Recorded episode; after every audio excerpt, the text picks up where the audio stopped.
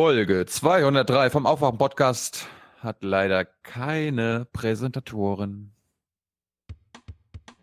This, this, this is fake news. Uh, it's all fake news. It's phony stuff. Ist denn das so schwer zu begreifen? Wake up and clear your brain. Time to listen to what people are saying.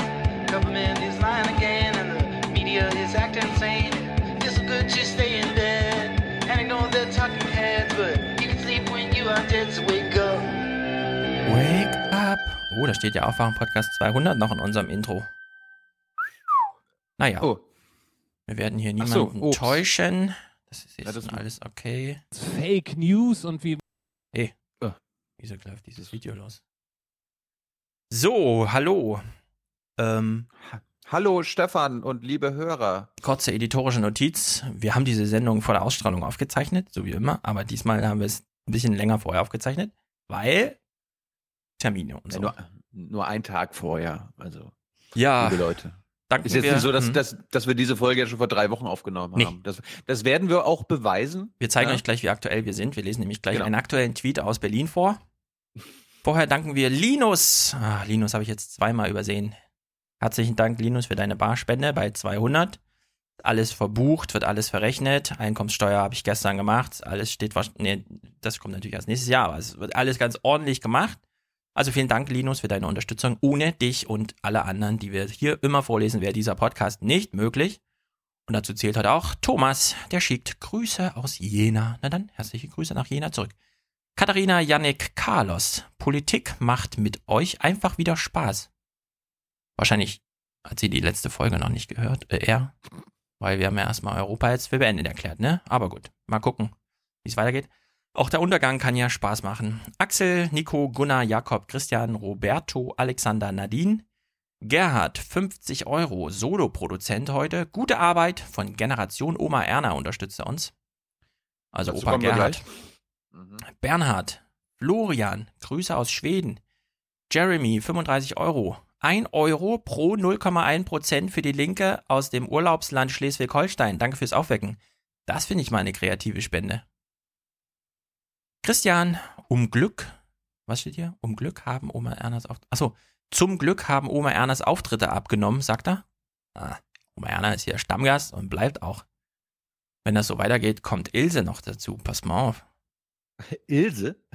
Ilse, ja, wir müssen, Aha. vielleicht meldet sich Ilse heute. Ich habe ich hab sie mal, ich habe ihr mal Bescheid gesagt, dass wir hier Fragen beantworten und so. Vielleicht ruft sie an. Eigentlich, eigentlich müssten wir einen, einen Spin-off-Podcast machen oder beziehungsweise Oma Erna und Ilse Ilse und Erna, ja. ein Einschlafen. Ne, Einschlafen-Podcast geht ja nicht mehr. Nee. irgendwie Re Rente, Rente ist unsicher Podcast. oder so. Wegdösen-Podcast, ja. Wir, Ja. wir, wir, fragen, wir Ja. fragen die beiden mal. Ja, oder, oder den Ich wähle trotzdem Merkel. Podcast. Ja, also es gibt ja schon, es, genau, es gibt ja schon einen Schulz-Podcast. Aufwachen gegen Ja. Öffentlichkeit. Ja. Ja, der Gibt's- heißt Schulzcast, genau. Gibt's den noch? Den gibt's noch und er hat jetzt eine fünfte Episode gemacht, die heißt Ende vom Schulz-Hype. Also mal gucken, wann Ende vom Schulz-Podcast-Hype ist. Mhm. Aber wir freuen uns natürlich über jeden politischen Podcast, deswegen äh, hören wir den auch. Nein, nein. Hast du nicht die iTunes-Bewertung gelesen? Wir sind doch total äh, anti andere Podcasts. Wir machen uns dann Ja. dauernd lustig und so. Ja, finden die Leute nicht so gut. Na gut. Hm. Tim, Florian, André, Robert und Danny unterstützen uns. Der Schulzzug braucht dringend ein Bordbistro, schreibt er. Was auch immer das heißt. Michael und Dennis, Grüße von der Nordseeinsel Föhr. Alles unter Hamburg ist schon Norditalien. Hm. Auf Föhr war ich auch mal. Ich wollte ja mal Wattwander werden, äh, als ich gedacht habe, ach, in diese totale Institution gehe ich mal lieber nicht. Und dann habe ich mich auf Föhr beworben, was bedeutet, da fährt man dann zwei Tage hin und macht mal so ein bisschen mit. Das Standard Civi-Programm auf Föhr hat mir sehr, sehr gut gefallen. Allerdings hat man mich damals nicht ausgewählt. Gab allerdings auch tausend Bewerber oder so, keine Ahnung. Hm. Jetzt machen wir einfach immer Urlaub auf der Insel. Texel allerdings. Hm. Gut, damit sind wir hier ganz aktuell. Also ganz aktuell heute. Ist, es ist Mittwoch. Vor zwei Stunden schrieb Tina Hassel einen Brief, äh, einen Brief, sag ich, einen Tweet. Das ist ein kleiner Das ist Brief. meine Assoziation, ja. G8, G20, alle verwechseln das. Bonn, Paris. Ich bin halt auch noch so ein bisschen im Briefmodus. Also Tina Hassel, unsere Berliner Chefin äh, von der AD, schreibt: Wow, Kreml veröffentlicht Trump-Foto mit russischem Botschafter, den Flynn im Wahlkampf traf und deshalb zurücktreten musste. sehen zufrieden aus. Wir sollen ja nicht so viel schimpfen. Also wir schimpfen ja immer zu viel, habe ich gehört. Hm. Steht auch, Hm. also auch in Kommentaren, ja. Wir sollen nicht so viel darüber aufregen, dass es hier irgendwie G8, G20 kann man doch schon mal verwechseln und so weiter. Aber wenn jetzt die ARD-Politikchefin aus Berlin erstens Transition, ehemalige, ehemalige US-Korrespondentin. Die ehemalige US-Korrespondentin verwechselt Transition und Wahlkampf miteinander. Ja? Also wir wissen doch, was das für ein Unterschied ist. Und dass man da nicht einfach so. Sie verlinkt in diesem Tweet, in dem sie das schreibt, The Hill, in dem drinne steht, hier geht's um Transition. Da gab es das Treffen zwischen Flynn und den äh, Botschafter, der jetzt hier im Bild hat. Und sie macht Wahlkampf draus. So, 140 Zeichen, kann man da zwei Fake News reinpacken? Ja, kann man. Ist Flynn zurückgetreten, weil er den Botschafter getroffen hat? Nein, er ist nicht mal zurückgetreten, weil er mit dem Botschafter über die Sanktionen gesprochen hat, sondern er ist zurückgetreten, weil er den Vizepräsidenten darüber angelogen hat, auf Nachfrage, der damit in die Öffentlichkeit ging und das sah dann peinlich aus. Irgendwer muss dann sagen, ey, hier, ich wurde angelogen und dann muss der Lügner eben auch zurücktreten, ja. Deswegen ist Flynn zurückgetreten. Ja, das war jetzt die öffentliche Begründung von der Trump-Seite. Ja, es war jedenfalls nicht, die, die juristische Begründung ist nicht, Flynn hat den Botschafter getroffen und mit ihm über die Sanktionen gesprochen. Das wäre nämlich alles legal gewesen und es war auch legal. Bei Flynn, da gibt es ganz andere Sachen, über die man, die kommen jetzt auch alle hoch. Obama wurde, äh, hat Trump abgeraten, damals Flynn überhaupt einzustellen, hat ihn auch schon mal gefeuert.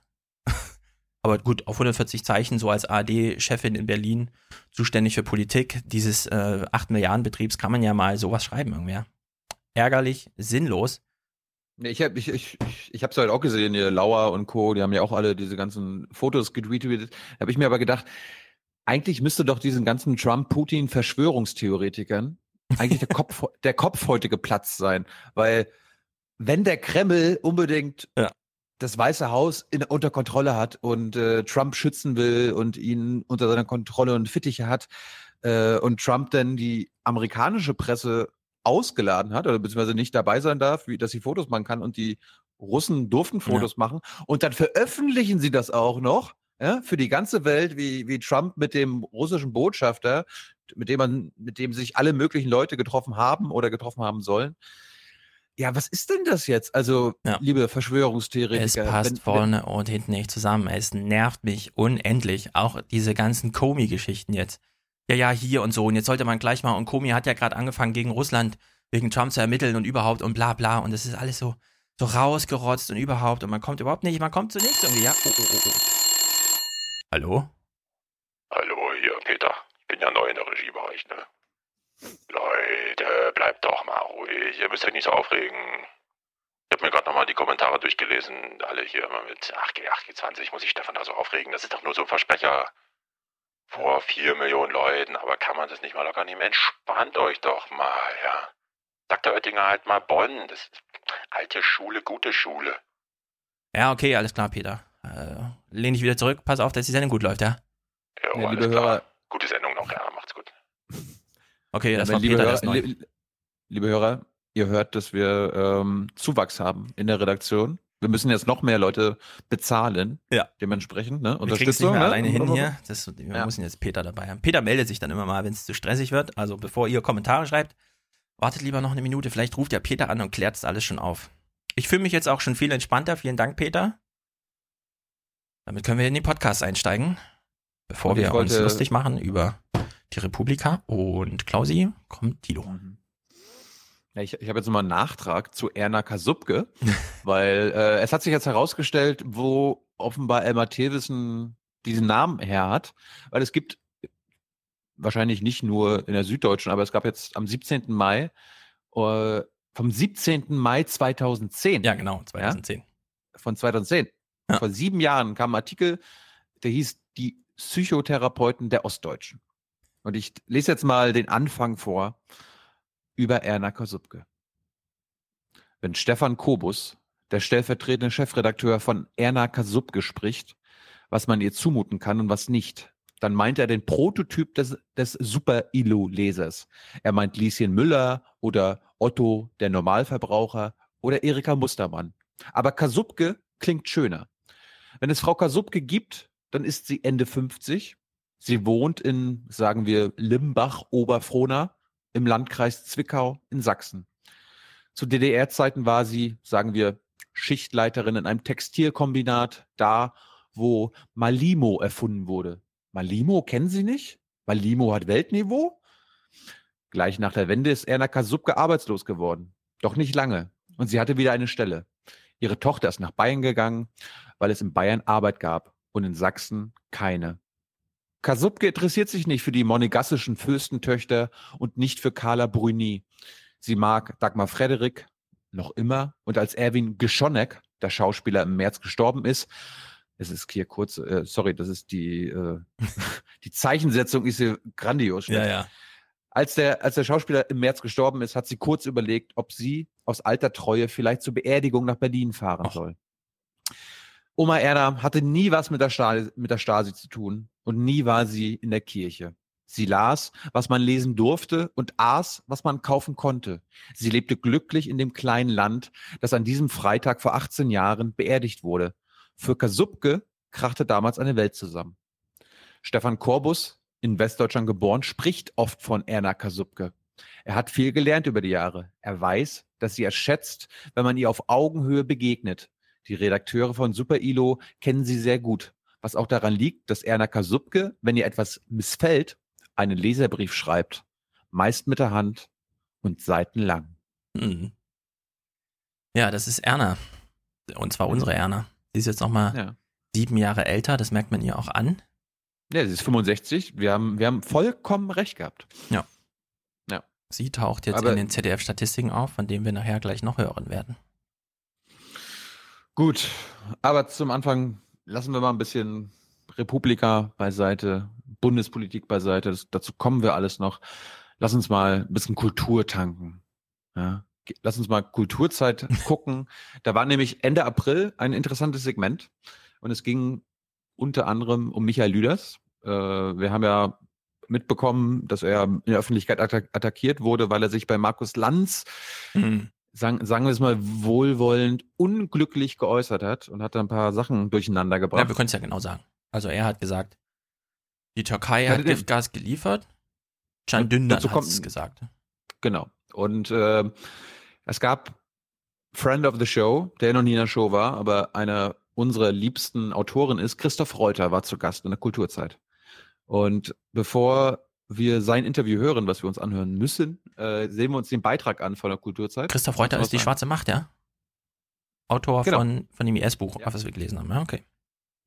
Ja, da, damit haben wir, da, darauf stützen wir uns ja. Also Ja, wir können ja noch mal fast dran erinnern. 180 Folgen. Äh, viele steigen ja erst später in den Podcast ein. Die haben dieses Buch Christa, von Christoph Reuter mal gelesen. In der Sendung war hier Elmar Thewissen zu Gast. Und wir haben diesen Ausschnitt gelesen, in dem Christoph Reuter darüber geschrieben hat. Ja, ja, also die IS-Leute, die sind von der Türkei nach äh, in, in, in den Irak gefahren, hatten da schon ihre Tarnkleidung an und sind da wie so Touristen als Terroristen und so. Ja, und die Türkei hat das gar nicht gekümmert. War Hm. ein Terroristenumschlagplatz, ja, diesen einen Flughafen, den er da beschreibt und so weiter. Kann man gerne nochmal nachhören, das war sehr lustig. Gut, jetzt, jetzt sehen wir ihn auch mal live in Mhm. Farbe. Aber erstmal gucken wir uns den Beitrag an, weil es geht in dem Beitrag nicht nur um Michael Lüders, sondern er ist eher so ein Symptom, weil der Beitrag geht um Krieg und Wahrheit.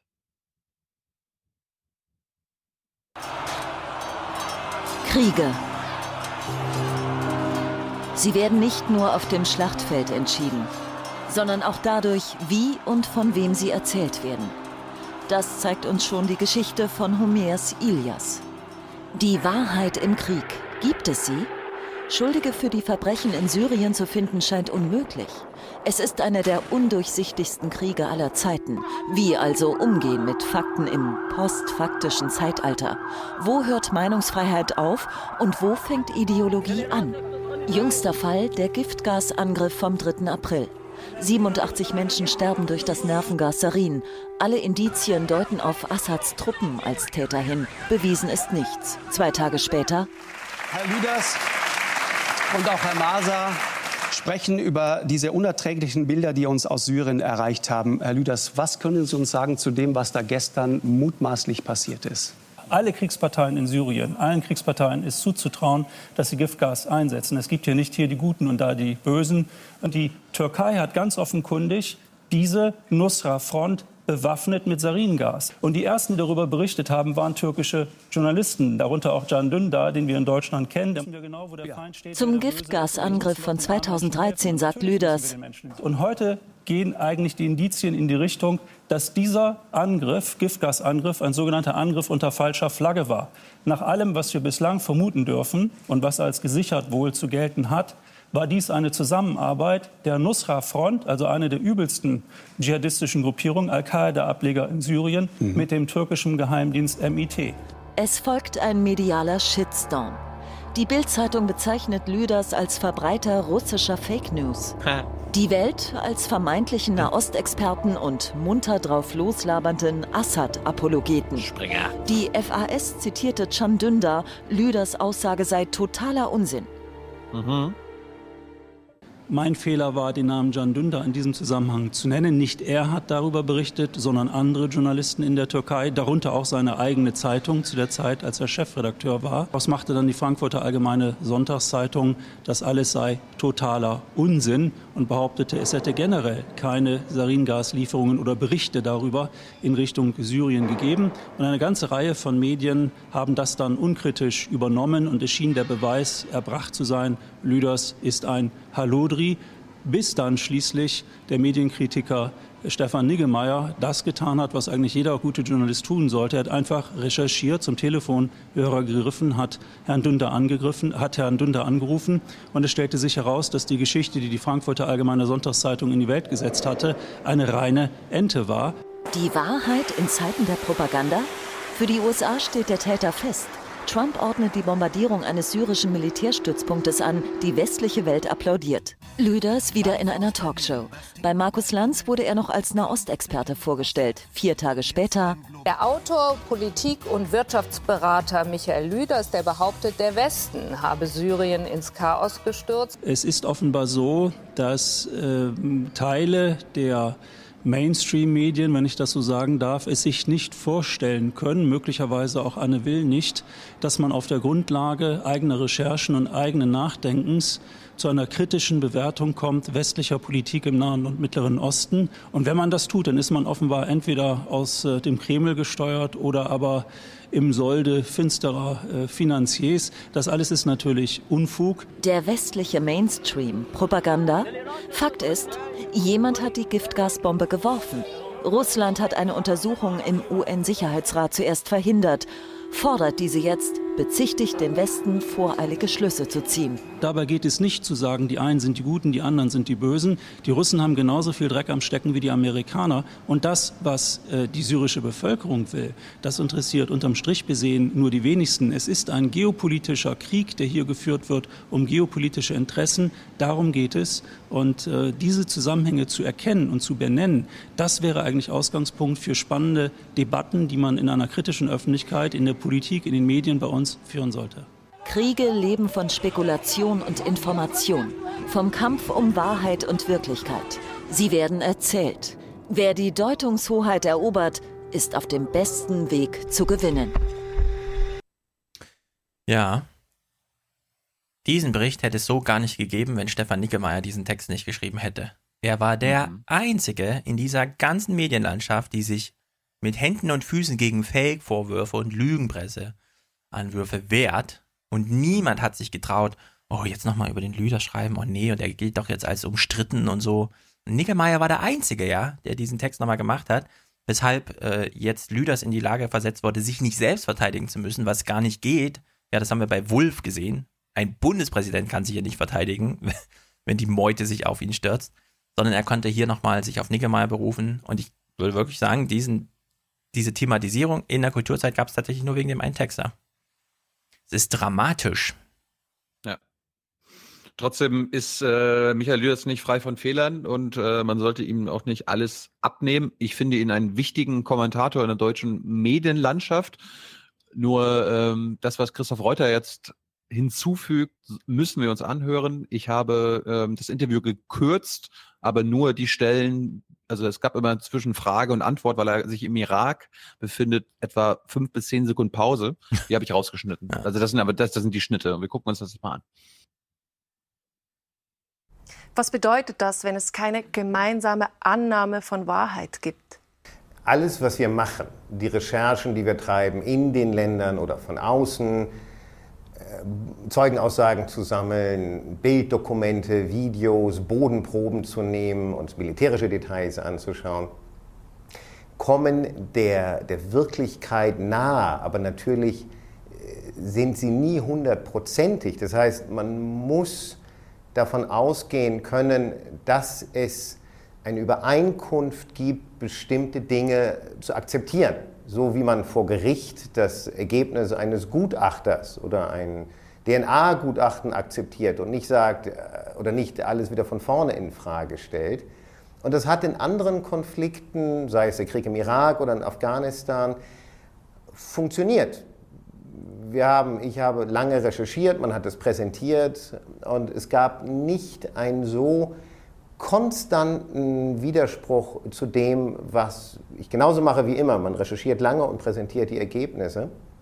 Während im Falle von Syrien, ähnlich wie das die Kollegen in der Ukraine, Ukraine erleben, alles, was man als Ergebnis präsentiert, wird sofort in Frage gestellt und es gibt eine alternative Version dazu, mhm. die auch massiv durchgehalten wird, dass alles ganz anders war. Und das habe ich so nie erlebt früher. Wie haben Sie denn jetzt die Diskussion um Michael Lüders erlebt? Mühsam, weil ich das Gefühl hatte, aber es ist doch alles schon mal erklärt, dokumentiert worden. Und jetzt fängt man wieder von vorne an zu erklären, die Welt ist keine Scheibe, sondern eine Kugel. Ähm, ich fand es bizarr, weil die Verantwortung für die Sarin-Angriffe vom August 2013, was er ja wieder aufbrachte, dass das alles ganz anders gewesen war, die ist nun durch äh, sehr, sehr langwierige, gründliche Untersuchungen der OPCW, äh, der UNO äh, geklärt worden. Es gibt eine Fülle an Belegen in den verschiedensten Bereichen, die Trägersysteme, die chemische Zusammensetzung des Sarins, die Menge, die verwendet wurde und, und, und da anzukommen und zu sagen, ja, aber das war doch der türkische Geheimdienst, der hat den Dschihadisten äh, das Sarin gegeben und dann haben die das äh, da eingesetzt. Äh, es war einfach bizarr. Aber die Schuldfrage, die ist ja nicht geklärt, respektive kann, also ich meine offiziell jetzt nicht geklärt.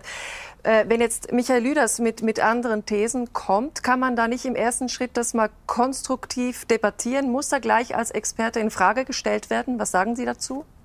Wir haben in dem äh, relativ großen Stück auf Spiegel Online sehr, sehr ausführlich noch einmal präsentiert, dass die chemische Zusammensetzung des eingesetzten Sarins, die Trägersysteme, die Einschusswinkel der Raketen, die keinen Sprengstoff enthielten, die frühen Symptome der Opfer, von denen wir Videos ungefähr anderthalb Stunden nach dem Angriff bekamen, und andere Dinge alle sehr, sehr klar auf die syrische Armee hinweisen, auf die Einsatzorte der syrischen Armee und dass die, die alternativen Fakten, die äh, Michael Lüders in der Sendung präsentierte, ähm, Markus Lanz, dass das eine äh, durchaus intelligente Kombination ist aus Versatzstücken des Realen, wie es gab Waffenlieferungen aus der Türkei an Rebellen, es wurden Journalisten festgenommen, die darüber berichtet haben.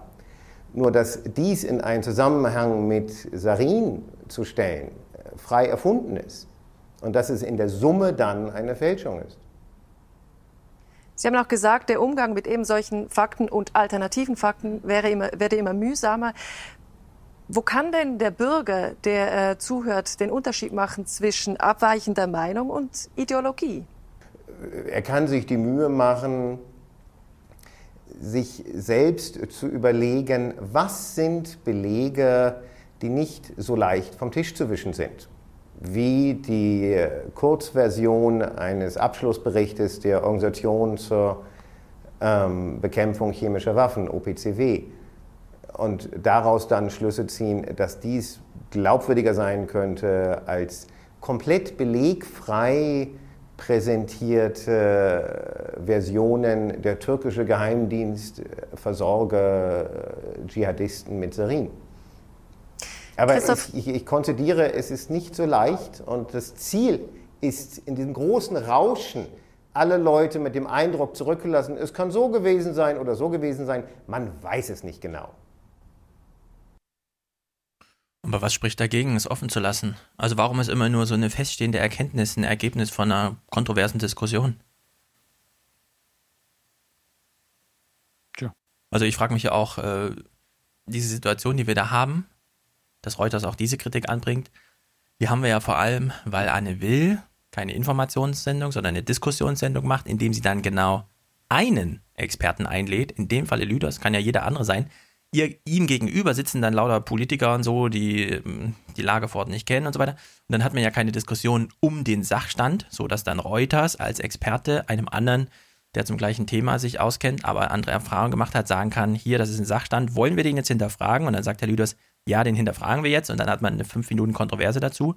Sondern Herr Lüders sitzt sozusagen da, hat eine Meinung und dann kommt äh, sozusagen von der anderen Seite der Widerhall, aber der ist eben politisch und nicht sachlich motiviert, weil irgendwie Herr Maas da sitzt oder so oder Herr Röttgen, ja, und nochmal Verurteilung spricht und dann äh, Korn- klappt dann alles Kornblum, auseinander. Kornblum, Kornblum in dem Fall, ja. Äh, und das ist halt, ich bin aber trotzdem sehr dafür, diesen Spruch, äh, im Krieg stirbt immer die Wahrheit zuerst, äh, absolut ernst zu nehmen und Ja. diese Bedeutung auch zu übernehmen in die, Spe Sp- also in ein Plädoyer für spekulative Medien. Wenn wir es nicht schaffen, so sage ich mal so als pauschale Weisheit irgendwie, ja, wenn wir es nicht schaffen, uns abseits von feststehenden Sachverhalten, wie man sie zitatfähig in die Wikipedia einpflegen kann, über Sachen zu unterhalten, ja, dann brauchen wir gar nicht anfangen, noch irgendwelche Diskussionen äh, zu führen, egal zu was. Kann man auch über die harmlose Bildungspolitik oder so reden, ja, weil damit muss man halt umgehen lernen. Und damit kann man ja umgehen, wenn man zum Beispiel bei Sachen Syrien sagt, okay, das ist irgendwie alles ganz schlimm und da kommen die Flüchtlinge her, aber wenn ich mich dafür interessiere, sollte ich vielleicht doch mal Bücher lesen und keine Anne Will-Sendung dazu gucken. Ja? Dann hat man schon sehr viel Kohlen aus dem Feuer geholt. Also sehr viel Kartoffeln. Hm. Naja. Nun gut, ähm, ich überlege gerade, ob wir den Türkei-Beitrag jetzt schon machen, weil dann haben wir das Thema abgeschlossen. Ja, mach doch. Oder ja? Themenblock. Ähm, Themenblock Krieg, NATO, Türkei. ähm, Und ich habe alle vor zwei Wochen dazu. Ich habe vor zwei Wochen der, von der Bundesregierung gelernt, dass ähm, die Türkei aus der NATO auszuschließen keine gute Idee ist und das wird auch nicht passieren, weil laut Martin Schäfer ja auch schon Militärdiktaturen in der Türkei oder während die Türkei unter einer Militärdiktatur war, in den 70ern zum Beispiel, ähm, auch nicht ausgeschlossen wurde. Ja? Mhm. Und heute in der BBK kam äh, das Thema NATO-Türkei nochmal auf und da konnte ich dann endlich meine Frage nochmal platzieren, weil ich wollte damit warten. Ich wollte, ich, das ist jetzt kein aktuelles Thema gewesen. Ähm, und ich habe die Gene Gelegenheit mal genutzt, weil ich habe dann mal in die NATO-Präambel geguckt. Es gibt einen NATO-Vertrag, den jeder, den jedes Mitglied unterschreibt, und es gibt ein Vorwort davon. Und ähm, damit habe ich mal das Auswärtige Amt konfrontiert. Herr Schäfer, Sie hatten vor zwei Wochen hier gesagt, ähm, mit, Hinblick auf die alten türkischen Militärdiktaturen, dass die ja auch nicht aus der NATO ausgeschlossen waren. Dementsprechend äh, sei es auch äh, im Hinblick auf die Zukunft der Türkei jetzt kein Faktor, ob die Türkei auch als Diktatur in der NATO bleiben kann. Äh, Wie Streiter immer guckt. Wenn Fragen zu Themen kommen, die, sagen wir mal, nicht fünfte Klasse, erste Stunde zum Thema mit einem neuen Lehrer, sondern sozusagen prüfungsrelevant sind, ja. Will er das jetzt echt fragen? Glaubt er, er ist hier richtig? Bin ich hier richtig? Ja, so ungefähr läuft es so gedankenmäßig ab. Und dann als letzter Gedanke nur so, ah, zum Glück geht die Frage nicht an mich. Ja. Also wir hören mal weiter zu. Ich habe mal in den Nordatlantikvertrag geguckt und in der Präambel der NATO steht, ich zitiere, die Parteien dieses Vertrages bekräftigen erneut ihren Glauben an die Ziele und Grundsätze der Satzung der Vereinten Nationen und ihren Wunsch, mit allen Völkern und Regierungen in Frieden zu leben. Sie sind entschlossen, die Freiheit, das gemeinsame Erbe und die Zivilisation ihrer Völker, die auf den Grundsätzen der Demokratie, der Freiheit, der Person und der Herrschaft des Rechts beruhen, zu gewährleisten. Sie sind bestrebt, die innere Festigkeit und das Wohlergehen im nordatlantischen Gebiet zu fördern. Das passt doch nicht zusammen. Äh, wenn, wenn die Türkei ein autokratisches System, was, sie, was es jetzt schon wird, ähm, dann, dann kann die Türkei doch nach den Worten des NATO-Vertrages gar nicht in der NATO bleiben. Oder Also ich erstens, mich da? also erstens, ähm, mh, ich mache mir genauso wenig wie der Sprecher der Bundesregierung äh, ihre und die, ihres, die von ihrem Kollegen gemachten Qualifikationen über die Lage in der Türkei zu eigen. Das hat weder die Bundesregierung gesagt, noch meint sie, dass das so ist, wie Sie das beschrieben haben. Die Begriffe können Sie dann ja nachher in der, im Protokoll der Regierungspressekonferenz nachlesen. Zweitens, ich glaube, Sie müssen aufpassen, dass Sie, ich weiß nicht, wer es gesagt hat, nicht Äpfel mit Birnen vergleichen. Äpfel sind in diesem Fall, und das haben Sie beim Kosovo schon gemacht, individuelle äh, Entscheidungen im Rahmen eines äh, grundgesetzlich gesicherten Anspruchs auf äh, Asyl in Fällen politischer Verfolgung nach Artikel 16a des Grundgesetzes. Die andere Frage, die Birne hier gewissermaßen, ist äh, die sicherheitspolitische Lage in der einen Frage auf dem westlichen Balkan, im Kosovo oder mit Blick auf die Türkei und ihre Mitgliedschaft in der NATO. Und da kann ich Ihnen wirklich ganz fest versichern, dass es in der Bundesregierung nicht die geringsten Überlegungen oder Pläne dazu gäbe, einen so wichtigen Partner wie die Türkei, der seit Generationen mit uns gemeinsam für die Freiheit des Westens äh, kämpft, aus, äh, in irgendeiner Weise aus der NATO äh, drängen zu wollen, sondern ganz im Gegenteil und auch im Lichte dessen, äh, was in der Präambel des äh, Nordatlantischen Vertrages steht, haben wir ein großes Interesse daran, die Meinungsverschiedenheiten, die wir mit der Türkei haben, auszutragen. Ich gehe davon aus, dass der deutsche Außenminister das in einem, in einem, geplanten Gespräch mit seinem türkischen Kollegen auch morgen am Rande der Somalia-Konferenz wieder tun wird, äh, aber gleichzeitig auch die Gemeinsamkeiten herauszustellen. Und die Gemeinsamkeiten sind gemeinsame Verteidigungs- und sicherheitspolitische Interessen, die wir ganz lange schon mit der Türkei teilen und die doch jetzt wegen der Schwierigkeiten und Meinungsverschiedenheit im Falle Yücel auch im Falle von anderen Fragen, die uns bilateral beschäftigen, nicht einfach alles aufgeben lassen, was über mehr als 60 Jahre gut und richtig gewesen ist. Eine kurze Verständnis. Soweit erstmal. Andere Kollegen sind dann angesprungen. Es mhm. ging dann weiter und ähm, ich habe dann auch nochmal eine Frage gestellt. Und dann wurde es ein bisschen wild. Frage, gibt es denn überhaupt eine rote Linie bei der NATO-Mitgliedschaft oder ist man, wenn man einmal Mitglied ist, für immer drin und kann machen, was man mit seinem Land will. Also Todesstrafe ist kein Ausschlussgrund. Ein Turn zur Demokratie, äh, zur Diktatur ist kein Ausschlussgrund. Also ja, aber warum erwarten Sie jetzt von unserer Seite hier apodiktische Äußerungen über irgendwas, was sein könnte, auf die Frage der Todesstrafe? Sie werden ja ich, wahrscheinlich Grenzen. Darf ich ausreden? Habe ich äh, bereits äh, vor einigen Wochen einmal gesagt, dass es auch andere Mitgliedstaaten der NATO, Gründungsmitglieder ja, weiß, wichtige Mitglieder. Frage, Herr Schäfer. Gibt Darf es eine ich, rote äh, Linie? Herr Vorsitzender, dürfte ich äh, darum bitten, dass Sie Herrn Jung bitten, mich ausreden zu lassen, wenn ich etwas sagen möchte? Das hat er schon gehört. Ja, darf ich? Ja, aber wenn Sie jetzt auf eine andere Frage antworten. Wie machen wir es jetzt? Bitte sprechen Sie aus, was Sie sagen wollten. Dankeschön. Ähm, es gibt einen anderen Mitgliedstaat in der NATO, äh, in dem es die Todesstrafe gibt. Das beklagen wir, das verurteilen wir auch. Deshalb bleibt er ist er und äh, wird auch weiter Mitglied äh, der NATO sein. Und irgendwelche theoretischen Fragen über etwas, was irgendwie, irgendwann, irgendwie sein könnte, brauchen wir hier jetzt, glaube ich, nicht zu beantworten. Naja, also ich Wie passt es zusammen? Zum einen, äh, also du hast das Recht, eine Frage zu stellen, dann hat der Schäfer aber auch das Recht zu antworten. Du hast ja dann das Recht der Zusatzfrage. Wie er die beantwortet, ist ja dann in dem Fall Thema der Diskussion, die erstmal nicht vor Ort geführt werden muss, ja, sondern wir machen uns hier drüber lustig, wie antwortet oder sonst irgendwie. Ich habe ich hab aber trotzdem das Recht, äh, wenn er was ganz anderes antwortet, als er eigentlich antwortet. Ja, so soll, ganz anders ja. war es ja nicht. Aber ich finde, ja. Schäfer sollte von sich aus offener mit der Frage umgehen, also nicht so sehr mit diesem impliziten Naivitätsvorwurf kommen, weil wenn du die Präambel vorliest, dann wissen wir, na gut, die sitzen halt irgendwann in einem Raum und sagen, okay, wir haben ja gerade so einen krassen Krieg hinter uns, ja. Wir denken uns jetzt mal was aus. Wir formulieren einen Wunsch. 70 Jahre später stellt man dann fest, na, der Wunsch hat so gar nichts mit Wirklichkeit zu tun, ne? Dann soll der Herr Schäfer äh, nicht so flapsig daherkommen und zu sagen, naja, Herr Jung, das ist, die, die, Antwort könnte man wortgleich von ihm nehmen, nur jetzt mal Äpfel und Birnen mit Wunsch und Wirklichkeit austauschen. Ja, und wenn er dann ankommt mit, naja, Herr Jung, Sie dürfen jetzt nicht wieder Wunsch und Wirklichkeit verwechseln, ja. Also das eine ist halt der Wunsch von damals, das andere ist die Wirklichkeit von heute. Ja, das ist doch also völlig legitim, über diesen kleinen Gap, den, also den großen Gap, ja, die, die Unvereinbarkeit von beiden heute mal ein offenes Gespräch zu führen.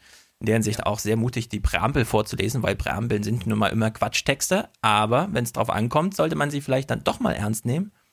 Mhm. Und im Grunde, ich will es jetzt nicht zu pathetisch sagen, ja, aber die Präambeln werden ja in einem gewissen Geist geschrieben. in dem Fall eine Erfahrung eines großen Krieges. Und wenn der Geist so weit aus der Flasche getrieben wird, ja, dann kommt Obamas Spruch mit die Realität holt dich irgendwann ein und dann sitzt du wieder da und schreibst so eine Präambel, weil du den nächsten großen Wirklichkeitsclash erlebt hast.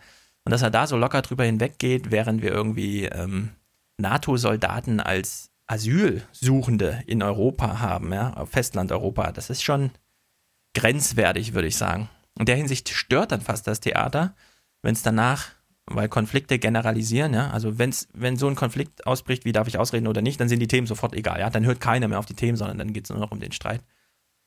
In der Hinsicht, vielleicht war das sogar ein Move von ihm, ja, sich da so äh, grantig zu zeigen, um von den Inhalten abzulenken auf diese Metaebene, aber wer weiß.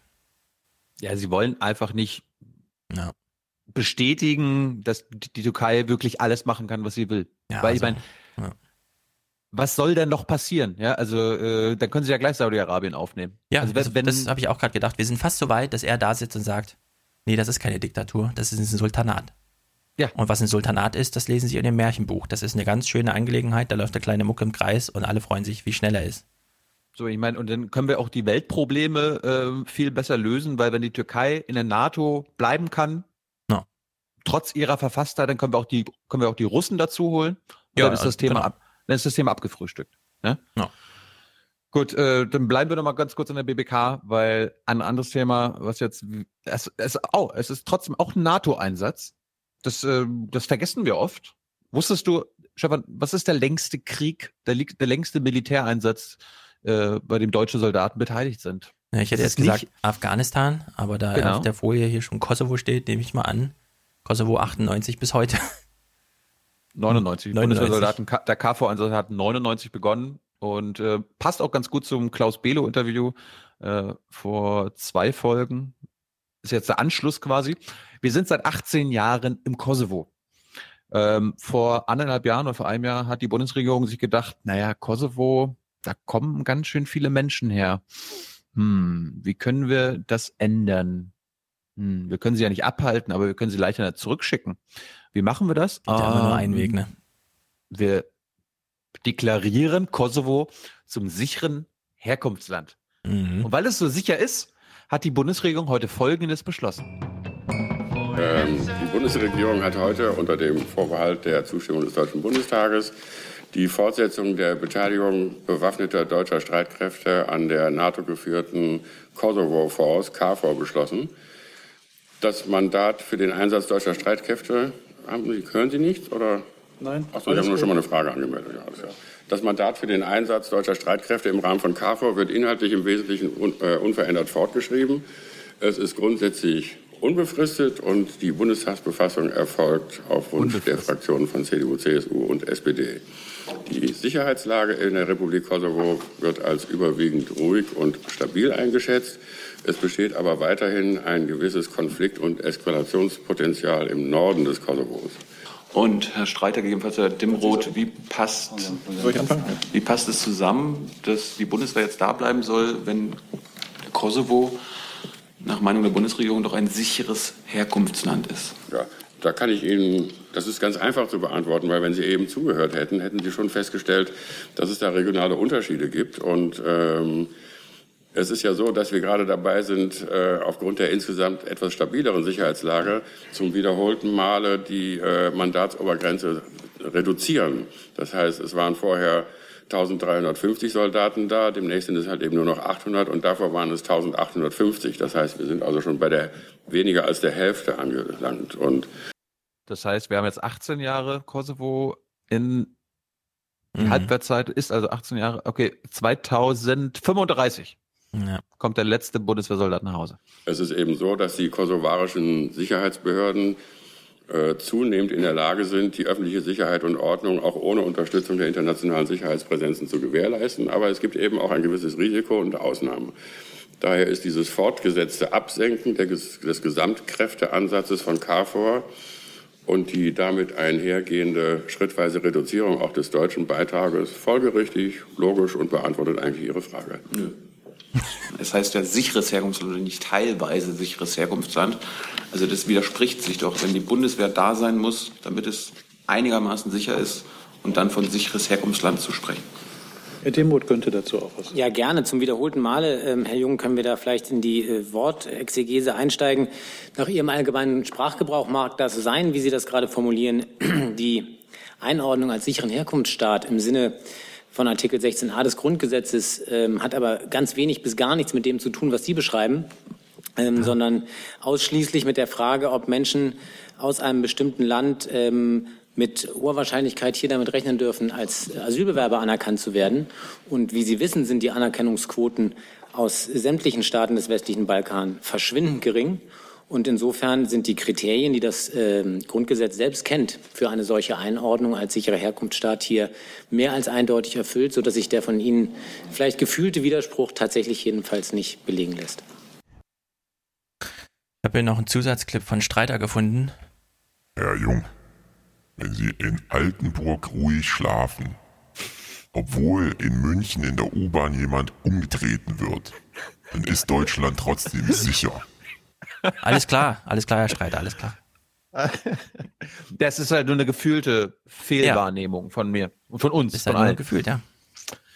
Tut mir leid. Ich brauche jetzt ein bisschen Republika-Stoff, äh, Stefan.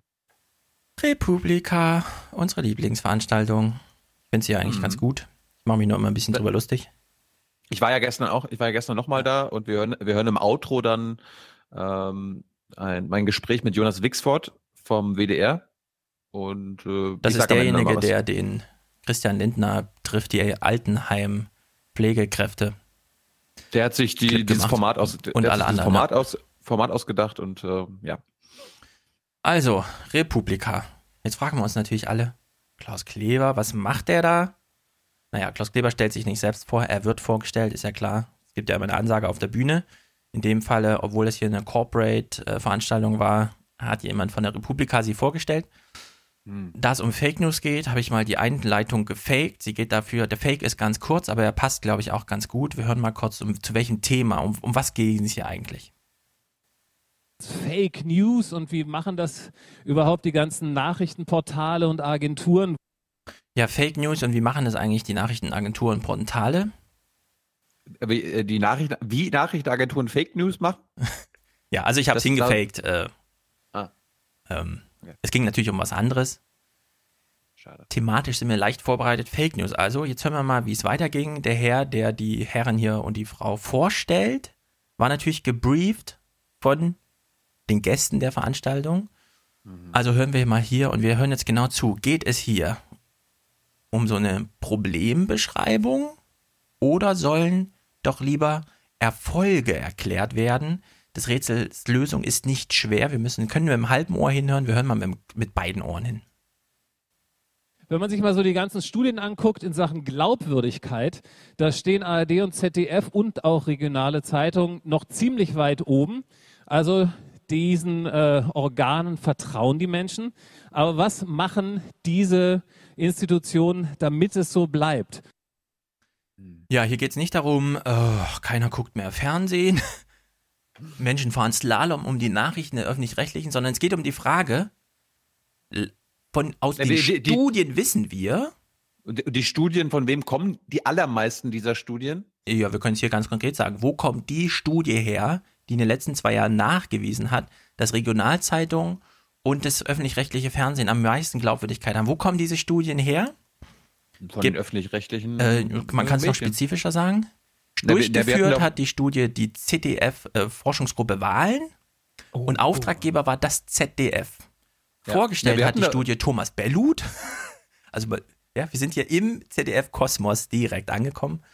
Ja, wir hatten doch vor 20, 30 Folgen, hatten wir doch mal diesen Ausschnitt, wo Klaus Kleber so echt schön im Studio sitzt und dann sagt, wir hoffen ja immer, dass sie uns glauben, aber jetzt wissen wir es auch. Ja. Also es ist kein Zitat, aber so hat er das quasi Ja, rübergebracht. also das war noch eine andere. Die Studie hier ist ein bisschen älter. Die haben wir 2015. Äh, ich hatte damals extra die Forschungsgruppe Wahlen angeschrieben, um zu wissen, wie haben sie denn die Frage, was für Fragen waren das denn? Und jetzt, meine Damen und Herren, hört genau zu. Aus dieser Studie, deswegen ist das hier so ein langer Running Gag, kommt Oma Erna. Da, aus dieser Studie kommt sie. Frauen ab 65 vertrauen niemandem, nicht mal ihrer Frau, Freundin Ilse, so sehr wie Klaus Kleber und Thomas Roth.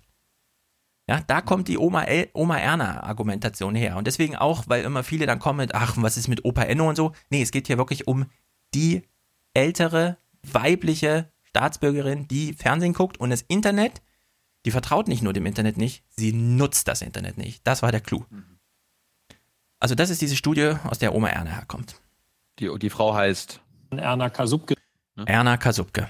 So, wissen wir das jetzt? Hier wird diese Studie eingebaut mit, ja, es gibt ja Studien, wird nicht weiter erklärt. Übrigens, die Studie ist von den gleichen Leuten, wie die hier gerade auf der Bühne sitzen. Vergessen wir auch kurz.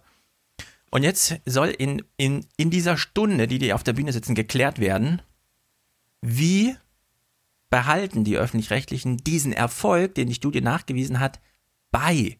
Es geht ja nicht um eine Problembehandlung, es geht um eine Erfolgserklärung, ja? Es gibt doch kein, Erfolgserklärung. es gibt Oh, doch kein Problem. Stefan. Ja, es gibt es. Ja, es gibt vor allem. äh, Ja, genau, es gibt, es gibt kein Problem. Man, man redet ja nicht über Probleme, weil das gibt es ja gar nicht, sondern es wird erklärt, wie schaffen es die Öffentlich-Rechtlichen so glaubwürdig zu sein und wie wollen sie das in Zukunft dann weiterhin so machen. Also das war jetzt die, die- Pro Problembbeschreibung, ja? Wer sind, wer sind denn die Protagonisten neben Klaus? Die Protagonisten Klaus, dann die Frau Lemke, Eva Maria heißt sie, glaube ich, die heute Plus moderiert. Uh. Das hören wir nachher gleich. Sie moderiert natürlich nicht heute Plus, sondern sie darf heute Plus moderieren. Ist ja ganz wichtig. Man muss immer so ein bisschen ergeben sein, ja, wenn man in großen Institutionen arbeitet. Und daneben sitzt noch jemand Drittes. Den Namen habe ich gerade nicht parat, aber er ist Chef der ZDF-Check 17 Rechercheabteilung oder sowas. Das ist die Hauptrechercheabteilung, die jetzt extra gebildet wurde, um im Bundestagswahlkampf Fakten, Fakten zu checken. Also zum Faktenfinder des CDF Pendant. Er ist der Chef. Über ihn werden wir gleich noch ein bisschen was reden. Vielleicht ist es ganz gut, dass wir seinen Namen nicht nennen, weil er kommt hier nicht gut weg. Bevor wir hier einsteigen, oder sagen wir so, wir steigen hier mal genauso ein wie die Leute im Saal. Denn, vielleicht war der eine oder andere schon mal bei einer CDF-Veranstaltung, sie geht immer los mit einem Stimmungsfilmchen. Auch wenn nur drei, was weiß ich, Werbeheinis irgendwie da sitzen und nochmal mit dem stellvertretenden Büroleiter des äh, und so weiter vom Chefredakteur nochmal. Es geht immer los mit einem Werbefilmchen. Ich war einmal im ZDF, ich habe mir einmal so ein Werbefilmchen angeguckt. Ich fand es sehr lustig, dass damals, als die 100. Folge Login gefeiert wurde, der VLC-Player nicht lief. Ja, also beim ZDF hat man dann intern gerne mal Probleme, dass der, dass der VLC-Player nicht anspringt in dem Moment, wo man ihn braucht. Also auf, ja, sowas kann dann passieren. Hier hat das alles funktioniert mit dem Stimmungsfilmchen. Wir gucken jetzt mal das, das ganze Stimmungsfilmchen. Äh, Es ist genau das, was wir erwarten, aber wir müssen uns trotzdem gucken, weil es wird im Verlaufe dieser Diskussion sehr oft davon berichtet oder beklagt. Es geht ja gar nicht mehr um Fakten, es geht ja nur noch um Emotionen. Und wenn Emotionen da sind, dann sind ja Fakten ganz weit hinten im Hinterstübchen, dann spielen die ja gar keine Rolle mehr. Also gucken wir mal, wie das ZDF uns hier nicht mit Emotionen und Stimmung, sondern mit Fakten in die Diskussion reinleitet. Wichtig und richtig. Fake News, Social Bots, Wahljahr. Die, Musik Ein auch, Mann ne? bewaffnet mit einer Maschinenpistole Ja, ich weiß auch nicht, was sie genau sagen will. Also die Musik muss man natürlich ausblenden, weil der, wird- die reißt uns ja emotional mit, auch die Bilder, obwohl es ja nur um Fakten und so weiter geht. Also ist- eine gewisse Anstrengung muss man jetzt selber mitbringen, ja? Das ist jetzt keine Adam Curtis-Dokumentation. Nee, nee, wir werden hier auf gar keinen Fall irgendwie und so. Ne? Das, hier geht es jetzt nur um Fakten. Die, die Musik einfach ignorieren. So als hätte so, Tilo drunter, die drunter gemacht, ja? Die einfach Ja. ignorieren. Aber, aber die Fakten, kommen die, aus welchem Land kommen die? Na, wie soll ich sagen? Neudeutsch sagt man ja äh, mit Fake News äh, Nachrichten aus äh, Russland. Oh, Russland, wir gucken mal, wo sie herkommen. Ich glaube, es wird ein bisschen moderiert. Der Film besteht im Grunde aus Zusammenschnitten, aus Highlights der Fake News Berichterstattung, also Berichterstattung über Fake News und so weiter und so fort. Wir gucken uns das mal weiter an. Ich weiß gar nicht, wie lange es geht. Es können jetzt durchaus zwei Minuten noch so gehen oder so. Das kann, ist mir egal. stürmt in eine beliebte Pizzeria. Er glaubt, dass im Restaurant Pädophile Ah, ihr Unwesen treiben, angeführt von Hillary Clinton persönlich. Fake News, gezielte Falschmeldungen mit beängstigenden Folgen. Ich kenne ja, ich kenne ja diesen, diesen Ausschnitt jetzt. Ich hoffe ja noch, dass der Fall Lisa oder so auch noch kommt. Mal gucken. Der Papst unterstützt Donald Trump. Renate Künast fordert Milde für Attentäter. Angela Merkel macht Selfies mit Terroristen. Alles erfunden, alles Lüge. Tausende Male geteilt. Fake News führen in die Irre, beglaubigen scheinbar das Unglaubliche. Sie peitschen auf und sie dienen der Diffamierung. I'm not going to give you a question. You are fake news. Sir. Unerkannt, Hass, ungebremst, unerträglich. Das Netz verführt zum Pöbeln. Sogenannte Trolle machen das ganz professionell. Hm. Diese Podcaster vom Aufwachen-Podcast zum Beispiel. Auch Ludmilla war ein Troll, wie sie sagt. Eine, die im Internet ihr Unwesen treibt. 135 Russin. Kommentare musste sie jeden Tag posten. In Online-Medien, auf Twitter. Man musste die Accounts mit sehr viel Text ausfüllen und das alles sollte auch eine menschliche Komponente haben. Ich habe Kuchen gebacken, war im Kino und in das hinein musste man die politischen Gedanken posten, die der Anweisung entsprachen. Wir haben äh, Manipulation als Service. Es wird angeboten. Jeder, der das Geld hat, kann das kaufen. Wir haben auch andere Akteure, die aus dem Hackerbereich kommen, Hackergruppen, die da aktiv sind, sodass man als Außenstehender eigentlich gar nicht mehr sagen kann, wer ist denn jetzt da äh, der Strippenzieher. Und Meinungsmache geht auch maschinell mit Social Bots. Das sind Roboterprogramme, die vorgeben, Menschen zu sein. Soziale Netzwerke wie Facebook, Twitter und YouTube sind ihr Einsatzgebiet. Ihre Entwickler können sie so programmieren, dass sie zu einem bestimmten Thema im Internet Stimmung machen. Analyseprogramme zeigen, jede fünfte Nachricht während einer Talkshow kommt inzwischen von einem Bot, Tendenz steigend. Die Internet Die meinen jetzt in der Sendung, ne? Mhm. Jede fünfte Wortbeitrag in der Sendung, also immer wenn der Moderator dran ist, kommt von einem Bot. Internetnutzer werden kritischer werden müssen, denn hinter jeder Nachricht, jedem Eintrag könnte ein Computerprogramm und dessen Propaganda stecken. Oh Gott. Lügen aufsaugen, Selbstbestätigung suchen, andere manipulieren. Droht uns all das im Wahljahr 2017?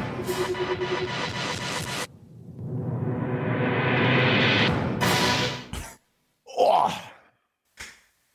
Ich hätte ehrlich gesagt erwartet, das ist ja immerhin eine Bloggerkonferenz, eine Internetkonferenz, Leute, die das Internet irgendwie verstehen und nutzen und genau auch wissen, was sie so erwartet in diesem Cyberraum, dass man nach so drei Minuten von so einem Filmchen einfach aufsteht und Buh ruft, weil man sich grob missverstanden fühlt. Aber nein, dieses Publikum saß irgendwie da und dachte, ah, okay, das ist, das machen die also im Fernsehen. Ist ja krass, ey.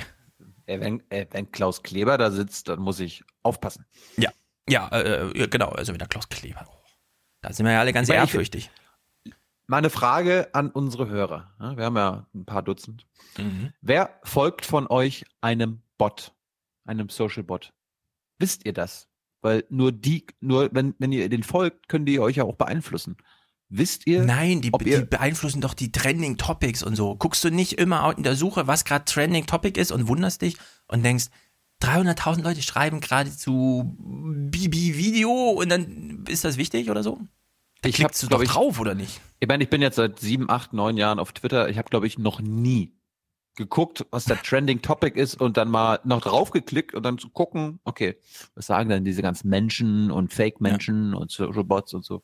Ja, das Wichtigste, also das Witzigste war auch als Facebook mit diesem, ja, das macht ja gar keinen Algorithmus, sondern die Trending, Trending Topics macht ja so eine Studentengarde irgendwo eingepfercht in so einem Hochhaus.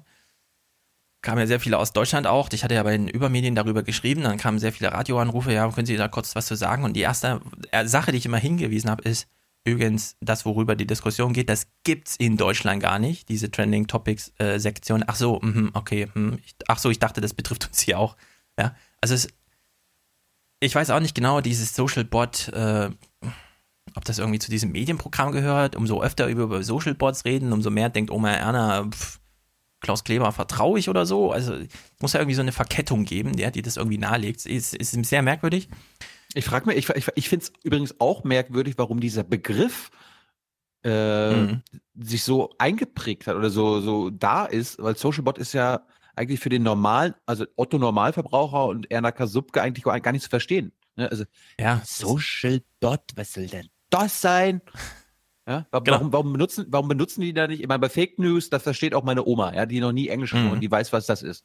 Aber warum, warum benutzen die, wenn sie es ernst meinen und wirklich Angst davon haben, keinen passenderen deutschen Begriff? Ja, das sind Rätsel über Rätsel, die ich alle nicht beantworten kann, weil das ist, ich verstehe das alles auch nicht. Na, zum Glück, zum Glück sitzt da Klaus Kleber. Ja. ja. also wir sind ja jetzt, wir sind jetzt stimmungsmäßig, also der Film hat ja den Puls hochgetrieben, ne? Dafür war er auch da, am Ende mit dieser Musik, Wahrheit, Wahlen, Bundestagswahlkampf, äh, alles in Gefahr, Fake, Fake, Fake. Jetzt hören wir mal, wie die Diskussion eröffnet würde, äh, wurde. Es ist ja so, wenn man die Diskussion, wenn man sich da einkauft auf der Bühne, dann muss man die Diskussion selbst gestalten, weil der Moderator macht vielleicht so eine kleine Einstimmung wie für jeden, aber dann muss man es irgendwie selber den Bogen finden. Mhm. Jetzt hat man hier so einen Typ, der eigentlich gar nicht vor der Kamera Erfahrung hat, aber der sitzt trotzdem mit auf der Bühne, weil er irgendwas mit Internet und Fakten und Checken und so weiter macht. Er eröffnet jetzt das mal das Gespräch. Das Einzige, was ihm in der Aufregung einfällt, noch vor den ganzen Leuten im Publikum war, wir sind hier aus einem wichtigen Grund. Es ist ein wichtiges Thema, es ist eine wichtige Bundestagswahl. Also Hashtag wichtig irgendwie, das ist das Letzte, was ihm präsent ist. Und er versucht jetzt mal in die Diskussion reinzukommen. Er merkt mittendrin auch, es ist ein bisschen peinlich gegenüber meinem super informalen Chef Klaus Kleber hier so eine komische, merkwürdige Einstiegsszenerie zu veranstalten, aber. Der Hashtag war nicht wichtig, sondern der Hashtag war. Wichtig und richtig. Genau. Okay. Zumindest die eine Hälfte davon hat er sich gemerkt. Wir hören uns mal an und machen uns auch ein bisschen zurecht lustig darüber, wie man hier in die Diskussion stolpert. Aber ich denke, es ist äh, ein so wichtiges Thema, dass es halt wichtig ist. Und deswegen als erstes die Frage, vielleicht, äh, was glaubt ihr, wie wichtig wird das Thema ähm, der sogenannten Fake News Spots, äh, die wir im Film auch alle schon angesprochen hatten, für den Bundestagswahlkampf sein? Es ist ja auch ein wichtiges Thema, weshalb das wichtig ist. Und wie, was glaubt ihr, wie wichtig wird das Thema jetzt für den Bundestagswahlkampf sein? Kleber und Lemke, Kamera erfahren, trotzdem etwas überrumpelt, antworten so. Wichtig. Wichtig. Äh, ich denke wichtig. Es ist ja nicht die erste Bundestagswahl, wo, äh, wo es interessant ist, Politikeräußerungen abzuklopfen und zu gucken, ob das stimmt. Ah. Also das war jetzt wirklich der erste Wortwechsel nach dem Stimmungsfilm, ja, der uns hier so Wahrheit, Wahlkampf, Bundestagswahl und so weiter. Und dann, ja, was glaubt ihr, wie wichtig wird das mit den Fake News im Bundestag? Ja, ja, ich glaube wichtig. Also deswegen sind wir hier, oder? Weil das total wichtig ist. Okay, man kann so einen Einstieg in versemmeln. Äh, Klaus Kleber hat dann natürlich immer gute Pointen parat. Er holt mal aus dem reichen Fundus seiner Erfahrung Geschichten raus. Tilo meldet sich. Warum, warum ist denn der Ton so ein bisschen äh, dumpf. Ja? Äh, ja, Gab es da keinen ist, besseren Ton? Das ist, keine Ahnung, die sind ja, die haben keine Mikrofone, äh, die haben die Mikrofone hier oben irgendwie am Mund und ich meine, wir auch. auch. Wir, wir, haben mit Tyler alleine mhm. auch sowas geschafft. Ja? Warum hat man da keinen besseren Ton? Ja, das ist auch so eine gute Frage, ja, die du hier stellst. Wir hoffen, dass Auphonic das so ein bisschen gerade biegt. Wir müssen halt damit leben. Wir sind, wir sind Amateure, ja? Und ja. Also alle sind überrumpelt, inhaltlich auf der Bühne, im Publikum. Tilo ist überrumpelt von, äh, ich verstehe ja kaum, was sagen die denn da? Klaus Kleber, der weiß, wie man ordentlich spricht, er holt jetzt mal aus seiner Anekdotenkiste die Geschichte raus, als das letzte Mal, wir wissen ja heute, Christoph Reuter hat es ja auch gerade gesagt, alles geht immer drunter und drüber, hier so und so und alles wankt hin und her und keiner kann sich mehr sicher sein. Huah. Klaus Kleber weiß noch, wann haben wir das letzte Mal beim CDF Fakten gecheckt und damit einen echten Coup gelandet? Diese Geschichte erzählt er jetzt. Dabei fällt der Politikername Kurt Beck. Also sehr viele werden sich nicht erinnern. Er war vor ewig langen Zeiten mal in Rheinland-Pfalz Ministerpräsident mit irgendwelchen Ambitionen. Dann hat er aber zu viel Rennauto-Fantum in die Politik geholt und ist daran gescheitert. Wir er, war auch SPD, er, er, war auch SPD-Chef. SPD genau. Wir hören mal Klaus Klebers Geschichte. Eigentlich Klaus Kleber dazu. Gute Frage, Oma Anna. Jetzt bekommst du hier meine Antwort. Klaus Kleber, bitte erzähl uns deine Geschichte. Es ist die erste Geschichte, die Klaus Kleber rausholt. Sie muss also supermäßig cool sein. Überprüfen wir das mal. Im Bundestagswahlkampf, mindestens acht Jahre her, ähm, hat mal ähm, Kurt Beck, der damals noch Ministerpräsident von Rheinland-Pfalz war, ähm, auf irgendeiner öffentlichen Veranstaltung behauptet, dass der CO2-Ausstoß von Atomkraftwerken genauso groß wäre wie der von Kohlekraftwerken. Und fake, äh, fake. das lief einen Tag lang unwidersprochen, wurde es immer erzählt. Und wir haben es im Heute-Journal dann mal überprüft und nachgerechnet. Und das war jetzt einer der Fälle, wo man wirklich mal nachweisen konnte, das ist Quatsch. Von einem äh, mit hoher Autorität ausgestatteten, glaubwürdigen Politiker ähm, war einfach Unsinn verbreitet worden. Das hat er dann später auch zurückgenommen, aber wir hatten erstmal ein Fest an dem Tag, wo man, wo man das halt ausstrahlen konnte und dann hatte so eine Untersuchung, fake oder nicht fake, hatte, ähm, hatte man ein richtiges Ergebnis. Das ist krass, also dass er sich das getraut hat, ja. ja? Also ich meine, Kurt Beck war ja auch jahrelang Vorsitzender der, der KEF. Das ja, stimmt. Der, ähm, ja. Finanzierungsfragen liefen alle über ihn. Und der hat dafür gesorgt, dass das ZDF sich Klaus Kleber leisten kann. Ja. Also das, das, das ist krass. Ja, Das, äh, also finde ich gut. als ich das erste Mal gehört habe, habe ich so gedacht, ja, also manchmal, manchmal ist man ja irgendwo und dann erzählen dann Leute, ja, der hatte gerade Geburtstag. Und dann fragt man so, ja, wann denn? Vor fünf Tagen. Soll man noch gratulieren oder nicht? Das frage ich mich bei der Frage auch. Also müssen wir jetzt Klaus Kleber nochmal gratulieren dafür, dass, dass er damals so einen Faktencheck, also die haben gefeiert damals, ja. Die haben gefeiert. Kurt Beck hat gesagt, genauso viel CO2 wie, wie aus einem Kohlekraftwerk und haben sie mal gefact-checkt und es hat sich als falsch herausgestellt, haben sie gefeiert. Ich will nur die Kommentare vorwegnehmen, was denn KEF ist. Die KEF ist die Kommission zur Ermittlung des Finanzbedarfs der Rundfunkanstalten. Äh, ja, hallo. Ja, Peter hier. Äh, sag mal, Thilo, das muss hier nicht so einen auf Klugscheiß machen, ja. Falls, ich kenne ja die Hörer, irgendwas ist, dann melde ich mich und ja, alles klar. Okay, macht weiter. Ciao. Okay, danke Peter. Also, Kurt Beck hat damals Fake News verbreitet. Das stand ein Tag unwidersprochen im Raum. Dann kam Klaus Fact-Checker Kleber und sagte, das stimmt nicht. Daraufhin sagte sein Publikum, Klaus, du hast recht. Daraufhin hat Klaus Kleber eine Party gefeiert. Und die war so groß, dass er heute noch davon erzählt. Jetzt ist das eine Story, bei der man denkt, ah, jetzt machen die sich wieder lustig drüber. Vielleicht sind die wirklich so reingestolpert in die Diskussion, ja. Frau Lemke wollte jedenfalls, Eva Maria Lemke, so heißt sie, wollte jedenfalls Klaus da nicht nachstehen und hat auch mal eine Story mitgebracht, wie sie versucht hat, Fake News aus dem Raum, äh, aus der Welt zu räumen. Es hat nicht ganz gelungen und inhaltlich war es auch ziemlich spektakulär, also auf jeden Fall bühnentauglich. Liebe Eva Maria Lemke, was hast du denn mitgebracht für eine Geschichte? Wir bei Heute Plus, was ich mit Daniel Bröckerhoff gemeinsam ähm, äh, moderieren darf, haben ein ziemlich, Moderieren. ziemlich starkes, ähm, starke Verbindung zu unseren Zuschauern. Also wir halten wirklich Kontakt zu denen während der Sendung, nach der Sendung, kommentieren mit bei den Beiträgen und kriegen da auf direktem Wege tatsächlich die meisten Fake News mit. Ähm, die meisten Leute Die meisten Fake News kommen aus dem Publikum, ist klar, ne? schreiben uns an und sagen, äh, ja, mach doch mal was darüber, diese unglaubliche Geschichte, dass der äh, Supermarkt im Leipziger Hauptbahnhof regelmäßig von Flüchtlingen leer geklaut wird zum Beispiel. Und Ja, ich habe das hier abgebrochen, weil sie hat natürlich noch minutenlang davon erzählt. Ja, und ich hat dann auch wirklich da angerufen, hat gefragt, werden sie immer leer geklaut? Hat gesagt, nee, werden wir nicht. Da kommen höchstens mal ein paar Jugendliche, aber es sind keine Flüchtlinge, Jugendliche. Nee, nee, und so. Fake News, ah, ist Fake News. Okay, super Geschichte. Gehen wir mal weiter. Es ist ja noch ein Dritter im Bunde, Herr Warum- Chefrechercheur. wa- wa- Warum konzentrieren Sie sich ja auch immer darauf, was stinknormale Menschen und auch dumme Menschen und so weiter in den Kommentarspalten absondern? Wir nehmen das Publikum jetzt Oh. ernst.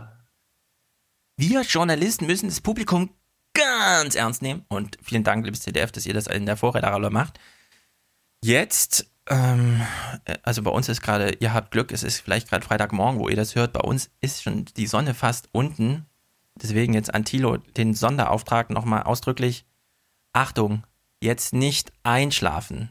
Wir hören jetzt diesen Chefrechercheur zum Bundestags, zur Bundestagswahl. Ich soll, warte mal, ich soll nicht einschlafen. Good night and good luck. Es wird schwer jetzt, es wird schwer. Ja, ähm, ich sehe hier gerade auf meinem Spickzettel, bevor der Herr sagt, hat Frau Lemke nochmal zu dieser super interessanten Geschichte was nachzutragen, was sie dann macht mit diesen Vorwürfen, die sie da irgendwie aus ihrem super nahen Verhältnis zu Twitter oder so. Also Frau Lemke hat nochmal kurz das Wort. wenn wir dann aber antworten und sagen, ey, die Geschichte kriegen wir nicht hart, das ist einfach, äh, entspricht nicht der Wahrheit sozusagen, ähm, dann äh, gibt es sozusagen so einen Backfire-Moment. Also wir sind ja Teil der Fake News Mhm. sozusagen. Ne? Also seit Trump ist das sozusagen der neue Schmähbegriff für uns nach der Lügenpresse geworden. Und natürlich berichten wir nicht drüber, weil wir ja Merkel TV sind, äh, vom, äh, von der Regierung gelenkt und so weiter. Und damit werden wir Teil dieser Dramaturgie, ohne es wirklich zu wollen. Das ist eins der Probleme, die wir haben, wenn wir Fake News adressieren tatsächlich. Also zwei Äh, ja, Fragen. Ich habe ich hab, ich hab, ich hab, ich hab noch nie den Begriff, die Geschichte wird hart Wie, die wird hart Äh, gemacht. Wenn wir die nicht ja. hart kriegen, sagt sie. Ich meine, es gibt ja so den amerikanischen Begriff, does the story have legs? Ja, also ist da was dran? Äh, kommt da noch was? Aber eine Geschichte hart kriegen?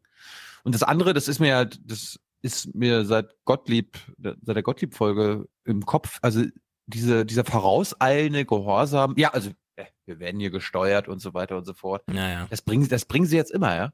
Eigentlich müsste man dann auch immer, wenn sie das zuerst bringen, gleich sagen, das war nie der Vorwurf. Ja. Ihr, ihr würdet gar nicht in diese Position kommen. Ne? Ja, aber man muss mal wirklich zurückfragen. Wann habt ihr zum letzten Mal den Vorwurf bekommen, ihr würdet angerufen? Ja, äh, hier auf Facebook. Auf Facebook. Da so ein anonymer Socialbot hat das Sondern äh, wenn das schon. Gesagt. Und das danke unser Aufwachenpublikum bei der 200, die völlig berechtigt gestellte Frage. Ja, also kommt man nicht in den Posten, weil man sich als jemand qualifiziert, bei dem erkennbar und für alle nachvollziehbar ist, den müssen wir gar nicht anrufen, falls wir ihn anrufen wollten wegen irgendwas. Das ist der richtige Vorwurf und der, der gilt auch tatsächlich. Wir kommen gleich, das wird hier in dieser Szene natürlich nicht geklärt, sondern das müssen wir dann nachtragen nachher. Aber es gibt ja andere interessante Zitate. Man muss ja nicht immer nur Klaus Kleber glauben. Ich, ich habe da ein sehr, sehr aktuelles Beispiel auch noch. Aber gut. Jetzt jedenfalls nähern wir uns diesem CDF-Chefrechercheur von diesem Faktchecker-Dings, CDF-Checker 17 oder wie das heißt. Ich weiß nicht genau, was er sagt. Äh, Ich wollte ihn nur drin haben, weil er war auf der Bühne und wir müssen ihn auch ähm, mit entsprechendem Respekt begegnen. Deswegen hören wir uns mal seine Antwort an. Vielleicht ist sie ja interessant, äh, kann aber auch sein, dass ich es nochmal mit Absicht sage. Bitte nicht einschlafen. Wir müssen all das, was da passiert, ernst nehmen. Ernst nehmen, aber vielleicht nicht zu ernst, nicht zu emotional, zu ähm, aktionistisch ernst nehmen, sondern einfach die ganz klassischen journalistischen Kriterien dort ansetzen, wie ähm, äh, Relevanz, es einzuordnen, ähm, auch ab und an mal zu sagen, etwas ist Blödsinn und landet im Papierkorb, oder zu sagen, nein, es ist einfach äh, eine gewisse Hürde nicht überschritten, um darüber zu berichten. Umgekehrt aber, glaube ich, brauchen wir diesen Umgang damit, weil wir es mit neuen Kommunikationswegen zu tun haben. Es sind so viele unglaublich klasse Journalisten, äh, Wissenschaftler an den Universitäten, die sich genau im Augenblick mit dieser Frage beschäftigen, wie funktioniert in diesem neuen Zeitalter mit den neuen Kommunikationswegen äh, Wissenstransfer, wie werden Themen gesetzt, platziert. Die alten Schemata funktionieren ja nicht mehr. Und ich glaube, wir sind so ein Stück weit in so einer Laborsituation, wo wir äh, beim, beim, beim Handeln automatisch lernen. Und es, das ist vielleicht auch der Grund, warum es unglaublich viele Faktenteams, Checkteams gibt bei ähm, unglaublich guten Kollegen, sehe ich das immer wieder. Wir suchen alle ein bisschen den Weg, wo es hingeht, um die bestmöglichen Informationen an den Leser, an den Hörer, an den, an den, an den Zuschauer heranzubringen. Ähm, ich glaube, es gibt auf die Frage, wie man damit umgehen muss, keine richtig gute Antwort heute. Vielleicht müssen wir es nächstes Jahr nach der Erfahrung von zwei Präsidentschaftswahlen und einer Bundestagswahl uns nochmal zusammensetzen und äh, genau darüber reden, was haben wir jetzt in dem Jahr gelernt. Bitter. Echt. Den Dreh am Ende Ich fand ich am besten. Ja. Vielleicht sollten wir uns jetzt dann doch mal zusammensetzen und überlegen, was haben wir eigentlich gelernt? Weil wir sind ja in so einer Laborsituation. Ich finde ich finde das schön, dass er sagt, äh, die alten, das alte Schemata, wie man Themen setzt, funktioniert nicht mehr. Also, das ist doch Fake News. Ja, also, der, der, nicht Fake News, aber das ist doch Blödsinn. Natürlich funktioniert das immer noch. Wir haben doch gerade das Beispiel mit Thomas de Maizière und seiner Leitkulturdebatte. Da geht er zu BAMS. Die BAMS sagt, ja, gerne. Ja, Und, man hätte- Äh, obwohl, obwohl noch keine, nee, muss kurz erklären. So, obwohl noch gar keine Debatte da ist und er einfach so ein beschissenes Interview gibt, äh, verkündet die BAMS neue Debatte. Und dann springen alle auf. Und dann sind natürlich auch die Leute wie wir, die sich dann über diesen Leitkultur und Hashtag und so weiter lustig machen, mitverantwortlich, dass dann sich Talkshows wie Frau Maischberger und Co. mit diesen Themen gerne wochenlang auseinandersetzen. Ja. Und dann ist scheißegal, was äh, Thomas de Maizière da für einen Blödsinn erzählt hat, sondern er hat einfach nur dieses Thema äh, platziert. Und wer profitiert davon? Der, der das Thema setzt. Und das ist in jedem Fall dann die CDU, die CSU und die AfD. Einer unserer Hörer hat dankenswerterweise über Frag den Staat nachgefragt. Wer hat denn diesen schönen Essay geschrieben? War das wirklich Thomas de Maizière selber? Die Antwort war dann, wie zu erwarten, sehr geehrter Herr So-So. Den äh, Text hat der Thomas de Maizière geschrieben. Und in dieser Antwort, ja, war nochmal eingebaut, den Text in der äh, Bild am Sonntag, am 31. April 2017, hat Thomas de Maizière geschrieben. Mir ist es gar nicht aufgefallen, als ich das weitergezittert hatte. Aber 31. April, ja. Da sitzen echt die Mitarbeiter von Thomas de Maizière, da denken sich noch ein Datum aus, 31. April. Bauen das in ihre Einsatzantwort ein und sagen, ja, das hat Thomas de Maizière geschrieben. Wir sind Da- da- Burkhardt, das, äh, wir sind nicht Burkhardt, das traut sich ja kein Mitarbeiter reinzuschreiben, das muss der Thomas schon selbst machen.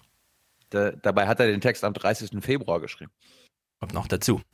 So, und jetzt ähm, zu ihm hier, CDF-Hauptrechercheur.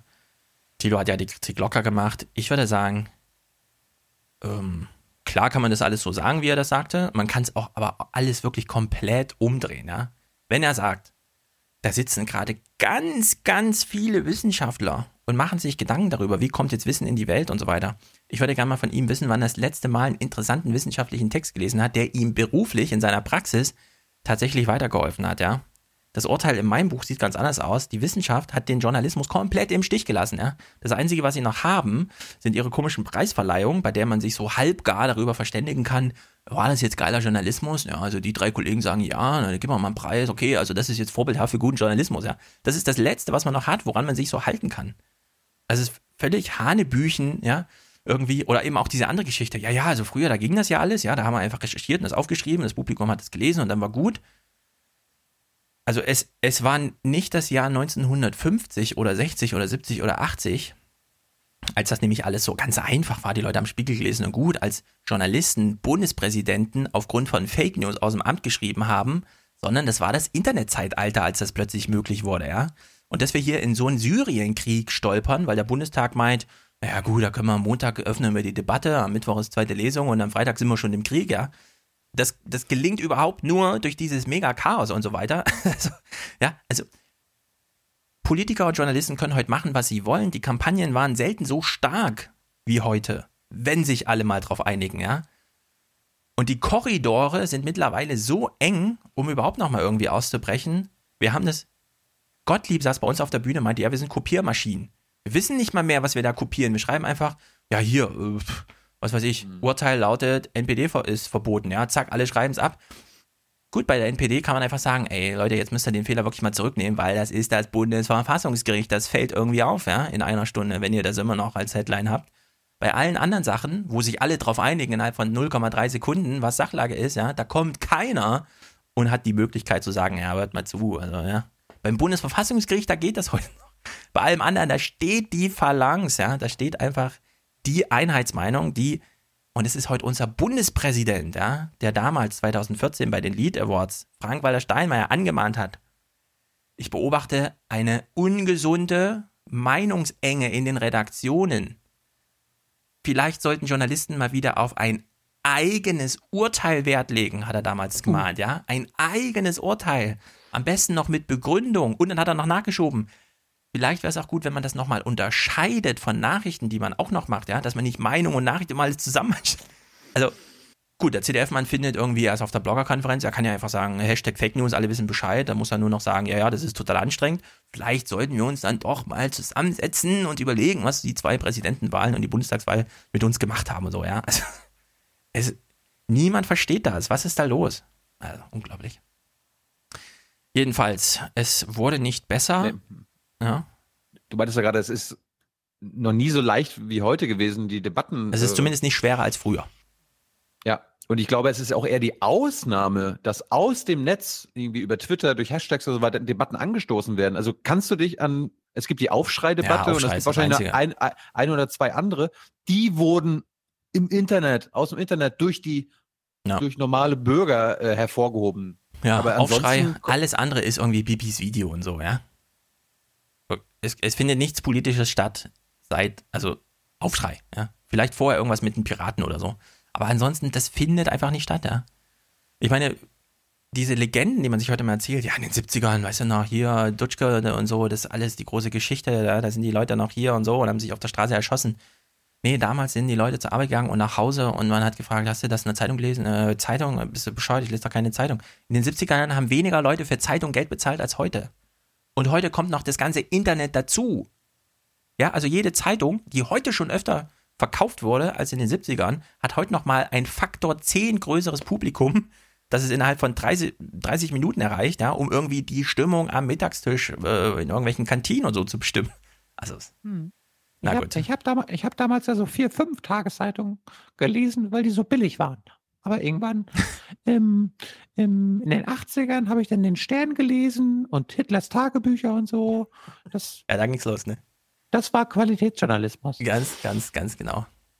Peter Frei, ja, der, der Chef von den ganzen Typen hier auf der Bühne, der Intendant des ZDF, saß vor, das haben wir hier im Podcast uns angehört, clipsweise, weil ich mein Diktiergerät dabei hatte, als er hier in der Frankfurter Oper beim Bürgergespräch der FAZ war und meinte, ja, ja, das Internet ist ganz wichtig und Social Media ist am allerwichtigsten. Und wir, die Öffentlich-Rechtlichen, bestimmen einen ganz großen Meinungskuchen mit im, Öffentlich äh, im, im, im Social Media Internet, ja. Aber nein, er kann sich hier als Opfer gerieren. Der CDF-Rechercheur ist natürlich das Opfer dieser Medien und also dieser Flut an Amateuren, ja, die seine Arbeit erschweren. Jetzt muss er auch noch Fakten checken. Ja, er wurde vor 25 Jahren für was anderes beim ZDF eingestellt. Jetzt muss er plötzlich Fakten checken. Also es ist ja unglaublich. Nun gut, auf der Bühne also nur spannende Supergeschichten, die man alle gerne in der Küche weitererzählt. Und dann wird man gleich gefragt, wer, hey, wer hat denn diese tolle Geschichte? Der Klaus Kleber, auch ja, Superstar, ja. Die Diskussion wurde jedenfalls nicht besser, als das Publikum dann mal zur äh, Sprache kam. Ähm, man hat es recht schnell eröffnet, weil auf der Bühne gab es wirklich nicht viel zu erzählen. Also hören wir uns mal die erste Publikumsfrage an.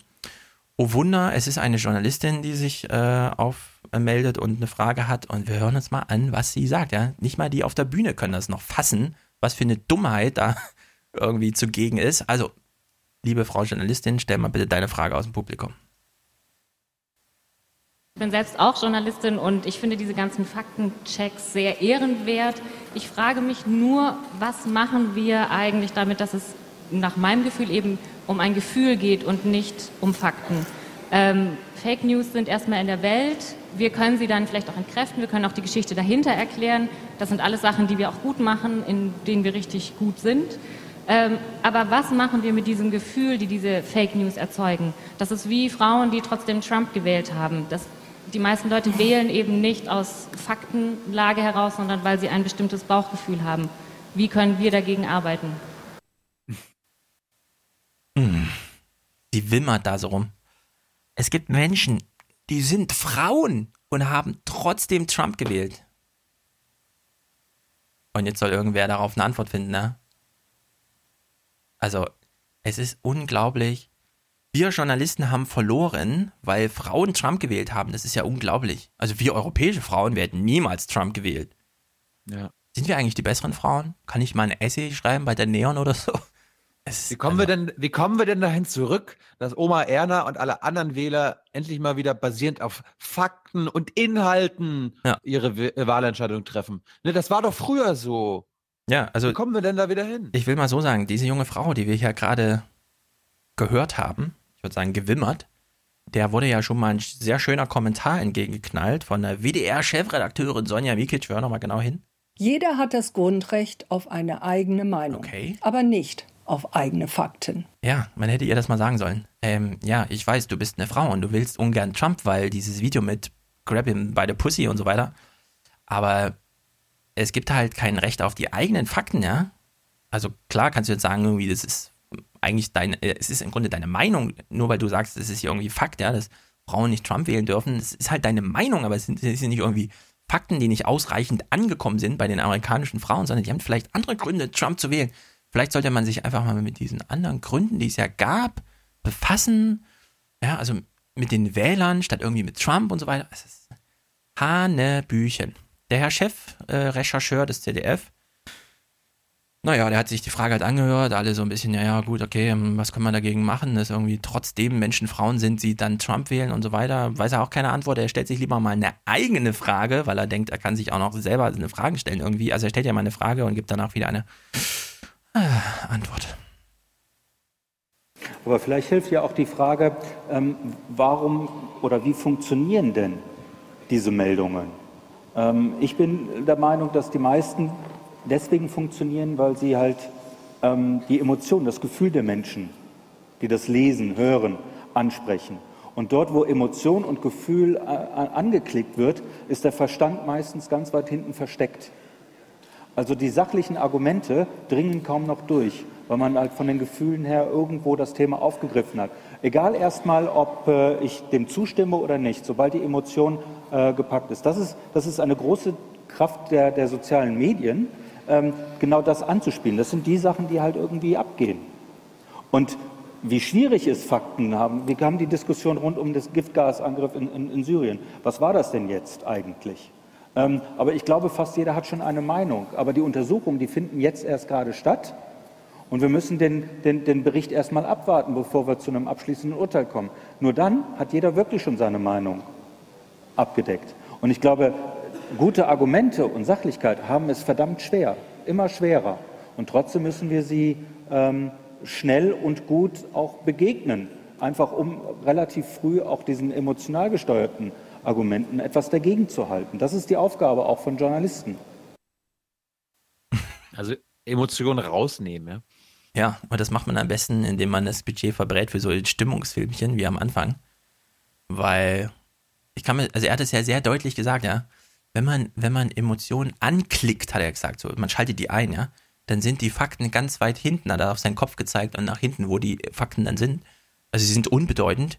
Ich glaube mir, er konnte hier so einen guten Punkt machen, also das richtig so handfest behaupten, weil er diesen Mechanismus kennt, weil er ihn ja selber anwendet die ganze Zeit mit seinen Stimmungsfilmchen. Er schiebt das dann zwar auf, ja, und in Social Media, da machen die alle nur noch emo über Emotionen und so weiter, ja.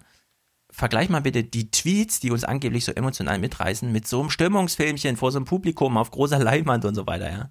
Jede scheiß Diskussionssendung von Anne Will bis sonst wohin beginnt mit so komischen Stimmungsfilmchen und hat die dann auch mittendrin und so. Aber das ist alles Social Media und es ist auch böse.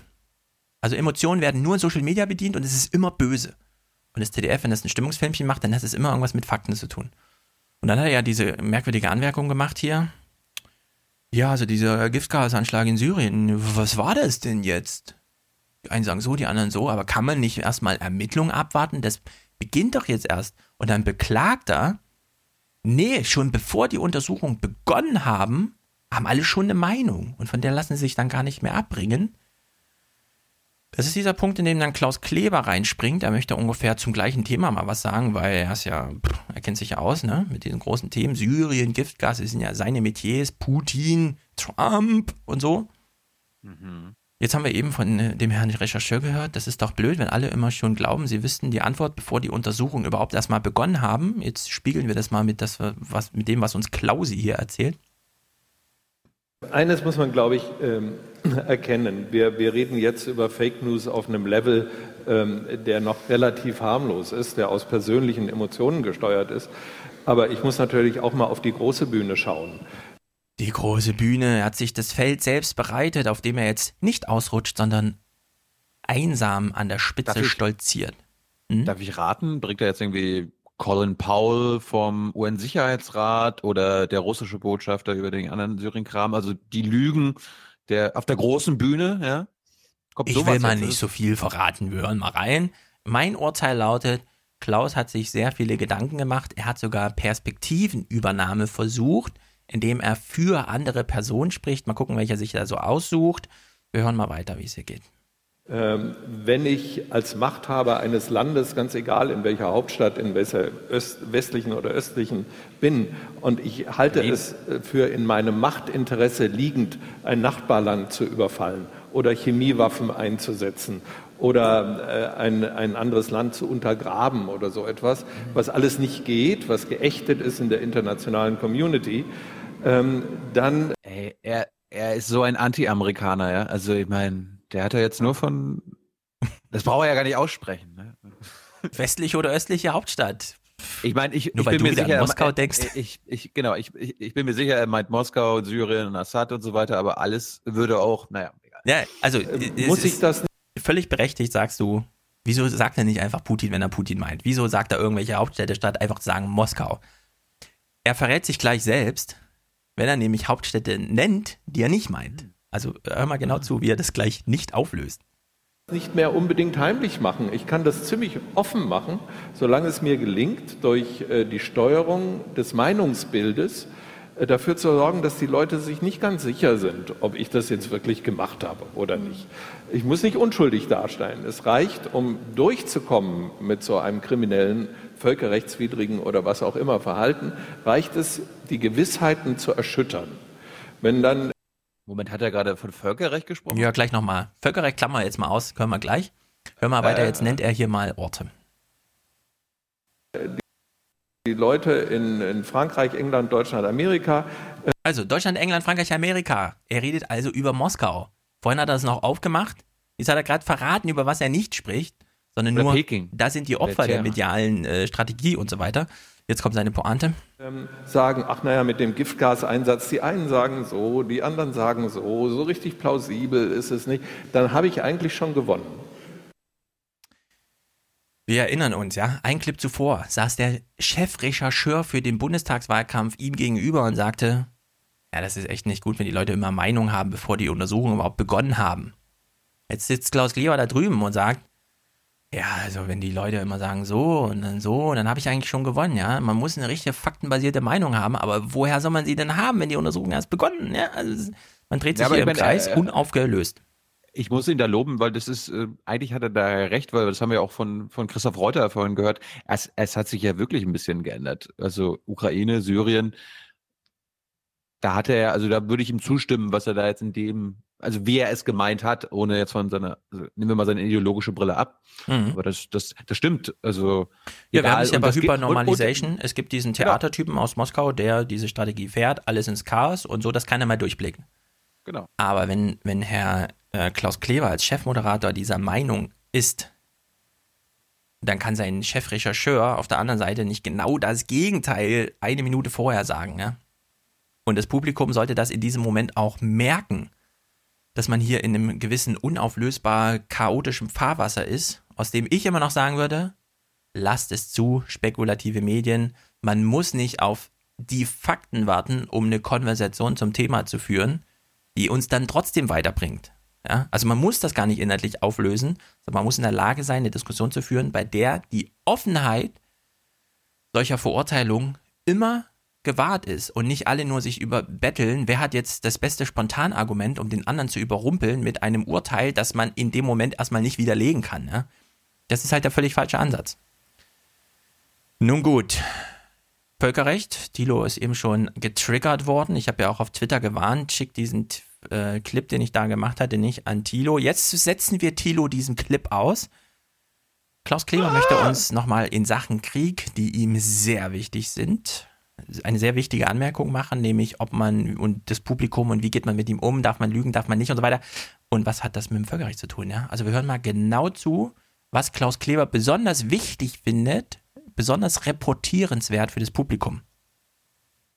Wenn ich es zulasse, dass die Leute immer noch glauben, dass Elvis Presley lebt und dass die Mondlandung äh, in einem Studio in Hollywood nachgestellt worden ist, dann ist es harmlos. In dem Moment, wo es um Dinge geht, wie, äh, wie gerade völkerrechtswidrige Angriffskriege oder so, äh, muss ich es als Journalist, als Community der Journalisten auch schaffen, die Dinge, die feststehen, die beweisbar sind, auch wirklich so festgefügt dem Publikum zu präsentieren, dass sie überzeugt werden können von etwas, was stimmt. Also die Community, also auf die warte ich ja immer in der BBK zum Beispiel, ja? ja. Wenn ich auch das Völkerrecht anspreche, dann ist die Community nicht wirklich interessiert daran. Ja, also wenn es um unsere Völkerrechtsprobleme geht. Oder wenn Klaus, also wie oft hat Klaus in letzter Zeit über das über völkerrechtliche Probleme unsere Einsätze oder unserer Freunde hm, gesprochen? Lass mich raten, äh, nie. Hm, ja, nie bestimmt, nie bestimmt nicht. Das, naja, also, es gibt so ja, nicht mal, das, ja das muss man, das, das Marietta Slomka, das hat sie ja gemacht, als äh, als sie Altmaier da hatte, das hat sie angesprochen. So ist das ja nicht. Und äh, aber ich sag mal so, so wichtig. Wir, wir befinden uns ja gerade im Krieg. Wenn wir auch nur Fotos schießen, die keiner braucht, egal, wir schießen trotzdem mit zwei Tornados in Syrien. Haben wir dafür ein völkerrechtliches Mandat oder nicht? Wiederholt sich die Situation, ob wir das haben oder nicht, mit zum Beispiel Kosovo, ja oder nein? Sind wir immer noch im Kosovo? Wie lange wird es eigentlich in Syrien noch dauern? Wann kommt man irgendwann mal mit der, wie Klaus Kleber eben völlig zu Recht sagte, man darf das Publikum da nicht verschonen, wenn es um Sachen Völkerrecht geht und Krieg, ja, das sollte man dem Publikum auch zumuten. wann wird die Debatte geführt, ja? Äh, ob wir vielleicht ich mein, zumindest im Nachhinein nochmal eine völkerrechtliche Mandatierung dafür kriegen oder nicht? Ja, du, die Bundeswehr ist seit anderthalb Jahren jetzt Teil der Anti-ISIS-Koalition und eigentlich darf die Bundeswehr nur militärisch irgendwo teilnehmen, wenn es ein UN-Mandat gibt. Und dieses mhm. UN-Mandat, ja, gibt es halt immer noch nicht, ne? Naja, ja, schwierig.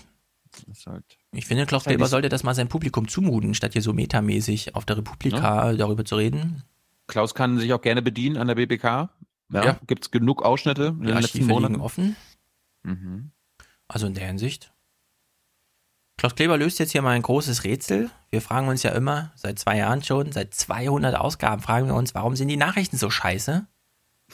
Finden keine gute Antwort, sondern wir sagen, na, wir müssen sie halt trotzdem gucken. Klaus Kleber hat jetzt hier mal eine Antwort. Klaus, warum sind die Nachrichten eigentlich so schlecht? Und ähm, obwohl wir, glaube ich, bei einem Qualitätsmedium arbeiten, ähm, haben wir da noch Luft Glaubt nach er. oben. Also es, es kann besser, einleuchtender, klarer sein. Und ich mache immer wieder die Erfahrung, es ist leider, wenn man einleuchtender, klarer, ähm, überzeugender sein will, ist es einfach mehr Arbeit. Zehn Prozent mehr Glaubwürdigkeit und Durchdringen und Verständlichkeit heißt mindestens 50 Prozent mehr Aufwand. Ja, ich fasse mal zusammen. Klaus, warum sind die Nachrichten so schlecht? Und Klaus sagt dann, ja, gute Nachrichten machen halt mehr Arbeit. Es ist wirklich aber, aber das, ist, das ja.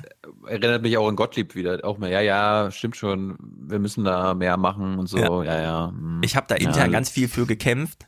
Ja, stimmt schon. Stimmt schon, Jungs. Ja, Jungs, ihr habt ja, ihr habt ja recht. Ja. Gute Arbeiten machen mehr Arbeit. Mhm. Und das ist natürlich ein super Grund, warum die Nachrichten schlecht sind. Also in der Hinsicht, mit dem Clip kann man erstmal arbeiten, glaube ich. Mhm. Darum, darum Mhm. Weiß nicht, was deine Stundenwoche ist. Ich habe eine, hab eine 60-Stunden-Woche. Klaus Kleber hat auf einen Monat runtergerechnet, vielleicht eine 20-Stunden-Woche. Ja, Klaus Kleber arbeitet ja nur alle zwei Wochen. Ja. Da, da, also Klaus, du hast doch immer eine Woche zwischendurch Zeit. Ja, da macht er Silicon Valley-Reportagen, haben wir ja schon gesehen. Nee, einmal im Jahr vielleicht. Das dauert ein Jahr, das ist halt auch viel Arbeit im Anführungszeichen. Hm. Nun gut, Klaus. Klaus hat hier mal einen lichten Moment. Wir wechseln jetzt die Szenerie so ein bisschen auch. Oder ja, wir wechseln eigentlich richtig die Szenerie, seht ihr gleich. Drei letzte Clips als Rausschmeißer. Klaus, wie soll man sagen, es klingt ein bisschen albern, wenn ich das so sage, aber Klaus ist vielleicht nicht so ganz geeignet für Studiosituationen, Klammer auf, wie das heute schon eine ist, Klammer zu. Vielleicht hätte er einfach doch nochmal den Beruf irgendwann wechseln müssen. Er er geht ja mal auf Bühne in Metasituationen, weil er mit der Situation ein bisschen unzufrieden ist. Wir achten mal genau auf den Subtext, den er uns so mitliefert. Ich habe ähm, äh, an die Bühne eine Bitte. Ich, ich finde den Republika-Ansatz ganz toll, dass wir hier auf Augenhöhe miteinander äh, reden. Ein bisschen erhöht sind wir hier immer noch leider. Aber ich sehe eure Augen nicht. Ähm, der Saal ist beleuchtet wie ein Theater. Wäre es, ah, es wird jetzt ein bisschen heller. Schön, dass Sie Super. alle da sind. Viel es besser. Ist, es ist ein ganz komisches Gefühl hier Gucken Sie mal, Herr Kleber, alles voll. Nee, jetzt habe ich das Gefühl, ich rede mit Menschen hier. Es ist nur, nach der dritten Reihe ist es dann bei dieser Bühnenbeleuchtung ist das dann einfach eine, eine schwarze Masse. Ähm, ist sehr viel sympathischer so. Das Licht geht also an im Saal, er kann die Augen sehen und sagt dann, jetzt habe ich das Gefühl, ich rede mit Menschen hier ich frage mich immer, wie bringt er sich denn im ZDF-Studio in Stimmung? Da sitzt, steht er wirklich vor einer schwarzen Wand und die, selbst die Kameras werden von Robotern bedient, ja, von so Industriearmen. Da sieht er auch keine Augen, ja. Also ist er da in so einem Outer Space-Zustand, in dem man nicht genau weiß, ach so, ich rede gerade mit Menschen hier. Wir kennen das ansonsten nur von Facebook, ja, dass man den Ingenieuren immer mal so einen Zettel reinreichen muss. Übrigens, wenn du in die Statistik guckst und siehst, was weiß ich, dein Produkt, die neue Besternung in Instagram oder so, die wird, wurde gestern von 300 Millionen Menschen genutzt, dann sei dir sicher oder erinnere dich daran, das sind übrigens 300 Millionen Menschen. Das ist nicht nur eine nackte Zahl, die dir der Computer, Computer hat, das sind Menschen, ja. Also du hast hier mit Menschen zu tun. Klaus Geber hat wahrscheinlich auch mal so einen Zettel reingereicht, ja.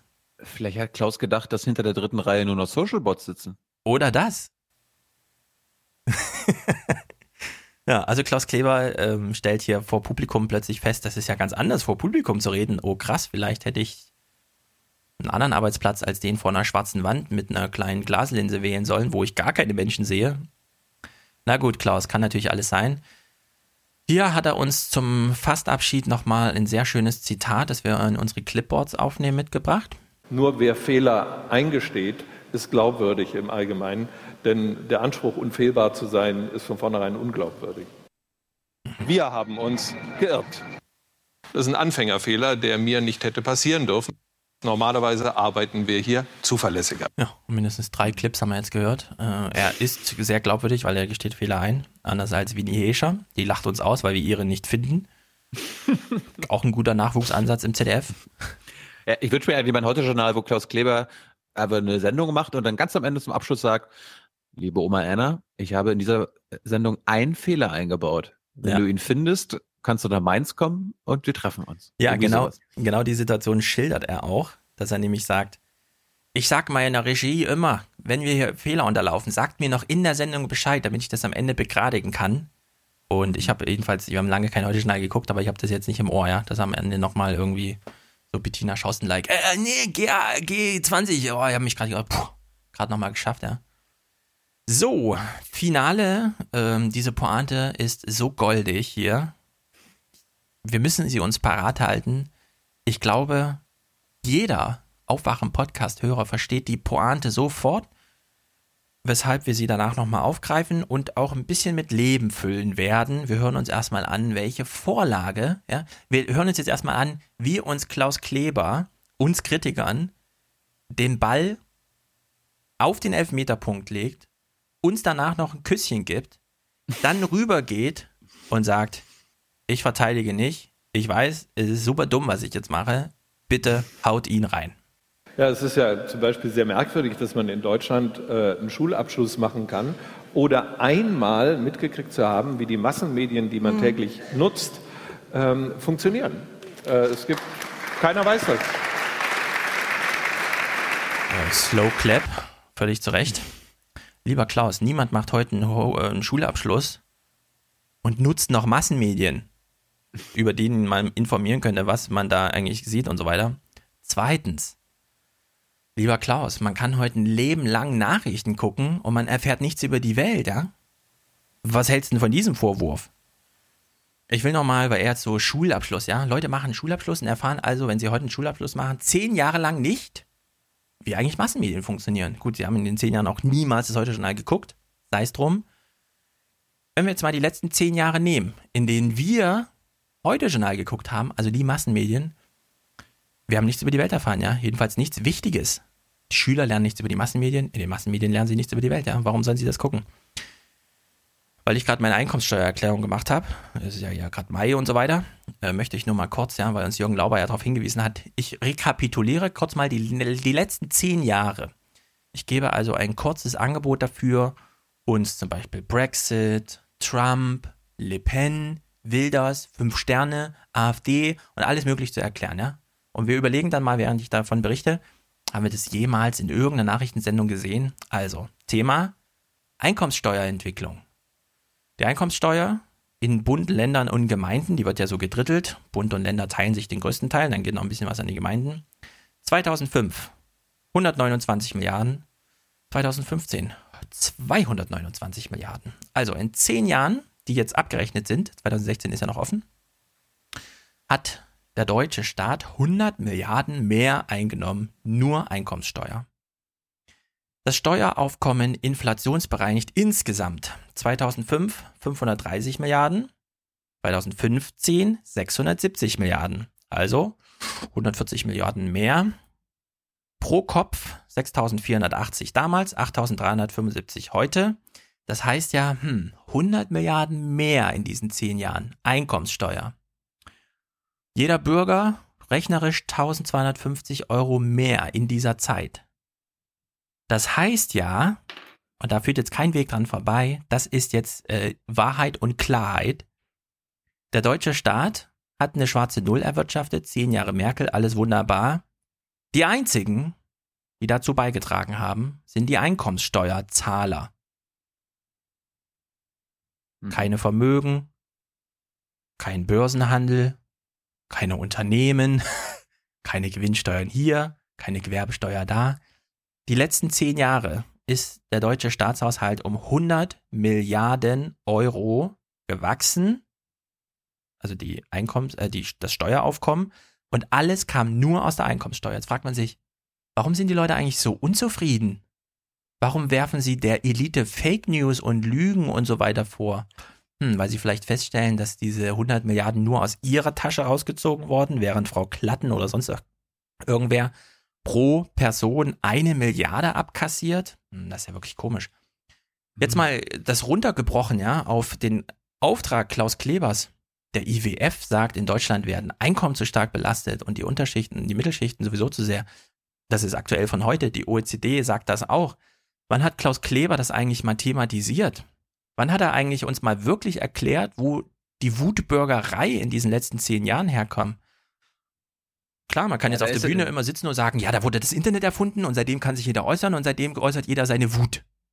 Dann ist man genau den halben Weg gegangen. Dann muss man trotzdem noch fragen, wo kommt denn diese Wut her? Ist es denn eine eingebildete Unzufriedenheit oder hat man irgendwie festgestellt, ja, dass, dass das eigene Fortkommen biografischer Natur stagniert, dass man sich keine Kinder mehr zutraut, dass man, wenn man älter ist und keine Kinder hat, Altersarmut schon hat und so weiter? Kann man das irgendwie zusammenbinden? Also, wir haben in den halt letzten zehn Jahren nichts davon gehört, ja. Ich meine, das wäre eine Aufgabe für Eva. Ja, ich schätze Eva, gute, gute Moderatorin, die, die könnte diese Sorgen noch wahrnehmen. Bei Klaus weiß ich es nicht. Also bei dem, bei dem Jahresgehalt, ja. vielleicht, da kommt er aber vielleicht gar nicht drauf. Ja, es ist einfach, ich benutze das Wort vielleicht zu häufig, aber das ist unglaublich, ja, dass Klaus Kleber hier auf der Bühne sitzt und sagt, ich bedauere sehr, dass deutsche Schüler nicht lernen, wie wir im ZDF Nachrichten machen. Und dann soll das irgendwie eine Botschaft sein, ja, weil er eine Stunde lang das, dem Publikum da eingetrichtert hat, ja, ja, jetzt haben wir ganz viel im Internet und die Leute und die machen ja, was sie wollen und so weiter. Wir hören das ja hier von Gerz Gobel zum Beispiel. Und hier liegt ein Grundproblem des Internets. Jeder ist heute Massenmedium. Jeder kann sich äußern. Und ja, unzensiert, ja. Sowas äh, ist jetzt irgendwie Argument. Dabei ist das nur so ein Symptom und man hätte es auch mal ein bisschen, ja, einen kleinen Schritt hinter diese alltäglichen, was sagt der Minister, was der VW-Aufsichtsratschef sagt, ich bin auf Distanz zur Winterkorn, dazu machen wir jetzt eine Woche und jeden Tag 13 Minuten Sonderberichterstattung und zum siebten Mal schalten wir zu Klaus Dutenhöfer, der uns irgendwas als Autoprofessor erzählt und so weiter. Nichts davon, ja. So, Gottlieb, das haben wir ja schon gehört. Wir sind Kopiermaschinen, hat er uns gegenüber gesagt. Heute, Mittwoch. Giovanni Di Lorenzo. Ich weiß nicht, ob Tilo den mitbringen wollte. Na, äh, warte mal. Giovanni Di Lorenzo hat ein Interview gegeben. Frage.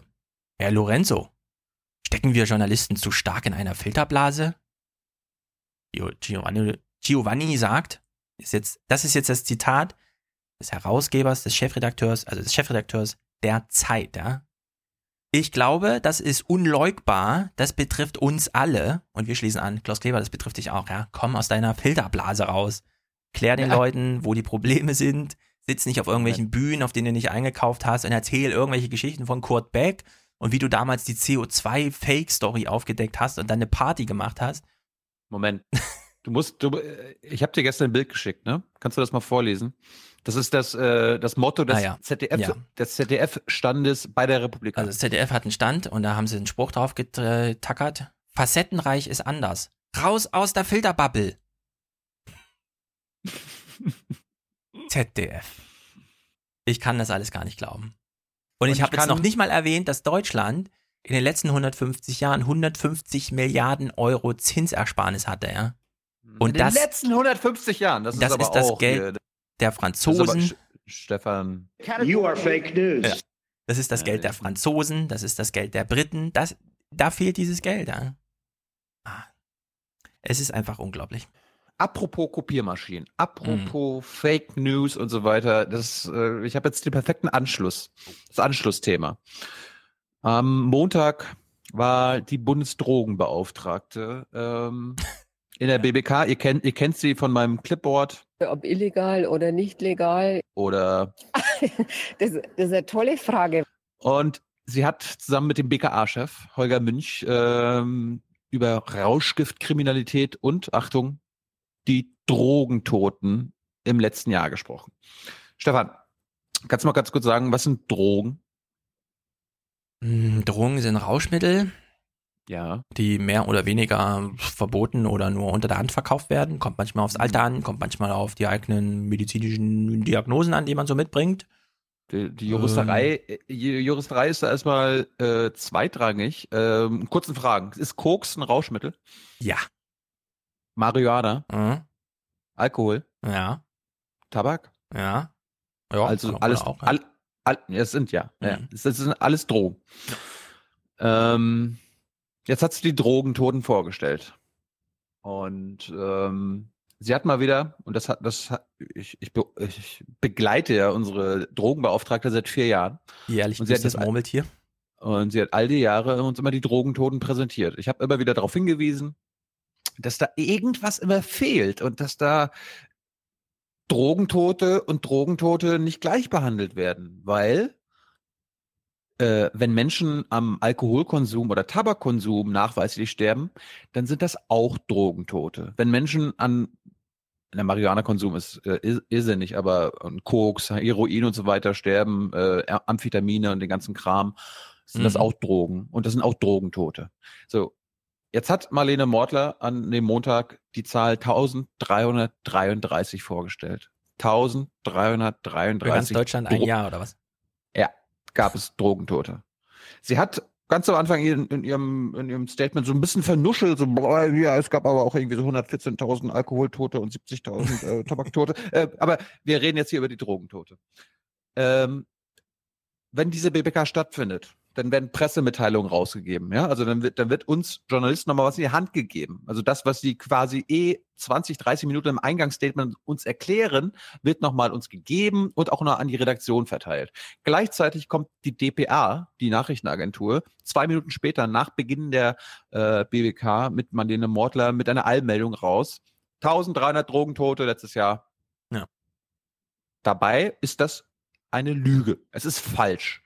Es mhm. ist die Zahl müsste 200.000 heißen, nämlich 1333 Tote durch illegale Drogen sowie 199.000 Tote durch legale Drogen. So, und diesmal am Montag, ich war noch nicht ganz ausgeschlafen, ist mir die Hut. Ja, hallo. Mhm. Tilo, Tilo. Ich finde, das ist harter Tabak, äh, harter Tobak, ja, so Lügen vorzuwerfen. Aber ich lasse das mal durchgehen, okay liebes Publikum, wir wissen Bescheid, ihr müsst die Kommentare nicht schreiben, okay. Sie mhm. hat gelogen, lass mal mal durchgehen, aber bitte keine Kommentare dazu, okay, keine Kritik. Alles klar, Peter, mach's gut. Jo, haut rein, mach's weiter. Alles klar. Und wir gucken, wir gucken uns jetzt mal, bevor wir zum ZDF kommen, ja, mhm. anschließend, ne, wir, Qualitätsjournalismus und so weiter. Ja. Ich wollte, ich wollte es erst andersrum machen, aber das, wir müssen es jetzt, wir müssen es chronologisch machen, weil ich habe nämlich genau das erahnt, was danach passierte. Und ähm, wir hören uns erstmal an, wie ich mich bei meinen in der Mortar beschwert habe und sehen dann weiter. Frau Mortar, die Top-Nachricht von Ihnen ist, 2016 wurden 1333 rauschgiftbedingte Todesfälle registriert. Das sind Fake News, Frau, Ford, äh, Frau Mortler. Rauschgift, dazu gehört auch Alkohol und Tabak. Sie haben vorhin die Zahlen genannt. Warum werden diese Zahlen immer noch getrennt behandelt? Es gibt keine illegalen Drogentoten und legalen Drogentoten. Warum verbreiten Sie weiterhin diese Fake News? Lieber Herr Jung, das behaupten Sie, dass das Fake News sind. Sie wissen Wenn genau. Wenn Sie Alkohol- und Tabaktote hier nicht anführen, dann sind das Fake News. Sie wissen genau, dass ich äh, gleich zu Beginn ähm, die Zahlen der Tabaktoten und der Alkoholtoten in Relation gesetzt habe. Ähm, und äh, gleichzeitig darauf hingewiesen habe, ähm, dass 121.000 Tabaktote pro Jahr und über 70.000 Alkoholtote pro Jahr im Verhältnis zu den Toten im Bereich der illegalen äh, Drogen ganz klar zeigen, wo noch mein Handlungsfeld ist. Aber heute Ach. reden wir eben ausschließlich über die illegalen Drogen und deshalb ist ja heute auch Herr Münch gekommen. Ähm, ich sehe jetzt hier keinen Widerspruch und es gibt keine Geheimnisse. Im Gegenteil, Sie wissen, dass ich mich auch im anderen Bereich, Stichwort Tabakwerbung, hier habe ich mein Ziel noch nicht erreicht, massiv einsetze, dass äh, in Zukunft Tabakwerbung zum Beispiel verboten wird. Jetzt kommen wir auf den Punkt, der der danach wichtig wird und was Klaus Kleber angesprochen hat und äh, was meine Befürchtung war. Punkt ist, wenn heute Abend wieder in den Hauptnachrichten vermeldet wird, wie viele Drogentote es letztes Jahr gab, dann werden von, wird von 1333 gesprochen und nicht von den 200.000 anderen Drogentoten. Ist es nicht Ihre Aufgabe als Drogenbeauftragte, das ganzheitlich anzugehen und immer zu betonen, dass diese Toten durch illegale Drogen einen ganz, ganz, ganz kleinen Teil ausmachen? Ähm, das ist eine Möglichkeit. Stellen Sie sich vor, wir würden hier heute nicht zusammensetzen. Wären Sie wahrscheinlich der Erste, der sagen würde, ah, Mottler hat was zu verbergen. Erstens. Zweitens ähm, werde ich ja noch in diesem Jahr vor der Sommerzeit meinen Drogen- und Suchtbericht vorstellen, wo der Bereich Alkohol und Tabak einen ganz, ganz breiten Raum einnehmen wird. Und da gibt es auch nichts zu beschönigen, im Gegenteil. Aber auch hier, Gut. ich finde, du kannst da der Stärke deiner Fragen vertrauen. Die Leute wissen schon, wie sie mit der Antwort umgehen können. So, und jetzt habe ich mir gedacht, okay, ich habe das jetzt in der BBK angesprochen. Die Leute, die Kollegen sitzen an den Bildschirmen und verfolgen das. Ja? Die, die, die lesen ja nicht nur die, die DPA-Meldung, ja. die, recherch, die recherchieren ja auch nach. Wenn, wenn die greifen zum Hörer. Ja, haben wir ja gelernt von Klaus Kleber. Und da habe ich mir gedacht, ja, gucken wir mal, was äh, das ZDF am selben Tag, nachmittags, abends gesendet hat. Und äh, wir, ich habe auch die, die ARD, aber wir gucken erstmal äh, bei ZDF heute rein.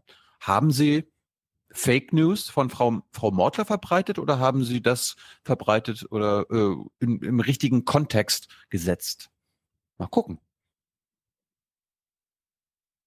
Die Zahl der Drogentoten ist im vergangenen Jahr deutlich gestiegen. Das zeigt der aktuelle Bericht der Bundesregierung.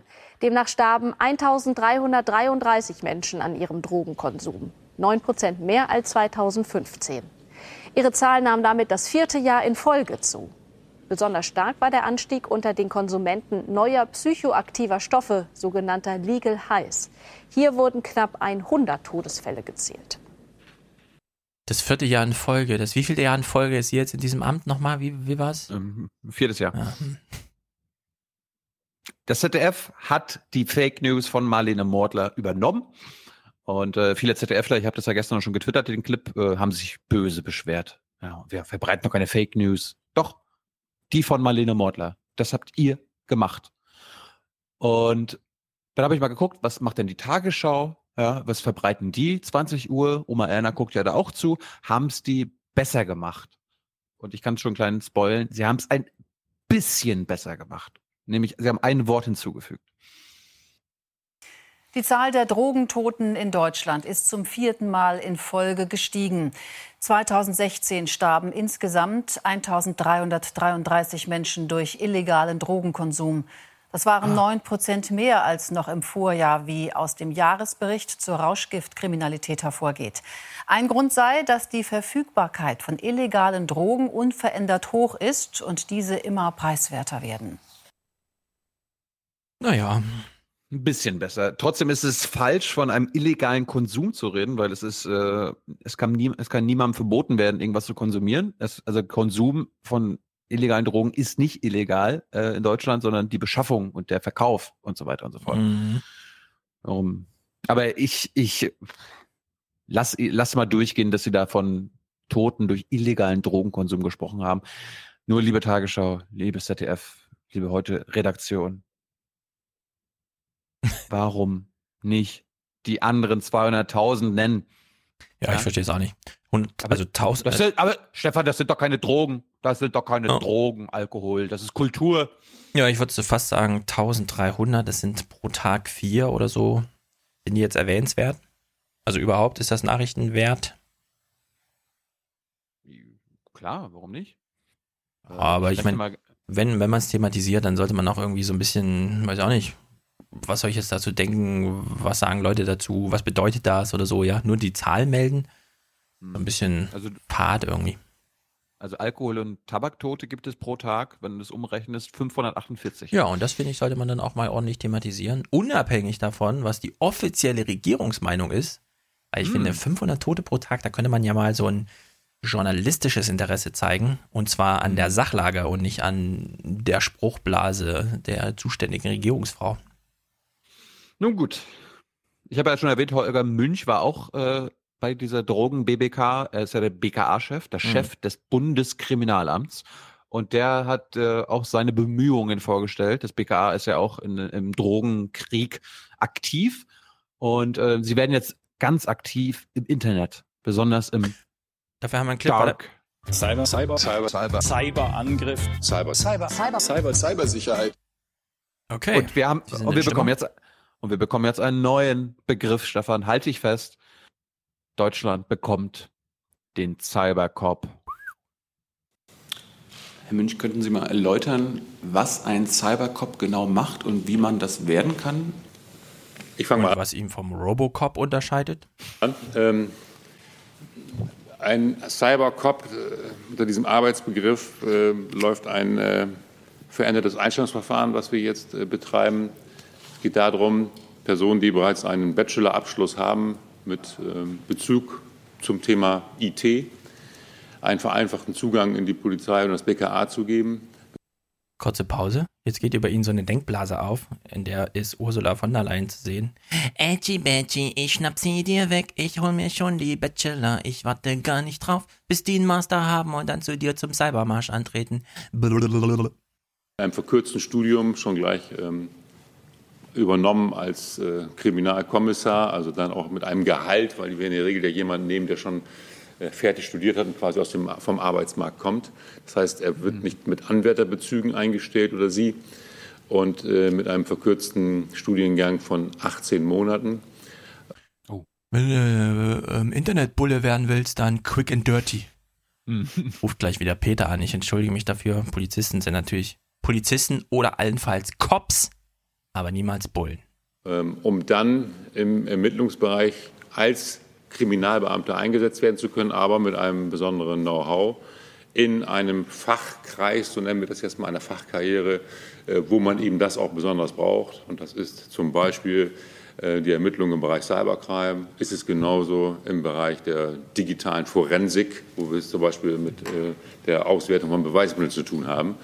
Das Ziel ist es also, dann auch attraktiver zu werden für solche Personen, die mit dem Gedanken spielen, bei der Polizei zu arbeiten, schon studiert haben und äh, dann über einen verkürzten Einstieg äh, diese, diese Möglichkeit zu eröffnen. Das ist ein Cybercop, ja, so was mal Erläuterung. Also, schön. Irgendwann. Ich wär, ich, Mhm. hätte, hätte ich einen Bachelor, ich würde jetzt Cybercop werden. Irgendwann, irgendwann fällt vielleicht mal der Groschen, dass sie alle feststellen, wartet mal, das Verteidigungsministerium will Cyber Cyber, BKA will Cyber Cyber, Finanzministerium will Cyber Cyber, Innenministerium will Cyber Cyber, die Innenministerium angegliederten Dinger wollen Cyber Cyber. Vielleicht sollten wir jetzt bei diesen ganzen Sachen mal das Bildungsministerium und die Länder mit einbeziehen, damit wir beispielsweise in zehn Jahren auch Cyber Cyber haben, wenn wir das wollen. Ich meine, beim Fußball hat es auch geklappt, ja. Jeder weiß noch, damals mit Rudi Völler und so weiter, äh, Tiefpunkt, neuer Tiefpunkt, was, schon wieder Tiefpunkt, ich breche das Interview ab und so. Zehn Jahre später Weltmeister, ja. Also man kann, wenn man nur ein bisschen Geld da reinpulvert und die Nachwuchszentren Förderung macht und das Personal auch hat, dann kann man sogar Fußballweltmeister werden. Vielleicht, vielleicht fällt irgendwann mal der Groschen, wenn wirklich der ganze Kabinettstisch meint, man müsste jetzt mal Cyber, Cyber und die Einstellungsverfahren sind natürlich quick and dirty und ja, mit Bachelor kannst du schnell herkommen. Ja, du bist erst 18, kein Problem. Du hast schon mal eine Webseite gemacht. Komm her, mach eine Webseite für uns oder mach die der anderen kaputt. Ja, das ist auch ein neuer Auftrag. Vielleicht stellt man irgendwann mal fest, dass man das so, dass das auch ein Thema fürs Bildungsministerium wäre, ja, so Cyber, Cyber. Aber wer weiß. Cyber, Cyber. Dummes Zeug. Zum Schutz der Freiheit. Ganz genau. Gut, wechseln wir mal das Thema. Apropos BBK. Am Montag gingen noch andere Pressekonferenzen vonstatten, nämlich die AfD war zu Gast und äh, wir wechseln mal hier. Vielleicht will ich doch AfD. Von Frauke Petri ist nicht alles schlecht. Frau Petri war angekündigt, ist leider nicht gekommen. Angeblich aus äh, Schwangerschaftsgründen. Na gut. Aber es, sie ist auch hochschwanger, muss man ihr lassen. Aber apropos Familie, ähm, ich hatte einen, Artikel von Stefan Niggermeier auf Übermedien gelesen, weil es geht ja darum, Alice Weidel hat sich, ähm, ja, Alice Weidel ist die hier, Für Deutschland. Hat sich beschwert, äh, dass ihre Sexualität und ihre, ähm, ihr Familienleben thematisiert wird in den Medien. Ihr Schweizer ja. Familienleben, ja. Ja, ja, ja, ja. Ob sie jetzt den ersten Wohnsitz hat oder zweiten, den, das wollte sie jetzt auch nicht erklären. Aber ich habe mich mal ähm, dafür interessiert, ja, wie, wie das denn zusammenpasst, ja, ihr, ihr Lebensbild mit dem Familienbild der Mhm. AfD. Hören wir mal rein. Ich wollte mal zu dem ähm, Familienbild der AfD kommen. Die AfD kämpft ja für ein sogenanntes traditionelles Familienbild aus Mutter, Vater, Kind. Frau Weidel, könnten Sie uns einfach mal erklären, wie das, Sie sind ja, Sie leben nicht in so einem traditionellen Familienbild. Wie ist das mit Ihnen selbst als Spitzenkandidatin vereinbar?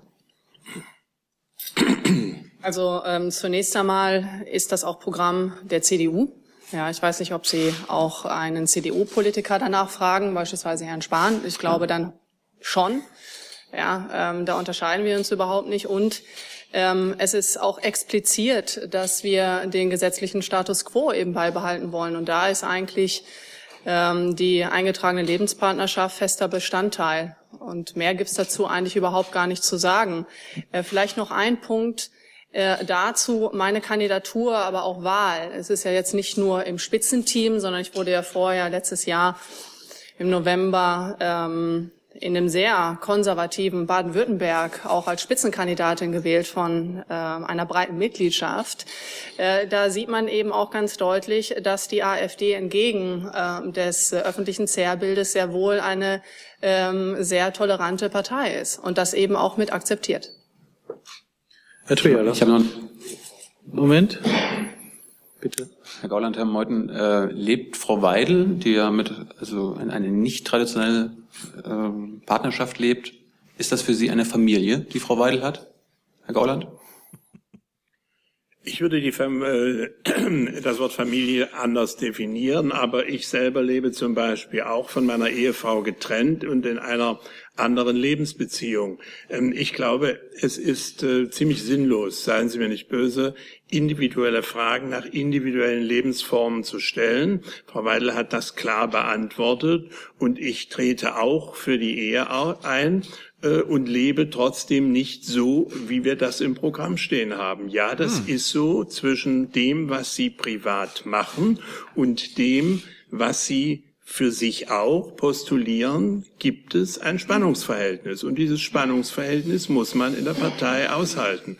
Und äh, das hält Frau Weidel aus und ich schon auf jeden Fall, weil das äh, ja vielen Menschen in diesem Lande so geht. Ich glaube, man sollte aus solchen individuellen Entscheidungen keine Schlüsse auf ein Parteiprogramm ziehen. Was für eine Kasper-Partei. Das ist ja Die unglaublich. Beiden die beiden Spitzenkandidaten wollen, also propagieren ein Familienbild für ihre Partei, dass sie beide gar nicht leben. Und sie sagen auch noch, oder er sagt ja jetzt gerade so, ja, nur weil wir das jetzt nicht leben, ja, ist das, das doch, ist das doch nicht wichtig. Ja? ja, da tritt eine Partei an, die politisch, also ihre Politik totalitär umsetzen will, bis hin zu Mauern, Schießbefehl und so weiter und so fort, ja. Mhm. Und dann, ach ja, also bei dem Thema ist uns dann mal der Einzelfall nicht ganz so wichtig. Mhm. Wir wollen hier nicht Flüchtlinge bekämpfen, sondern nur die Flüchtlingsflut. Verstehen Sie den mhm. Unterschied? Das eine ist, mhm. ist eine Flut und das andere sind mhm. nur eine Quantastilliarde Wassertropfen. Ach so. Ah, und Sie meinen, das ist jetzt das Gleiche. Also der, die Flut besteht aus. Nee, nee, nee, nee, nee. Die Flut und Wassertropfen. Verstehen Sie das, Herr Jung? Können Sie es auseinanderhalten? Das ist wie Obst und Gemüse hier, weißt du? Apfel und Birnen. Wunsch und Wirklichkeit. Ja, die, die, diese Anmerkung brauchte ich noch. Ich habe es nämlich nicht verstanden gehabt. Es ist unglaublich. Danke. Es ist wirklich eine Clownspartei, ja. Da sitzen Clowns vorne, erzählen uns irgendwas und hoffen dann, dass es hält bis September. Ihr und äh, wir BBK-Clowns, Hans Jessen und ich, haben uns dann nochmal am Ende gedacht, komm, dann stellen wir den Clowns halt nochmal ein paar Fragen. Ich glaube, wir machen beide äh, zusammen eine. Ähm, mich würde interessieren, ähm, weil Sie ja keinen Kanzlerkandidaten haben, es gibt ja nur Herrn Schulz und Frau Merkel als Auswahl. Wen sieht die AfD als kleineres Übel an? Also unter wem möchten Sie im Bundestag Opposition sein? Und, und äh, die zweite Frage geht an Herrn Gauland. Ähm, Herr Gauland, äh, Sie, seien, Sie, sagen, Sie sind stolz, äh, Deutscher zu sein, auch deswegen, weil die deutsche Geschichte sich ja nicht auf den Nationalsozialismus begrenzen lasse. Auf der anderen Seite kann man den nicht ausklammern. Vor diesem Hintergrund erlaubt Ihr Stolz aufs Deutschsein auch ein Gefühl von Scham auf diese Anteile des Deutschseins? So, dann mache ich den ersten Teil. Herr Meuthen fängt an. Mhm. Stefan? Was antwortet er? Wer, wer ist das er kleinere Übel? Er sagt, äh, das kleinere Übel ist die SPD, weil die fällt immer um. Na, mal schauen. Den zweiten. Dann haben wir's. Ähm, also ich hatte ja eben gesagt, äh, im Hinblick auf, auf Frankreich, dass es da vielleicht nicht ganz äquidistant in der Wahrnehmung ist. Bleiben wir im Lande und betrachten Frau Merkel und Herrn Schulz, muss ich sagen, ähm, ist es äquidistant. ähm, wir können ähm, im Grunde genommen mit beiden Personen, die sich in den maßgeblichen Punkten der Politik auch nicht substanziell unterscheiden, äh, unseren Frieden nicht machen und sind in der misslichen Situation, keinen eigenen Kanzlerkandidaten respektive später Kanzler stellen zu können. Aber so ist Demokratie, gut Ding will Weile haben. Ähm, und ähm, fraglos wird sich, wird sich äh, die Wahl 2017 zwischen einer Kanzlerin Merkel und einem Kanzler Schulz äh, ähm, entscheiden. Äh, beides erschreckt uns gleichermaßen. Und in nicht geringem Maße. Hat er gesagt, äquidistant? Ja. Im Sinne von, das ist auch politisch parolentauglich. Die sind äquidistant. Äquidistant. Äquidistant. Wir glauben mhm. nicht, den gar nichts, die sind äquidistant. Mhm. Mhm. Und jetzt, jetzt kommt die äh, Antwort äh, auf Hans Jessens Frage. Wir erinnern uns, ne? Und wir sind stolz darauf, Deutsche zu sein. Ja, also ich will noch mal kurz. Hans Jessen fragt jetzt hier nach. Mh, hm, die deutsche Geschichte ist ja nicht nur rosig und toll, worauf sie so stolz sind, sondern kann man auch Scham gegenüber pff, ne, Holocaust und so. Und das mhm. haben sie ja unter sich ausgemacht mit Willst du darauf antworten? Oder ich? Na, dann mache ich mal die erste. ja, also es war schon Teil der Antwort, finde ich. Ja, und jetzt kommt äh, drei Minuten lang die Antwort von Alexander Gauland. ähm, eigentlich kann man die Frage nur schwer beantworten. Ähm, ich hier beginnt bei mir Holocaustleugnung und sowas, ja. ja, das ist eine schwierige Frage, so oder so und so. Bin 1941 geboren und von daher habe ich keinen Anteil an der Entstehung des Hitlerismus in Deutschland und meine Eltern waren Nationalliberale und haben äh, auch nicht Adolf Hitler gewählt. Ich kann persönlich also für mich und meine Familie und meine Vorfahren keine Scham empfinden. Dass wir natürlich diese zwölf Jahre äh, mit Scham, Kollektivscham oder wie Sie das nennen wollen, immer betrachten werden, ist doch völlig klar. Und kein Mensch wird heute auf die Idee kommen zu sagen, dass es da irgendetwas Positives gab, was man weiß ich nicht, äh, anders ansehen sollte, als wir das zu Recht heute ansehen. Aber das hat doch nichts damit Björn Höcke, hier kurz eingeworfen, Björn Höcke. zu tun, dass ich als Deutscher auf Epochen stolz sein kann, wie die Staufer, die Otonen, wie der Bamberger Reiter, wie äh, Friedrich von Hohenstaufen. Da gibt es ja Hugenotten. Und dann als der Otto-Motor erfunden wurde, die Otto-Zeit. Oder auch die Bismarckische Reichseinigung, äh, ja, äh, die Denkmäler, die damals geschaffen worden sind. Weltmeister 1990 sind, ob Völkerschlachtdenkmal, Küffhäuser-Denkmal äh, oder Nieder... Weltmeister 54. Genau. Denkmal ästhetisch kann man da auch nicht stolz sein, aber insgesamt hat es eine Menge Epochen in der deutschen Geschichte gegeben, auf die wir stolz sein können. Und Scham kann ich nur für etwas empfinden, was ich oder meine engeren Angehörigen wirklich verbrochen und falsch gemacht haben. Und darin unterscheidet sich die AfD von uns allen, genau daran.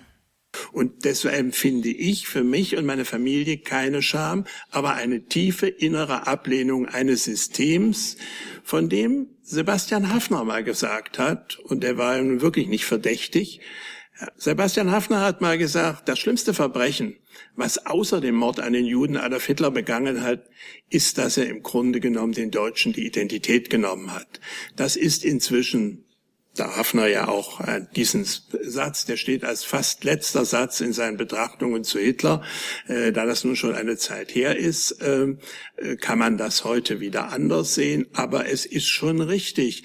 Adolf Hitler hat große Verbrechen auch gegen das deutsche Volk begangen. Und äh, da ist das Wort Scham mir zu persönlich aber eine tiefe innere Ablehnung eines Systems, das nie wieder in irgendeinem Land der Welt, nicht nur in Deutschland, in irgendeiner Weise zur Macht kommen sollte. Da haben Sie völlig recht.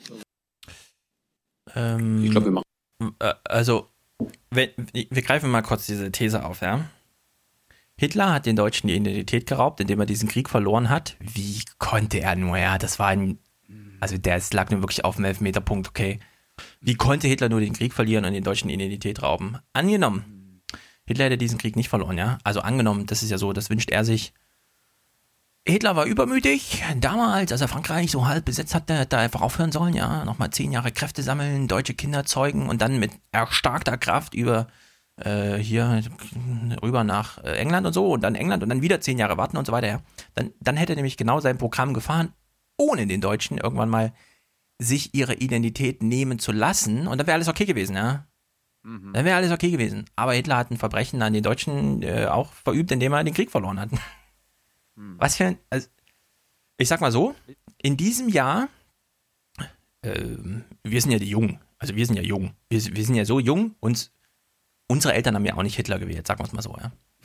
wir sind ja, wir sind fein raus, Gnade der späten Geburt. Wir sind ja so jung, dass wir schon gar keine, also wir kennen nur Hitler nicht, wir kennen ja nicht mal mehr hier diesen CDF-Historiker, wie heißt er? Der ist ja auch schon wieder so ewig nicht mehr dabei. Selbst Tino muss jetzt überlegen, wie heißt er nochmal? Guido Knopp heißt er, Guido Knopp. Ja. Wir sind so jung, wir kennen nicht mal Guido Knopp, okay? Wir kennen nur Hollywood-Filme. Und wir sehen zum Beispiel uh, Batman, hast du gesehen, wie hier Heath Ledger das gespielt hat und so? Krass und so, ne? Und seitdem fragen wir uns ja eigentlich jedes Jahr, welchen Film macht eigentlich Christopher Nolan als nächstes? Hat er Interstellar gemacht. Krasser Genre, bedeutend, also wirklich Maßstäbe setzender Film. Vorher diese Batman-Trilogie, dann diese frühen Werke mit seinem Bruder zusammen. Was, was macht er eigentlich als nächstes für einen Film? Ah, er erinnert uns nochmal, Dünnkirchen. Mhm. Ja, jeder sollte sich jetzt Dünnkirchen angucken. Es ist, ich bin auch sehr gespannt, weil es ist der Film, der thematisiert, wie Nazi-Deutschland in Frankreich damals die Alliierten aus Frankreich rausgeschmissen hat. Es gab nur noch nee, ein.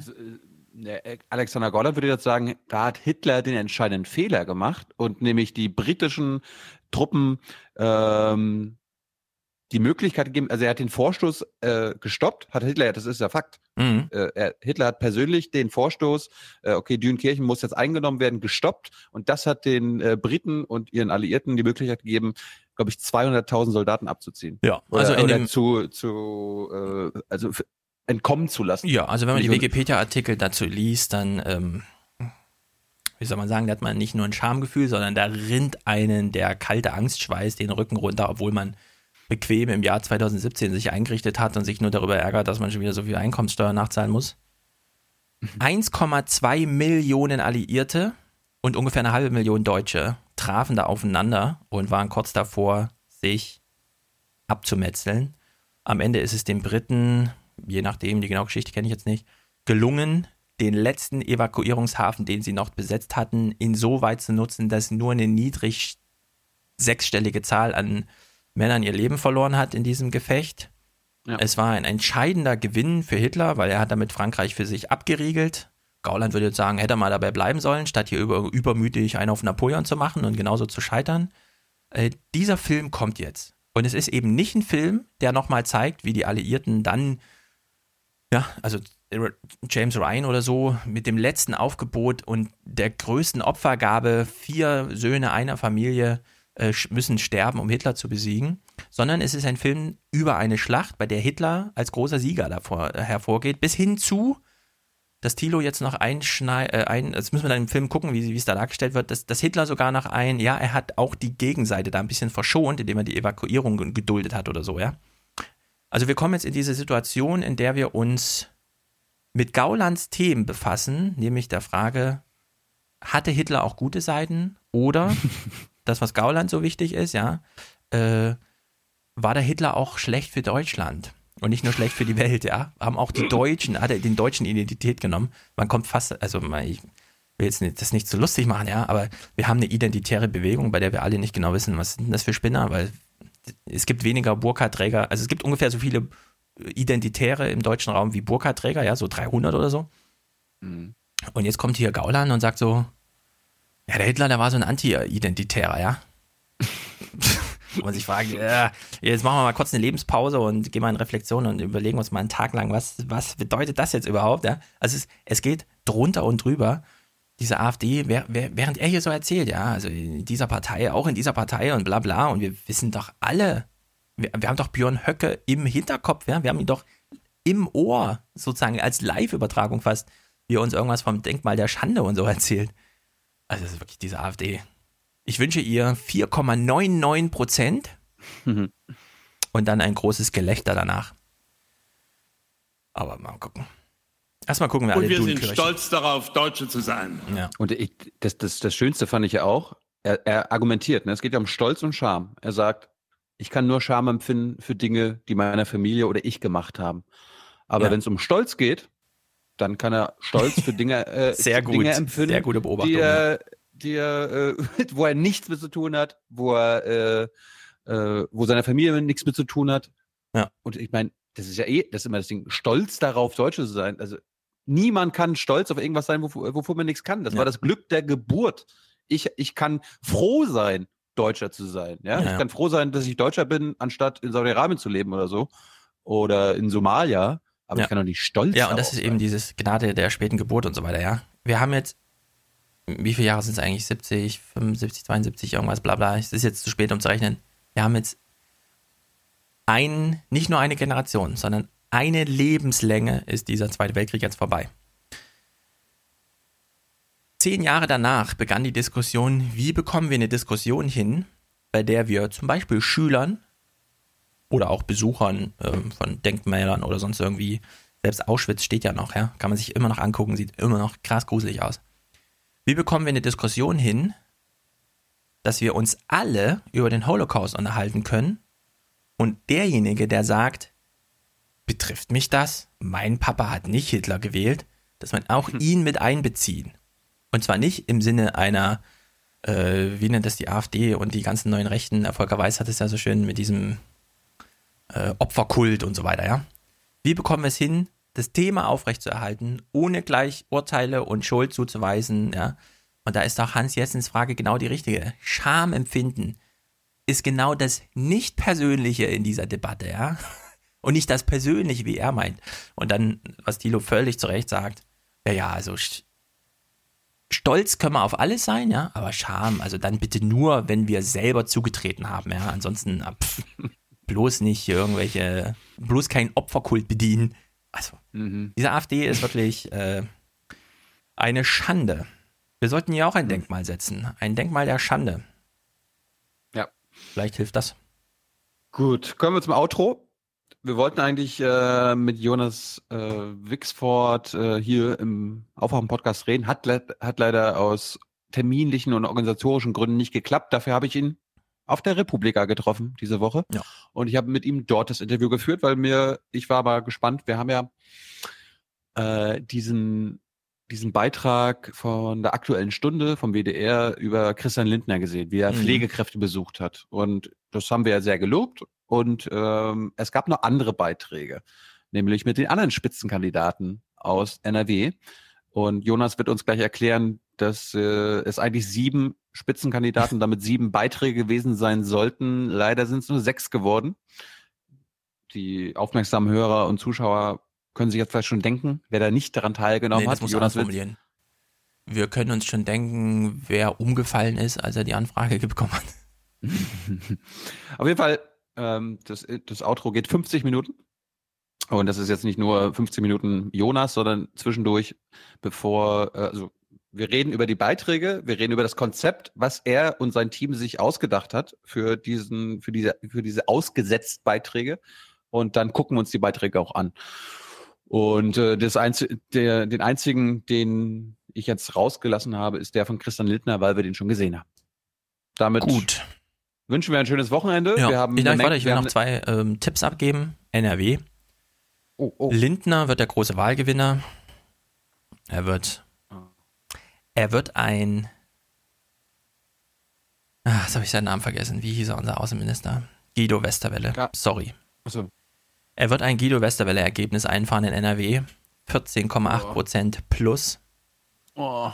Die CDU wird stärker als die SPD. Ich fürchte es. Die Stimmung in Oh. NRW ist nicht sehr gut.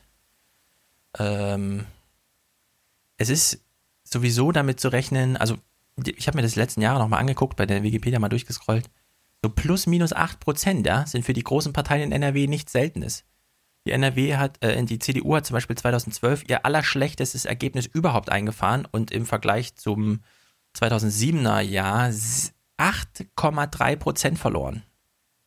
Das kompensiert sie jetzt, ja. Also wir müssen, keiner sollte verwundert sein, wenn die CDU plötzlich so plus 5 oder, oder so. Es wird ein krasses Ergebnis für die CDU geben, weil sie gerade beim letzten Mal ihren historischen Tiefstand hatte und NRW geht es einfach scheiße. Das muss man auch mal sagen. Also in der Hinsicht äh, seid nicht so überrascht, wenn es dann wieder heißt, der Schulzzug ist jetzt abgefahren und irgendwie und bla, der Schulzzug und so weiter. Andere Sache, die ich gern tippen möchte, ähm, es ist ja am Sonntag, äh, am Samstag ESC. Der Italiener singt auf Italienisch, okay. Die Französin singt auf Französisch, die Deutsche singt natürlich auf Englisch, ist ja klar. Emotional muss es ja zugehen, da darf man nicht so genau hindern. Die Russin singt ja gar nicht, weil sie sitzt zwar im Rollstuhl und hätte damit beste Chancen gehabt, den Publikumspreis einzuheimsen, aber sie hat damals auch auf der Krim gesungen, nachdem Putin und so weiter. Ne? Äh, und wer das einmal macht, der darf natürlich nicht in die Ukraine einreisen. Also, liebe Frau Russin, du darfst nicht einreisen, deswegen singt sie auch nicht.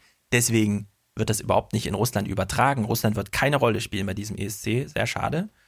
Gewinnen wird allerdings die Britin, weiß nicht genau, wie sehr ich mich festlegen soll, weil ich nicht alle Lieder kenne. Aber ich finde dieses britische Lied, hört es euch mal vorher an noch. Es ist ein Brexit-Song. Und in den letzten Jahren haben immer politische Songs gewonnen, ja. Bis hin zur Ukraine und so weiter. Äh, politische Songs sind eigentlich nicht so geduldet, deswegen ist dieser britische Song eher so ein, ah, mein Liebster verlässt mich, halt mich doch nochmal fest und so weiter, ja. Es ist eine richtige Brexit-Hymne. Sie kommt genau zur richtigen Zeit, es geht sehr emotional zu. Ich freue mich sehr darauf, wie das dann performt wird, weil ich glaube, das wird auch im, im Saal Anklang finden, obwohl die Ukraine viele eigene Probleme hat und so weiter. Aber ich glaube, Brexit wird ein großes Thema und ich bin mir nicht sicher, aber ich könnte mir vorstellen, dass man mit so einem Lied, wie es die Briten diesmal vorschlagen, auch gewinnt. In dieser Stimmung. Also mal gucken. I don't give a fuck. Also ESC ist mir sowas von egal. Ja, mir nicht. Ich bin ja. zwar nicht zu Hause, aber ich werde es gucken. Ich meine, wir werden, wir werden bestimmt eine Menge Hörer haben, die in NRW wahlberechtigt sind. Geht wählen, liebe Leute.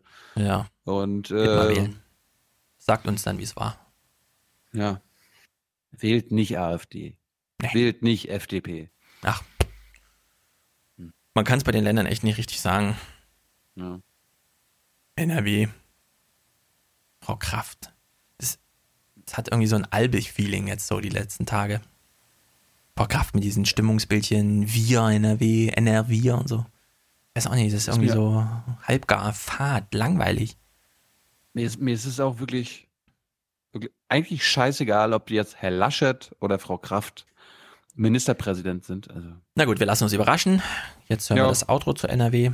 Und, oder, werden wir, oder werden wir Dienstag schon wieder NRW-Wahlberichterstattung? Also wegen mir nicht. Ich, ich naja, gucke das nicht, weil ich bin nicht zu Hause und ich gucke das auch nicht im Nachhinein. Du kannst mich überraschen dann mit ja. Clips, aber. Nee, wir müssen, da, wir, müssen da, wir müssen da schon konsequent sein, weil überleg doch mal. NRW-Wahl, ja. Brexit, Bundestagswahl. Wir haben doch eigentlich nur noch drei Wahlabende. Ja, ich finde NRW ist auch prächtig, weil das sind wirklich so ein bisschen Midterm-Elections, auch wenn es ein bisschen blöder ist, dass sie jetzt wieder mal genau fünf Monate vor der Bundestagswahl sind. Aber 16 Millionen äh, bedeutet natürlich was. Auch was Bundesrat angeht und so, aber gut.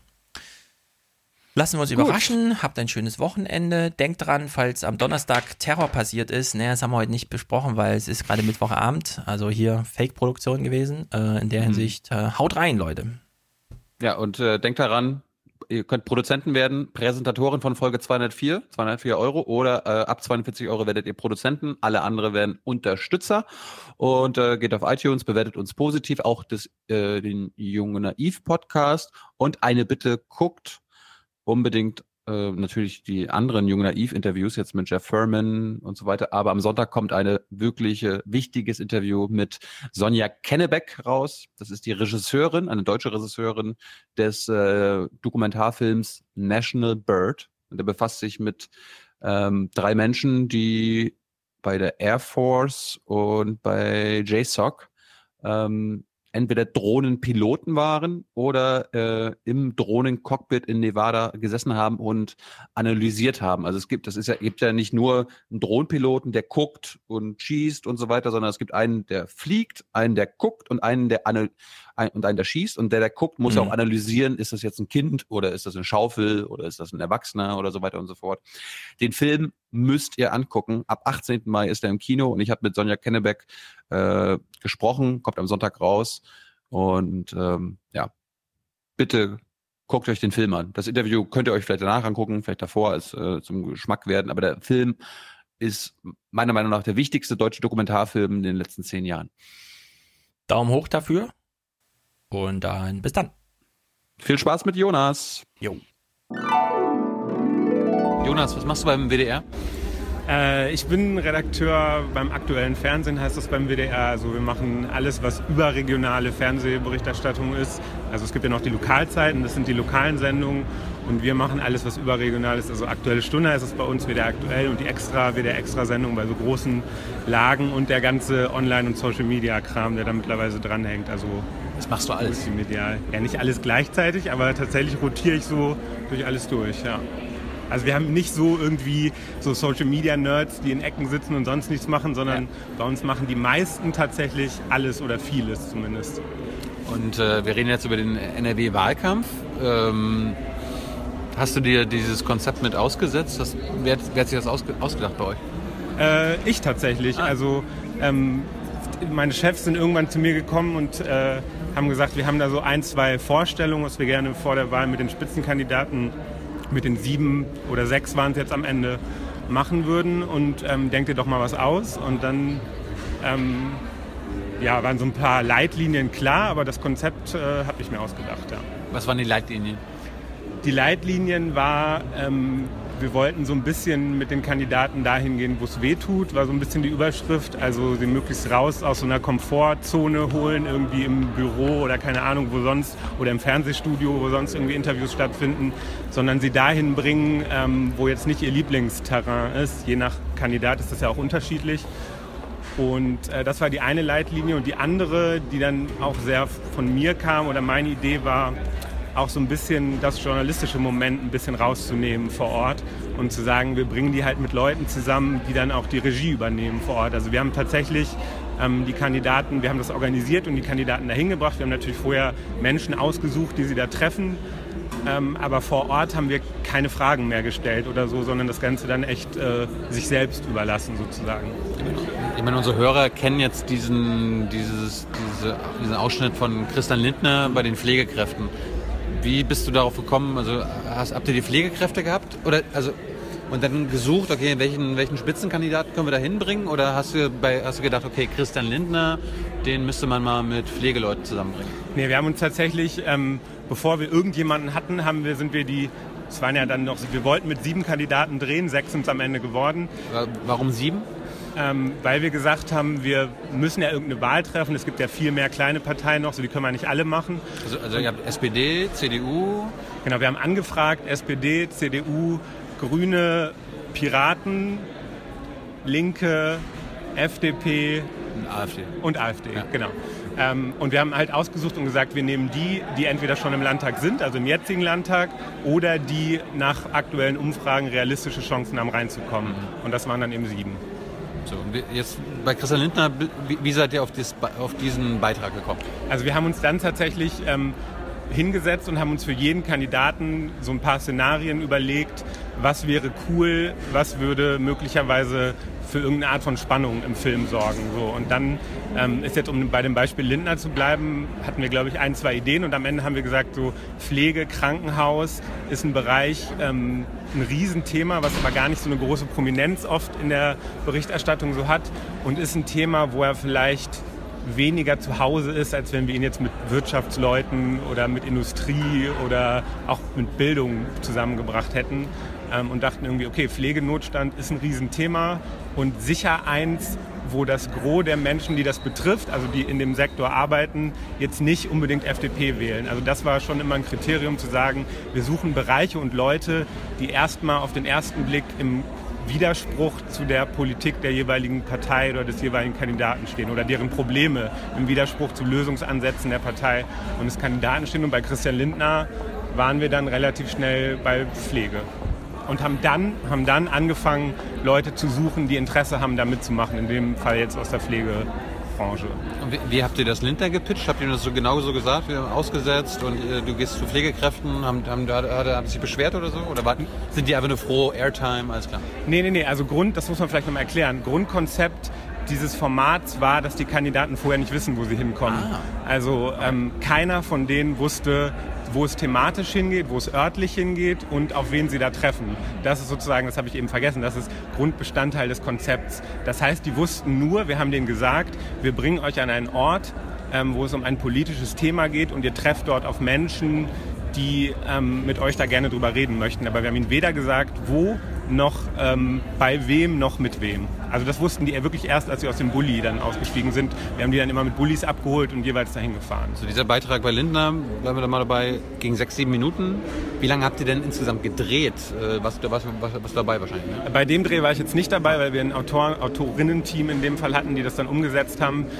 Ähm, ich, deswegen kann ich sie jetzt nicht auf eine Minute sagen, aber ich schätze, dass die so eine Stunde vor Ort gedreht haben vielleicht. Aber wie gesagt, nagel mich nicht drauf fest, ich war jetzt nicht dabei, aber ungefähr so roundabout. Die Terminpläne dieser Spitzenpolitiker sind ja auch tatsächlich sehr eng, also man kann sich das jetzt nicht so vorstellen, dass wir den ganzen Tag mit denen hatten oder so. So, ich meine, als ich, ich habe den, den Post ja auch bei unserer Junge Naiv-Seite geteilt und so weiter und dann der Top-Comment ist von der FDP selbst gewesen die sich dann beschwert haben, dass ihr da einige Sachen rausgelassen habt. Habt ihr, habt ihr da irgendwie Feedback dann auch von Lindner und zum Beispiel der FDP bekommen, dass einzige, einzelne Punkte aus ihrem Wahlprogramm in Sachen Pflege gar nicht angesprochen wurden?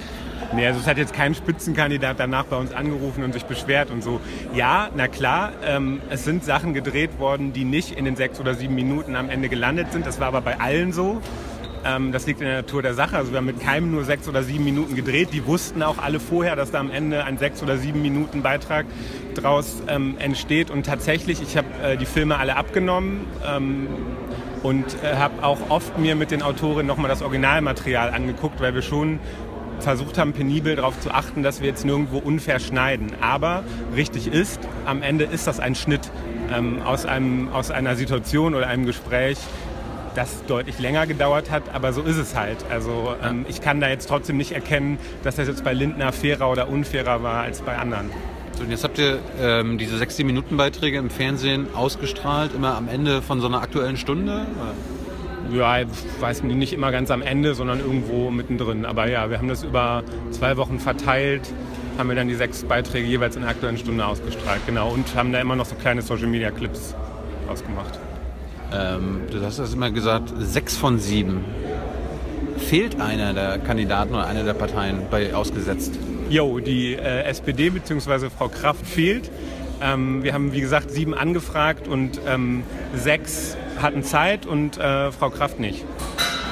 Weil sie keine Zeit hatte oder keine, haben sie keine Lust gehabt? Oder? Ich kann da ja nicht interpretieren. Also die, ähm, die Begründung der Absage waren Terminprobleme. Hm. Ja, Kenne ich auch oft. Äh, ja, keine Lust. Äh, sorry, wir haben keine Zeit. Ähm, denn wir sehen jetzt im Anschluss nach unserem Gespräch die restlichen Ausgesetzsachen. Die packen wir am Ende ins Outro. Ähm, was waren denn die Konzepte bei den anderen? Also bei Lindner habt ihr euch gedacht, okay, Pflegekräfte. Was habt ihr bei den Piraten gedacht? Äh, die Piraten haben wir, da haben wir sehr lange überlegt, äh, zugegebenermaßen bei den Piraten. Michel Marsching ist der Spitzenkandidat in NRW. Ähm, den haben wir jetzt letztlich zusammengebracht ähm, mit einem ähm, Digitalforscher, also jemandem, der eigentlich sehr für das Thema steht, für das auch die Piraten stehen, nämlich digitale Gesellschaft, digitaler Wandel, der aber total enttäuscht von den fünf Jahren Piraten im Landtag war und der gesagt hat, irgendwie, ich habe äh, mit ganz viel Hoffnung und Erwartungen damals sozusagen den Weg der Piraten da im Landtag in NRW verfolgt und bitter enttäuscht von dem war, was sie ähm, dann umgesetzt oder auch nicht umgesetzt haben, so dass das tatsächlich ein Streitgespräch war, ähm, wo es jetzt nicht so sehr darum ging, Antagonisten zu haben, sondern eher sozusagen das Thema, mit dem die Piraten groß geworden sind, zu nehmen. Ähm, das war ja, ist ja digitaler Wandel, nun mal ganz klar. Und da einen, wenn du so willst, enttäuschten Piratensympathisanten äh, gegenüberzustellen.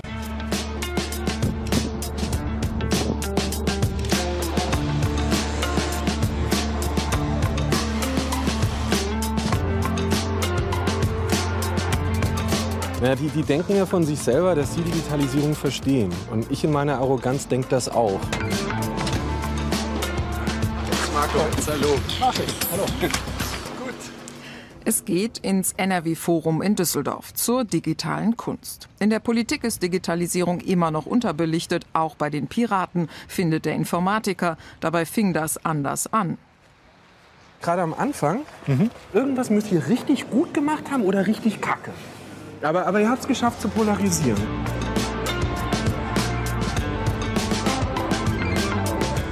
Und hier, hier drüben wurden wir reingeschickt. So. Okay. Wir haben im Bereich äh, Schule uns früh eingesetzt für G9. Inzwischen redet jeder über, wir müssen irgendwie flexibel und G9 und tralala. Ähm, wir haben beim, bei, bei der Braunkohle, bei der Umweltpolitik, haben wir gesagt, wir müssen raus aus der Braunkohle. Man hat vorher uns sehr äh, sehr brav, ja, so ein bisschen der Abiturient. Ähm, und jetzt sehen wir ein Auftreten in, in Hoodies im Landtag. Ähm, wie, hat, hat, ist das ein Zeichen von Verzweiflung? Nein. Also ihr, seid ja nicht vor vier Nein. Jahren mit Hoodies nein, das, nein, das hat nichts mit Provozieren zu tun. Ich habe vor vier Jahren meinen Blogbeitrag geschrieben über das Thema Hoodies und habe gesagt, warum verkleide ich mich hier eigentlich? Warum habe ich auf der Straße gestanden mit dem Hoodie und habe den Leuten erklärt, warum sie mich wählen sollen? Und dann bin ich auf einmal im Landtag und ziehe so ein Jackett an und einen Anzug an. Ich habe am Anfang einen Anzug angehabt. Warum mache ich das eigentlich? Das- ich würde sagen, Hoodie ist nur eine andere Verkleidung. Aber, ähm, ja, aber, aber ein Hoodie trage ich privat. Das ist meine Verkleidung. Das bin ich. Ich bin so, wie ich jetzt hier bin. Ich habe jetzt auch kein Jackett angezogen.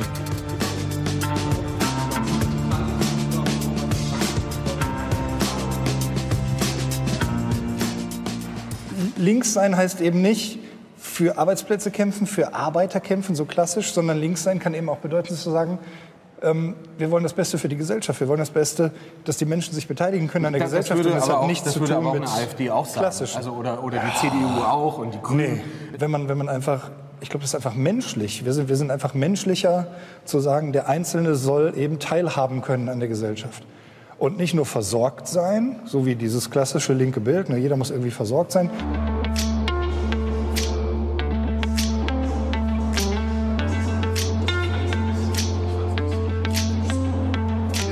Was ist die rote Linie im, im aktuellen Wahlprogramm? Digitalisierung, die anderen Themen verstehe ich nicht. Ist das mal so, wo kann der Computer, wo kann der, wo kann der Kollege Roboter, in Anführungszeichen, den es ja auch schon vor 40 Jahren gab, aber wo kann, wo kann der besser Aufgaben erledigen und wo ist der Mensch besser und wie kriegen wir das hin, dass wir in, in 20 Jahren, dass wir eine Vision haben, was in 20 Jahren passiert und dass wir dafür gestalten. Fragen, wie gesagt, ich habe.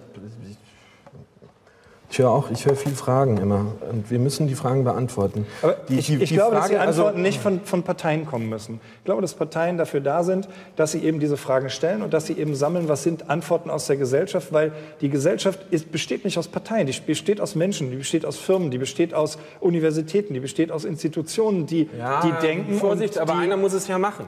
Ich sehe keine Partei und, und leider euch da eingeschlossen, die eine saubere IT-Strategie aufsetzen kann, wie Indien, wie, wie Estland. Ich gucke in Deutschland und ich sage, hey, das ist, da ist nichts.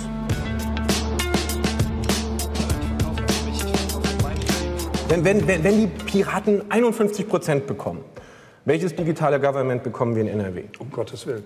Also da habe ich. Um, um da Gottes ich- Willen, wenn wir 51 Nein, hab ich- Prozent bekommen, geht die Welt unter. Bin, nein, bin ich, nein, das nicht, das nicht. Aber äh, ich bin ganz ehrlich, äh, wir sind, wir sind immer noch eine junge Partei. Aber traut, traut ihr euch da nichts zu? Doch, wir trauen uns zu, dass wir die richtigen Fragen stellen und an einigen Punkten die richtigen äh, Lösungen und die richtigen Ansätze auch zeigen. Ja, das, also das, das ich nehme das, so ein bisschen, ich das kommt das, mir so ein bisschen vor wie so ein Teenager. Da sitzt du dabei und Papa, du müsstest mal das machen, Papa, du müsstest mal das machen. Aber am Ende vom Tag sind wir schon ganz froh, dass Mama entscheidet, weil, weil da Nee, kommt dann eine nee. saubere Entscheidung bei. Ja, nee, das ist. Was ist euer Wille zur glaube, Macht? Es ist, die, es ist die Mischung. Ich, ich persönlich möchte keine, ich möchte nicht 51 Prozent haben. Ich sage das ganz offen. Dafür wären die Piraten nicht bereit.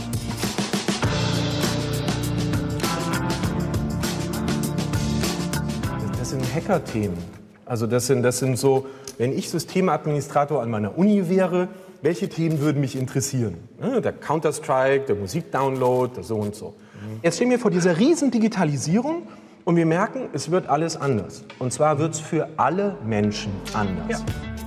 Die Lösung für die Piraten? Das bedingungslose Grundeinkommen.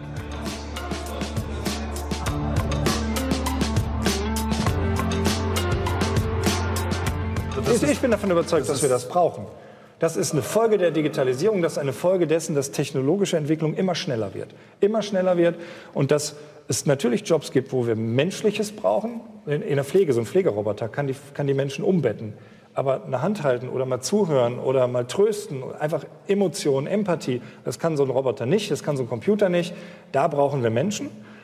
Und bei vielen anderen, gerade körperlichen Berufen, werden wir demnächst die Leute nicht mehr, nicht mehr brauchen. Und wenn 50 Prozent der Menschen keine Erwerbsarbeit mehr haben, weil sie einfach der auch nicht nachgehen müssen, ja, so what, das ist doch nicht schlecht. Also seid schön ehrlich und Bei der AfD habt ihr wahrscheinlich mit Markus Pritzell gedreht. Was war da die Idee? Ähm, auch da haben wir lange überlegt, aber bei Markus Pritzell haben wir uns letztlich fürs Thema Europa entschieden. Markus Pritzell ist ja im Moment noch Europaabgeordneter in Brüssel. Ähm, und wir haben Markus Pritzell zusammengebracht. Äh, ich muss anders anfangen. Wir wollten Markus Pritzell zusammenbringen ähm, mit äh, so einem Verein mit jungen Pro-Europäern. Die haben eine Initiative gegründet, die nennt sich Junge Europäische Föderalisten. Also das sind jetzt keine Europa-Freaks, sondern das sind junge Menschen, die sozusagen in ihrer Freizeit sich irgendwie für, ein, für Europa engagieren, die durchaus auch was verändern wollen, aber die sehr pro-europäisch sind und an die Idee Europa glauben und es sehr gut finden. Und wir wollten die mit Markus Prezell zusammenbringen auf dem äh, Platz des europäischen Versprechens in Bochum. Das ist ein Platz, wo viele Menschen irgendwann mal ein Versprechen für Europa abgegeben haben, also ein symbolischer Platz. Ähm, bei Markus Prezell war es jetzt so, dass wir leider den Drehort dann nochmal wechseln mussten, ähm, weil es da plötzlich äh, Proteste gab gegen diesen Dreh hm. ähm, und das äh, jetzt so war, dass wir den Dreh vor Ort dann nicht zu Ende führen konnten und deswegen mussten wir den Ort dann nochmal wechseln, aber die Protagonisten sind die gleichen geblieben. Es waren junge, engagierte Europäer. Proteste kamen von wem? Ich glaube, das war irgendwie aus dem Spektrum Antifa. Ah. Ähm, so ganz genau weiß ich es ehrlich gesagt nicht, aber ähm, ja, irgendwie aus diesem also linke Proteste, die irgendwie ähm, nicht damit einverstanden waren, Markus Prezell überhaupt eine Bühne ähm, für, für so ein Interview zu geben. Ja, warum, gibt, warum gibt der WDR überhaupt der AfD eine Bühne? Wie, ja, wie, wie, geht das? Ja, die Frage haben wir tatsächlich öfter beantwortet in den letzten Wochen. Ähm, man kann das strittig diskutieren. Ich habe da eine sehr klare Haltung oder wir haben als Redaktion eine sehr klare Haltung und die ist, diese Partei ist vom Landeswahlleiter zugelassen. Die Partei hat über in Deutschland und auch in NRW ähm, eine so große Wählerklientel, dass sie wahrscheinlich, ich weiß es nicht, aber wahrscheinlich im nächsten Landtag sitzen werden. Und warum sollten wir als WDR jetzt hingehen und sagen, wir zensieren, wir äh, schließen die AfD als einzige aus, weil sie uns irgendwie passt oder nicht passt? Das ist, glaube ich, echt überhaupt nicht unsere Aufgabe, sondern äh, es geht darum, die genau so ähm, ernst zu nehmen in ihren politischen Ansichten und zu konfrontieren mit einer Gegenposition, wie wir es bei den anderen Parteien auch gemacht haben. Also lief die Idee dann mit Pretzel und den Europäern? Ähm, ich fand, die lief gut. Ich fand, es waren echt ähm, Leute, die, äh, die, die wirklich versucht haben, ihm Kontra zu geben und eine Gegenposition zu vertreten. Ähm, Markus Prezell ist natürlich ein sehr gewiefter, cleverer Politiker, der dann durchaus auch mal Spitzen setzen kann und Punkte machen kann. Aber nochmal, die Idee des Formats war es ja jetzt auch nicht, Spitzenpolitiker an die Wand zu nageln, sondern Dialog da zu organisieren, wo es sonst keinen Dialog gibt. Und ähm, diese Menschen kommen normalerweise nicht mit AfD-Leuten zusammen und umgekehrt AfD-Leute kommen auch nicht mit jungen Pro-Europa-Aktivisten so oft zusammen. Das ist die Idee daran, ähm, dass dann mal der eine und mal der andere punktet, finde ich, ja, finde ich normal und auch legitim.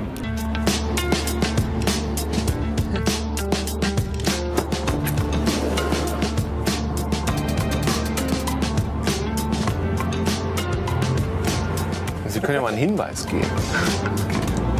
Ich verpetze sie auch nicht, wenn Sie es sagen.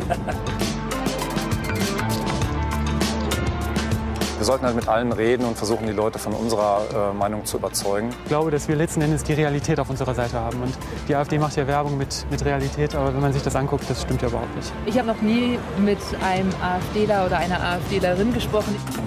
Das ändert sich jetzt. Markus Prezell muss sich den kritischen Fragen der jungen Pro-Europäer stellen.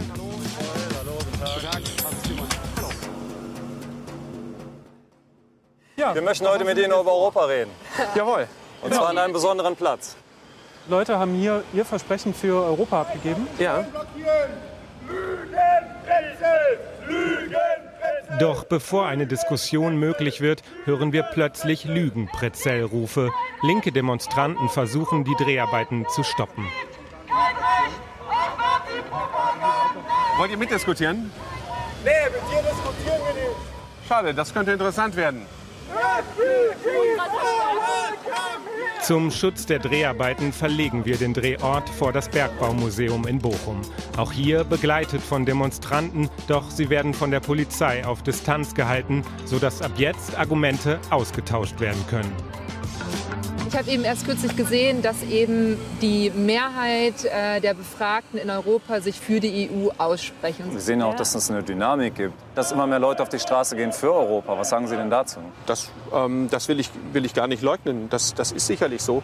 Ich glaube aber, dass wir insgesamt dass wir ursprünglich, als wir begonnen haben mit dem gemeinsamen Binnenmarkt, das ist etwas, was ich jederzeit wieder unterschreiben würde. Was wir aber gerade beim Binnenmarkt derzeit erleben, ist eine Überregulierung. Das heißt, wir beschäftigen uns im Parlament im Wesentlichen nicht mehr mit dem, mit dem freien Handel, sondern vor allen Dingen damit, zu definieren, was alles nicht mehr gehandelt werden darf. Sie sagen, dass es äh, eine verengte Produ Eine verengte Produktpalette, genau. Das ist ja Quatsch. Durch die EU haben wir sehr viel mehr Produkte zur Verfügung für einen günstigeren Preis, als wenn es eben die Zollschranken noch geben würde.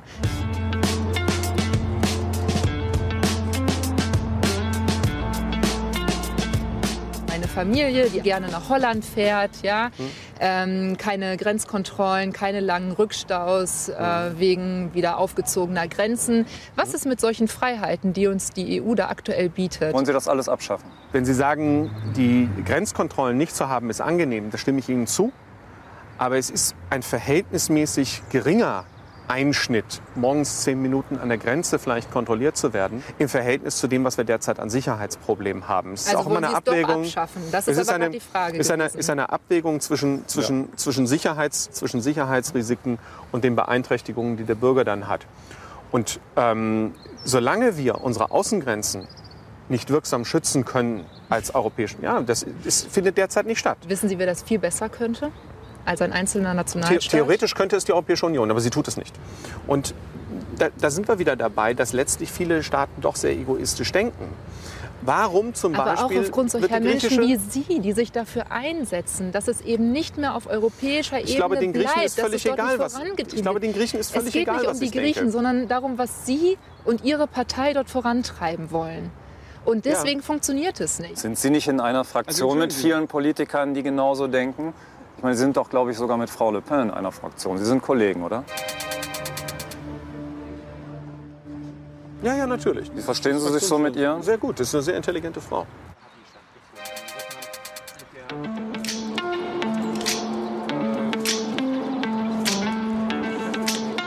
Ja, und da äh, ist man gemeinsam sich auch einig, dass man Europa rückabwickeln möchte.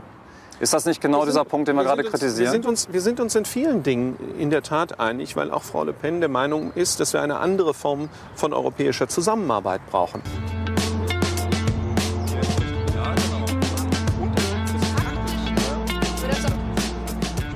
Sie denken in Kategorien, in alten Kategorien. Äh, wir möchten halt in neuen Kategorien denken, wir möchten was Neues, Neues entwickeln. Warum machen Sie nicht mit? Warum sind Sie nicht auch mutig? das, ich, glaube, äh, ich glaube, es bedarf äh, heute eine ganze Menge Mut, ähm, genau die Position zu vertreten, die die AfD vertritt. Im Wahlprogramm wird viel von der Identität, von der deutschen Kulturnation gesprochen. Haben Sie Angst, dass wir Ihnen diese Identität wegnehmen wollen? Nein, warum?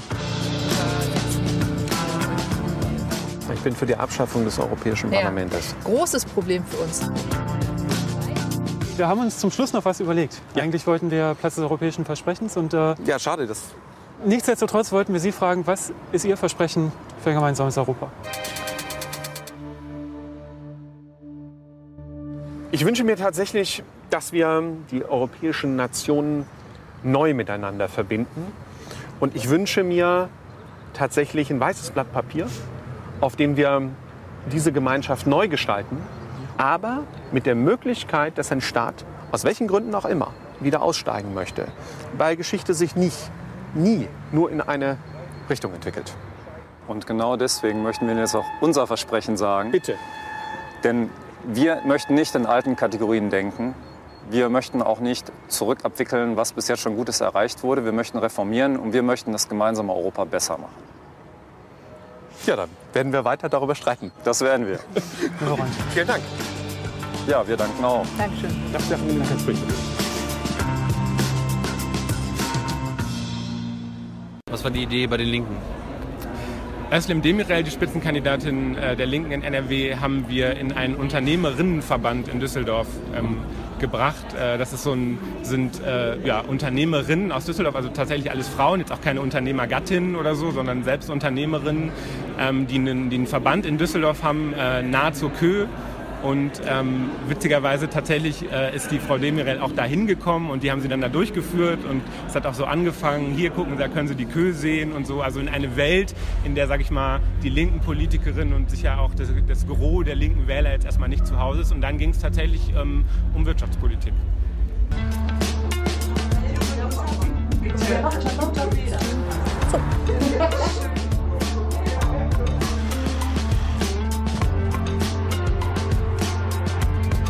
Hat jemand von Ihnen schon mal die Linken gewählt? Nein, nein, nein.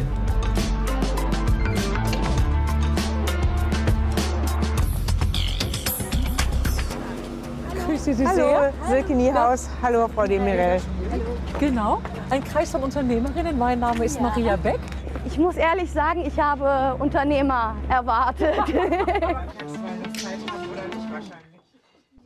Dort kann man sogar noch hinausschauen bis auf die Königsallee. Und wir sitzen jetzt gleich hier. Die linken Chefin Özlem Demirel muss nun ihre Position gegenüber skeptischen Unternehmerinnen verteidigen. Doch erstmal ist Frau neugierig aufeinander. Haben Sie in Ihrem eigenen Leben eigentlich mit Unternehmertum zu tun gehabt? In der Familie oder? Ich selber nicht. Sie selber nicht, nein. Also ich kenne natürlich viele Leute, die kleine Dönerbuden oder ähnliches haben. aber immerhin, das sind ja die, die das Land tragen. Genau, aber nein. Ich komme eher aus einer Gastarbeiter, also meine Großeltern sind Gastarbeiter. Ich selber bin Flüchtlingskind und dadurch, dass ich wahrgenommen habe, dass es Ungerechtigkeiten gibt, habe ich natürlich meine politische Heimat auch in der Linken gefunden, aufgrund von politischer Überzeugung. Ich glaube, in dem Punkt äh, sind wir uns da alle eher ähnlich, dass wir alle was verändern wollten.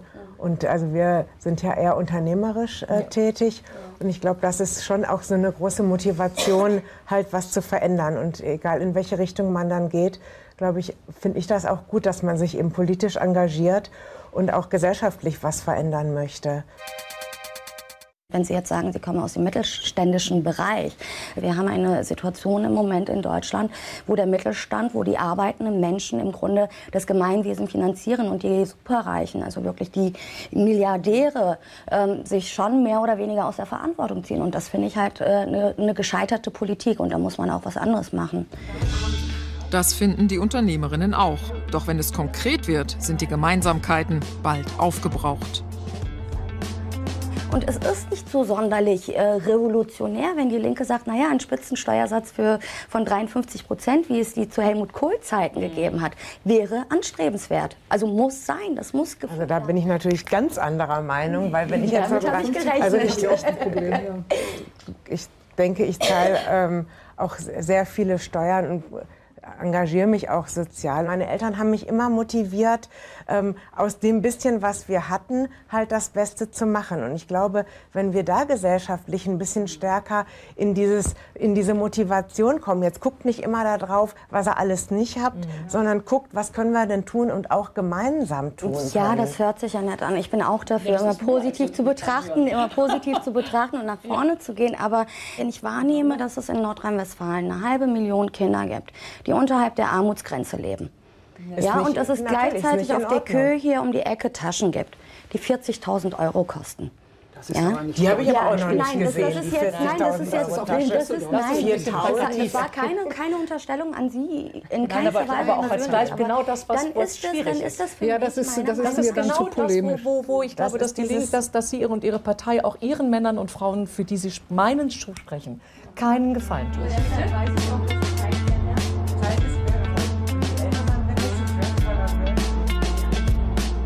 Der Markt regelt bestimmte Sachen einfach nicht von selbst. Das ist Fakt. Und deshalb muss der Staat da auch regulieren. Und diese ganze Deregulier Deregulierungsmaschinerie, die da angeschmissen wurde, ist meiner Ansicht nach zumindest für die Mehrheit der Bevölkerung hier in Deutschland gescheitert. Das hat nicht zu Verbesserungen geführt. Ja, aber brauchen wir als, äh, für die Unternehmen wirklich noch mehr äh, Regulierungen? Man macht sich ja selbstständig, weil man gestalten will, weil man was verändern will. Und je mehr der Staat reguliert, desto mehr sinkt die persönliche Motivation. Ähm, was mich auch beschäftigt, diese 30-Stunden-Woche, die Sie so gerne hätten, mit vollem Lohnausgleich. Wir Mittelständler, wir könnten das in der Form überhaupt nicht umsetzen. Dennoch, ich fand den, äh, den Hinweis sehr wichtig, dass man dass mir häufig auch eine positive Grundstimmung abhandengekommen ist. Ich komme aus ähnlichen Verhältnissen, ohne darauf einzugehen. Und es gab auch eine Zeit, mit der ich als Alleinerziehende mit ganz wenig auskommen musste. Das ist aber für das weitere Fortkommen immer vorausgesetzt. Man ist nicht nur der Abwartende, ein, ein, ein unglaublicher Motor. Mir, mir fehlt ein bisschen auch das Engagement des Einzelnen. Das ist Ja. sicherlich begrenzt, aber vorhanden sein sollte es. Und das stört mich. Macht es den Menschen nicht so schwer, daran zu glauben, dass sie aus der Opferrolle raus müssen, aus der Ich bin nicht selber auch verantwortlich. Ich bin ganz bei Ihnen. Rahmenbedingungen darf vieles geschaffen werden. Aber es fehlt mir insgesamt und speziell das, äh, das Glauben daran, dass die Leute, für die er steht, auch für sich selber stehen können. Nun kann man sagen, ja, du hast keine Perspektiven, du hast keine Zukunftsperspektiven, du hast keine Ar- Arbeit, du hast kein Geld in der Tasche, aber jetzt mach das Beste daraus aus deinem Leben. Das ist ja das, was Sie sagen. Wie Angela Merkel sich hinzustellen und zu sagen, uns geht's allen gut. Wir reden davon, dass Reichtum vererbt wird und dass Armut vererbt wird und wir wollen das verändern.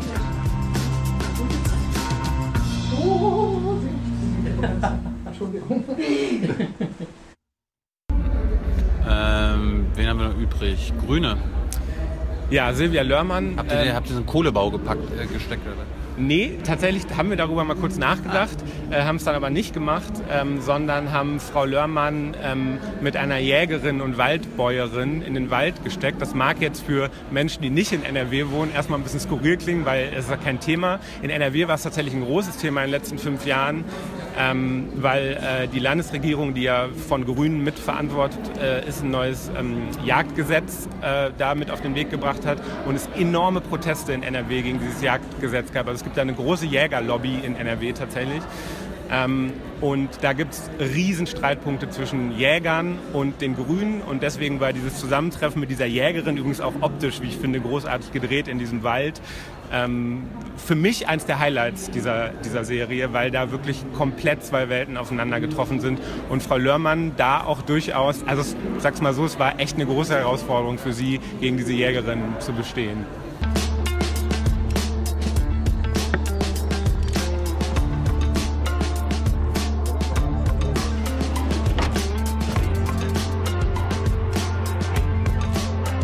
War mal sehr nah bei den Grünen, aber nein, gewählt habe ich sie nie.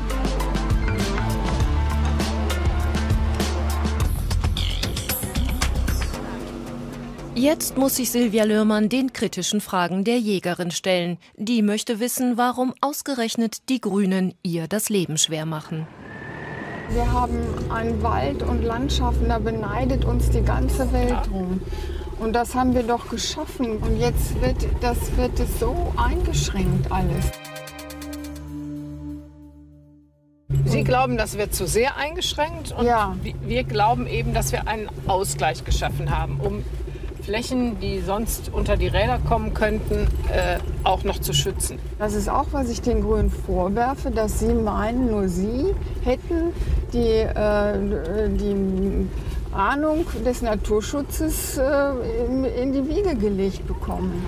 Unter dem grünen Umweltminister Johannes Remmel wurde in NRW das Naturschutzgesetz erneuert. Ein Punkt, Wälder häufiger sich selbst überlassen. Die Natur ist grausam, da setzt sich immer der Stärkere durch, wenn sie nicht entsprechend eingreifen. Keine Antwort? Äh, das äh, war ja jetzt keine Frage, Ja. sondern Sie haben das jetzt, Sie haben Ja. das jetzt gesagt. Ich kann das nicht beurteilen, ich Mhm. kann das ja jetzt mal nur so Ja. annehmen. Ich werde natürlich auch Herrn Remmel noch mal fragen. Wie sehen Sie das mit dem Wald sich selbst überlassen, Frau Lörmann, Sie persönlich jetzt? Naja, ich bin jetzt keine, äh, also ich liebe den Wald, Sylvia, Mhm. ne, die Ja, vom Walde ja, kommt, ja. Ja. mein Name schon sagt. Aber ich bin natürlich keine Waldexpertin und Minister Remmel hat das Naturschutzgesetz natürlich auch mit vielen Verbänden besprochen. Und wie alles ist es ein Kompromiss aus verschiedenen Interessenlagen. Mhm. Und natürlich äh, ist es auch richtig, in bestimmten Bereichen den Wald auch mal sich selbst zu überlassen. Aber Frau Lörmann, dass Sie den Wild, sogenannten Wildwald so äh, propagieren und äh, zum Teil auch verherrlichen und der Stadtbevölkerung eine Märchenwelt aufbauen, die so im Grunde gar nicht existiert, zu Lasten der Landbevölkerung, die dann mit diesen entsprechenden Gesetzen leben muss. Wenn ich Ihnen das hier nur mal einmal zeigen darf, diese Fichtenwälder hier, die sind eben angepflanzt und durchforstet worden. Und diese Buchen hier, die, äh, wenn Sie die nicht, wenn Sie sie alleine wachsen lassen, dann entsteht kaum ein brauchbarer, ein brauchbarer, äh, ein brauchbarer Stamm, der für die Möbelindustrie zu gebrauchen ist. Also geht es Ihnen um die Verm Vermarktungsmöglichkeit des, äh, des Fichtenwaldes? Ich weiß nur, dass äh, die, die reinen äh, Fichtenwaldkulturen äh, auch als problematisch eingeschätzt werden. Ja, aber die Sägeindustrie drumherum, die braucht dringend Holz. Und wenn wir das Holz entsprechend nicht liefern, dann wird es woanders herkommen, zum Beispiel aus Skandinavien, wo es schon äh, immense Kahlschläge gibt.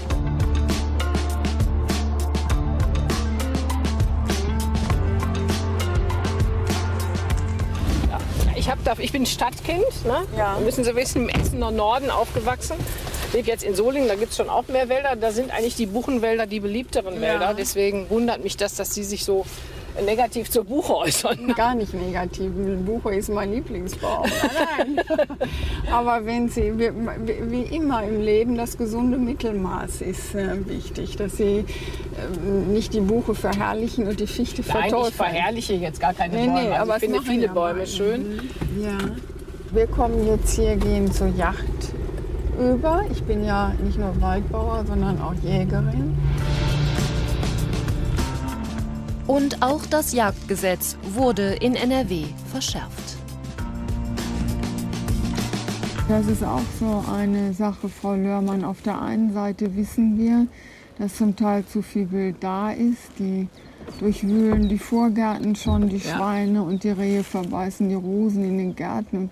Und auf der anderen Seite wird den Jägern durch das Landesjagdgesetz die Jagd erschwert. Weil es darum geht, einen Ausgleich zu schaffen es war wohl auch kurz davor, dass man sich geeinigt hätte, aber dann äh, hat aus unserer Sicht der Landesjachtverband da auch überzogen. Ja, aus da will ich Sie jetzt nicht mit für verantwortlich ja. machen.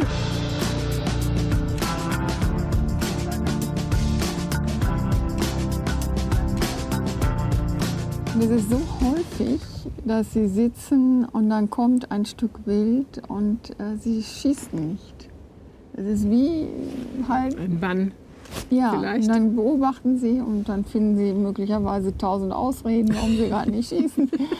Das ist häufig die Schöpfung einem wirklich sehr, mhm. sehr nah. Was denken Sie, was Sie auch für einen völlig anderen Bezug zu Fleisch überhaupt bekommen? Ja, klar. Ich esse, ja. auch, äh, ich esse auch wild. Ja. Ich finde auch, find auch das was Besonderes, mhm. aber ich esse es auch nicht so viel. Man im, Im Einklang mit der Natur ja auch. So, Frau so. Lörmann, jetzt sind Sie entlassen danke Ihnen für Ihren Besuch. Ja, wenngleich ich natürlich nicht weiß, ob Sie Erfolg bei den Wahlen haben ja. sollten. Aber Ihnen persönlich ja. wünsche ich alles Gute, Frau Lörmann. Ja? Also schönen Dank und alles Gute. Alles Gute. Tschüss. Tschüss. Bleibt, glaube ich, nur noch Herr Laschet ne? von der CDU. Genau, Herr Laschet ähm, auch keine einfache Aufgabe, da was zu finden. Wir haben uns dann letztlich dafür entschieden, ähm, ihn in einen Essener Stadtteil zu bringen, wo es äh, Bürgerinitiativen gibt, die einfach den Verfall ihres Stadtteils fürchten. Jetzt muss man dazu sagen, äh, für die, die nicht aus NRW kommen, ähm, Essen, das ganze Ruhrgebiet, absolut sozialdemokratische Hochburg. Ähm, ich glaube, da in dem Stadtteil, ich weiß jetzt nicht genau, aber riesen Wählerwerte für die SPD jahrelang, aber jetzt mittlerweile eben auch ganz viele enttäuschte SPD-Wähler. Ähm, viele davon gehen zur AfD und ganz wenige nur zur CDU. Also das heißt, das ist ein Feld, wo äh, man eigentlich denken könnte, da könnte Laschet und die CDU ganz viele enttäuschte SPD-Wähler abgreifen. Das gelingt ihnen aber gar nicht. Und das hängt auch oder hing auch damit zusammen, dass äh, Herr Laschet ja immer wie kaum ein anderer in der CDU für Merkels Flüchtlingspolitik auch stand äh, oder steht. Und ähm, damit können eben viele äh, im Ruhrgebiet auch nichts anfangen. Und die Idee war sozusagen, Laschet in, dieses, in diesen Teil, diese sozialdemokratische Ruhrgebietshochburg, von der er, wo, wo, er von der Enttäuschung der Sozialdemokraten überhaupt nicht profitieren kann, zu bringen und ihm da in den Dialog mit diesen Bürgerinitiativen, die um ihren Stadtteil fürchten, zu geben. Jetzt werde ich ausgesetzt und da muss ich jetzt hin. Wenn ich helfen kann, ruf an.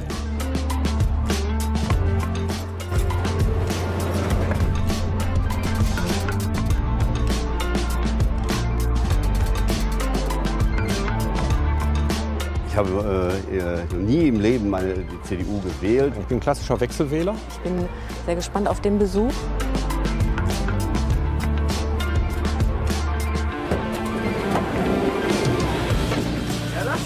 So, seien Sie uns herzlich willkommen. Wo bin ich gelandet? Hallo, grüß Sie. Tag. Äußersten Norden ist Ramon Michael. Tag, grüß Sie. 7300 Einwohner. Heißt Kana. Genau. Manche sagen auch ein unbeugsames Dorf. Echt?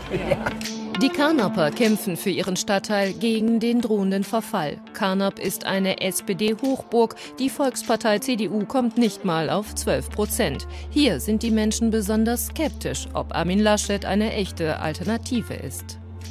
Ein Thema, was bei uns natürlich so unter Nägeln brennt, dass man sich so ein Stück weit abgemeldet fühlt. Also gerade hier in, den, in vielen Ecken des Ruhrgebiets, die führt natürlich auch dazu, dass die Menschen sich von den etablierten Parteien, bei denen sie das Gefühl haben, dass da über Jahre nichts passiert ist, in der Wahrnehmung, Ja. sich abwenden und dann sagen, dann kommt jemand, der redet ihnen nach dem Mund und sagt, genau, und die Flüchtlinge sind das Problem und die ganzen Migrationsthemen sind das Problem. Und der kriegt natürlich dann Zuschlag und kriegt Zuspruch. Und ich habe die Wahrnehmung, dass gerade wenn es darum geht, dass man sich für die Städte und für das Ruhrgebiet einsetzt, alle etablierten Parteien leider sich viel zu sehr in den Graben kriegen, ein Stückchen aufreiben. Und da wäre mir viel lieber, vollkommen egal, welches Parteibuch dahinter steckt, dass die Leute wirklich sagen, die die Macht bekommen, ich setze mich auch dafür ein. Also man braucht ja da eine ganz breite Palette. Das erste ist, die Arbeit geht zum Teil weg, Strukturwandel und man muss neue ansiedeln. Zweitens, so Zustände, dass was beginnt kaputt zu gehen, musst du am Anfang stoppen. Es gab mal diese in, in New York die Broken Window Theorie. Wenn irgendwo ein Fenster eingeschlagen ist und du machst nicht sofort in Ordnung, ist in Kürze das zweite, das Ja, dritte genau. und dann rutscht Setzt alles sofort, ab. ja. So, also du musst bei dem Großen gucken, Arbeit zu sichern in der Region und bei dem anderen, bei den kleinen Dingen gucken, wie kann ich so einen Stadtteil am Leben halten. Es gab mehrere Metzger, Bäcker, es gab ein nettes kleines Modegeschäft für die Mhm. Damen und Mhm. Herren hier. Es ist einfach so, dass die Bürger mittlerweile genervt sind, dass ihr Stadtteil so niedergemacht wird, obwohl er es gar nicht verdient hat. Weil es ist ein schöner Ort. Das Leben auf der Straße ist einfach gestorben, kann man sagen. Die drei Karnaper beobachten, dass sich immer mehr Menschen von den etablierten Parteien abwenden. Hier gehen wir rein. Hier gehen wir rein. Hier gehen wir rein.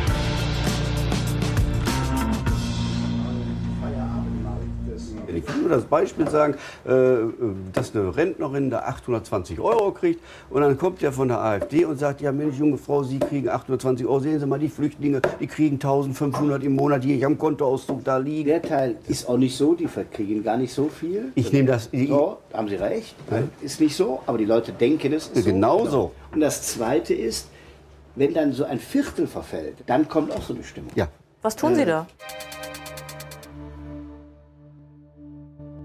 Für, die, für den Zusammenhalt dieser Gesellschaft. Mhm, genau. Ich habe das mal damals, als ich Minister war, für, für Familien erfunden mit den Familienzentren. Das war die Idee, rund um eine Kita anzusiedeln, äh, Familienberatung, vielleicht auch eine Schuldnerberatungsstelle, also alles, was einem im Leben Stärke gibt. So, und das hat sich bewährt. Wir haben viele solcher Familienzentren heute im ganzen Land. Dass ihr mit der Gesetzeslage nicht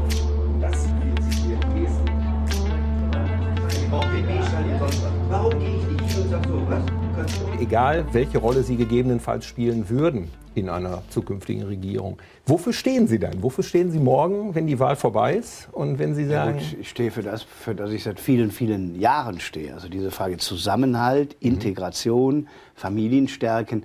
Jetzt aktuell, glaube ich, ist das größte Problem innere Sicherheit.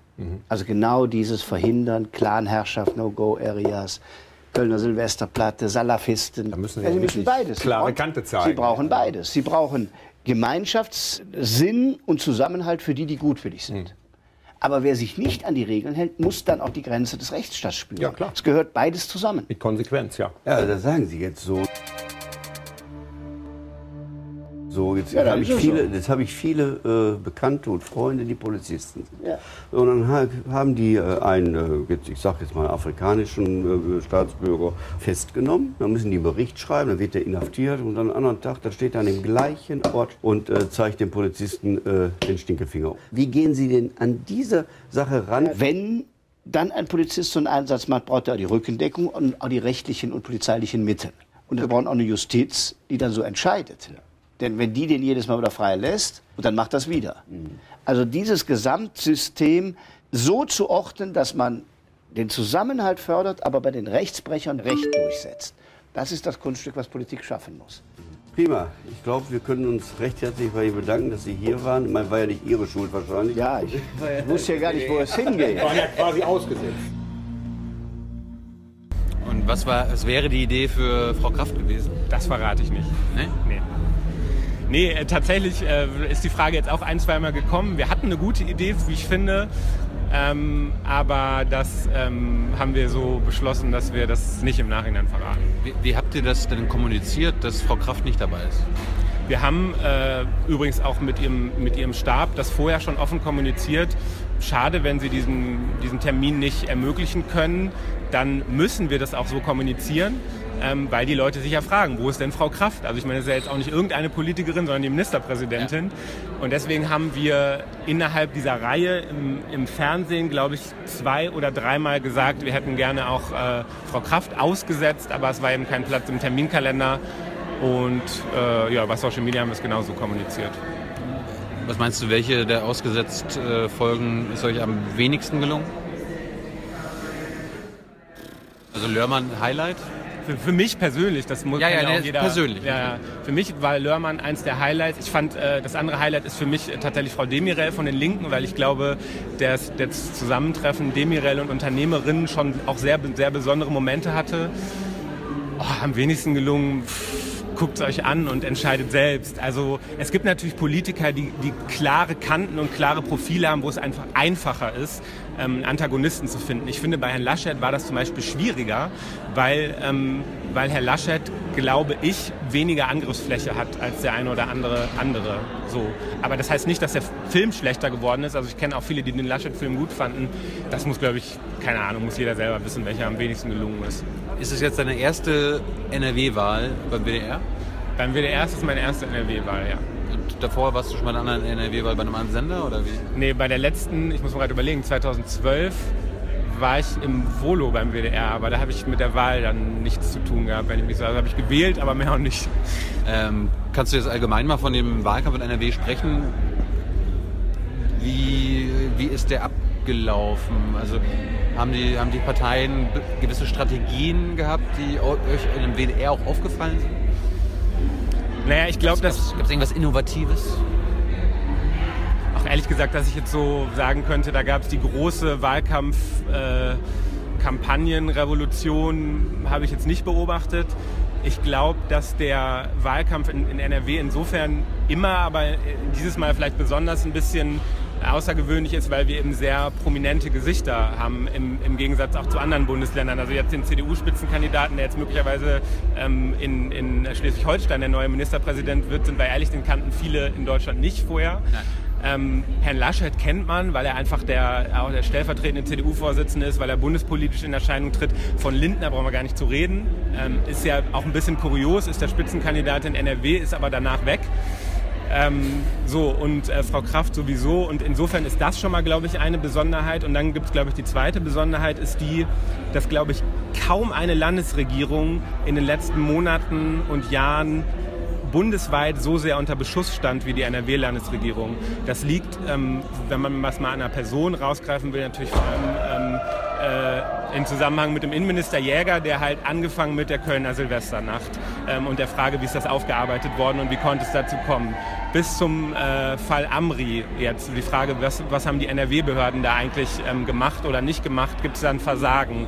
Ähm, jetzt der Fall Wendt, wo die Frage äh, gestellt ist, sozusagen, wie konnte es eigentlich sein, dass ein Gewerkschaftsfunktionär offenbar mit Wissen oder Nichtwissen aus NRW da irgendwie zusätzliche Gehälter kassiert, für die er gar nicht gearbeitet hat. Also enorm viel Angriffsfläche für diese Landesregierung, vor allem für den Innenminister, ähm, die immer wieder bundesweit in Schlagzeilen war. Und ich glaube, das ist tatsächlich besonders, dass diese Landesregierung in diesem Wahlkampf speziell, aber auch schon davor unter extremem Rechtfertigungsdruck steht und ähm, ja, vielleicht weniger als woanders sozusagen aktiv äh, Wahlkampf machen kann, weil sie sehr stark und sehr oft in Verteidigungshaltung ist. So.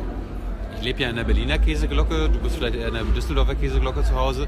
Äh, kannst du erklären, warum der Jäger bis zum Schluss jetzt durchgehalten hat? Das ist, äh, das fragen sich in NRW viele. Das ist ganz schwer zu erklären. Also Frau Kraft sagt auf die Frage ja immer, das hat sie zuletzt im WDR auch in diesem TV-Duell gesagt. Sie hat sich nach jedem dieser Fälle die Frage gestellt, muss sie Herrn Jäger jetzt entlassen oder nicht? Und sie ist immer zu der Antwort gekommen, nein. Mhm. Ähm, ja, ist tatsächlich ein Phänomen. Also ich glaube, jetzt mal unabhängig davon, da muss man auch jeden Einzelfall sehr konkret betrachten, aber unabhängig davon, ob er wirklich jedes Mal sozusagen was dafür konnte, also für die Kölner Silvesternacht, für Amri, für Wendt und was da noch alles war, ist es schon außergewöhnlich, dass bei all diesen Fällen nicht irgendwann mal der Gedanke gekommen ist, politisch die Verantwortung dafür zu übernehmen. Ähm, warum das nicht passiert ist, kann ich nicht erklären, aber das kann man jetzt auch gut oder schlecht finden. Man kann auch sagen, es ist ein Durchhaltevermögen und er steht zu dem, äh, zu den Entscheidungen, die er getroffen hat, aber es ist zumindest, glaube ich, mal außergewöhnlich. Und letzte Frage zum TV-Duell, was du gerade angesprochen hast. Habt ihr das, war, war wirklich ein Duell, ja? Laschet gegen Kraft? Ja, es gab zwei Sendungen. Es gab erst das TV-Duell, das war wirklich Laschet gegen Kraft. Warum, warum, warum habt ihr das gemacht? Ähm, also da war ich jetzt nicht in der Verantwortung, aber das TV-Duell ist, glaube ich, was, was es ja nicht nur in NRW seit jeher gibt. Also es ist ja irgendwie eine Institution schon. Das kann man gut oder schlecht finden. Ja, man, man, man, man, hätte ja auch einfach eine Show mit den sieben Spitzenkandidaten machen. Genau, wollte ich gerade sagen, die ja. gab es auch. Also es gab zwei Tage nach dem TV-Duell dann die ähm, Wahlarena und da waren tatsächlich dann ähm, alle sieben, also alle, die wir auch in ausgesetzt hatten, plus Frau Kraft. Aber, ähm, aber dann, dann hatte Laschet und Kraft ja wieder eine Doppelsendezeit. Ja, das ja. sind halt auch die beiden, die das Amt des Ministerpräsidenten unter sich ausmachen kann man gut oder falsch, richtig oder falsch finden, aber so war's. Und wie waren die Quoten? Gucken, gucken sich die Leute in NRW denn das auch an? Ist das ein Quotenbringer? Also wenn das Kanzlerduell ist, dann gucken ja wirklich 20 Millionen Menschen zu. Ja, also ich kann dir die Zahl jetzt nicht ganz genau aus dem Kopf nennen. Ich glaube, es war in beiden Fällen so um die 10 Prozent, irgendwie 600.000, 700.000 Zuschauer, roundabout. Wie gesagt, ich weiß es nicht ganz genau. Das ist äh, für 20.15 Uhr WDR Fernsehen auf jeden Fall okay. Ja, also man kann jetzt nicht sagen, dass es Quotenflops waren, das überhaupt nicht. Jonas, Dankeschön. Komm, komm, irgendwann nochmal in den Podcast, dann können wir ausführlicher reden. Und soweit viel Spaß noch auf der Republika. Danke, dir auch.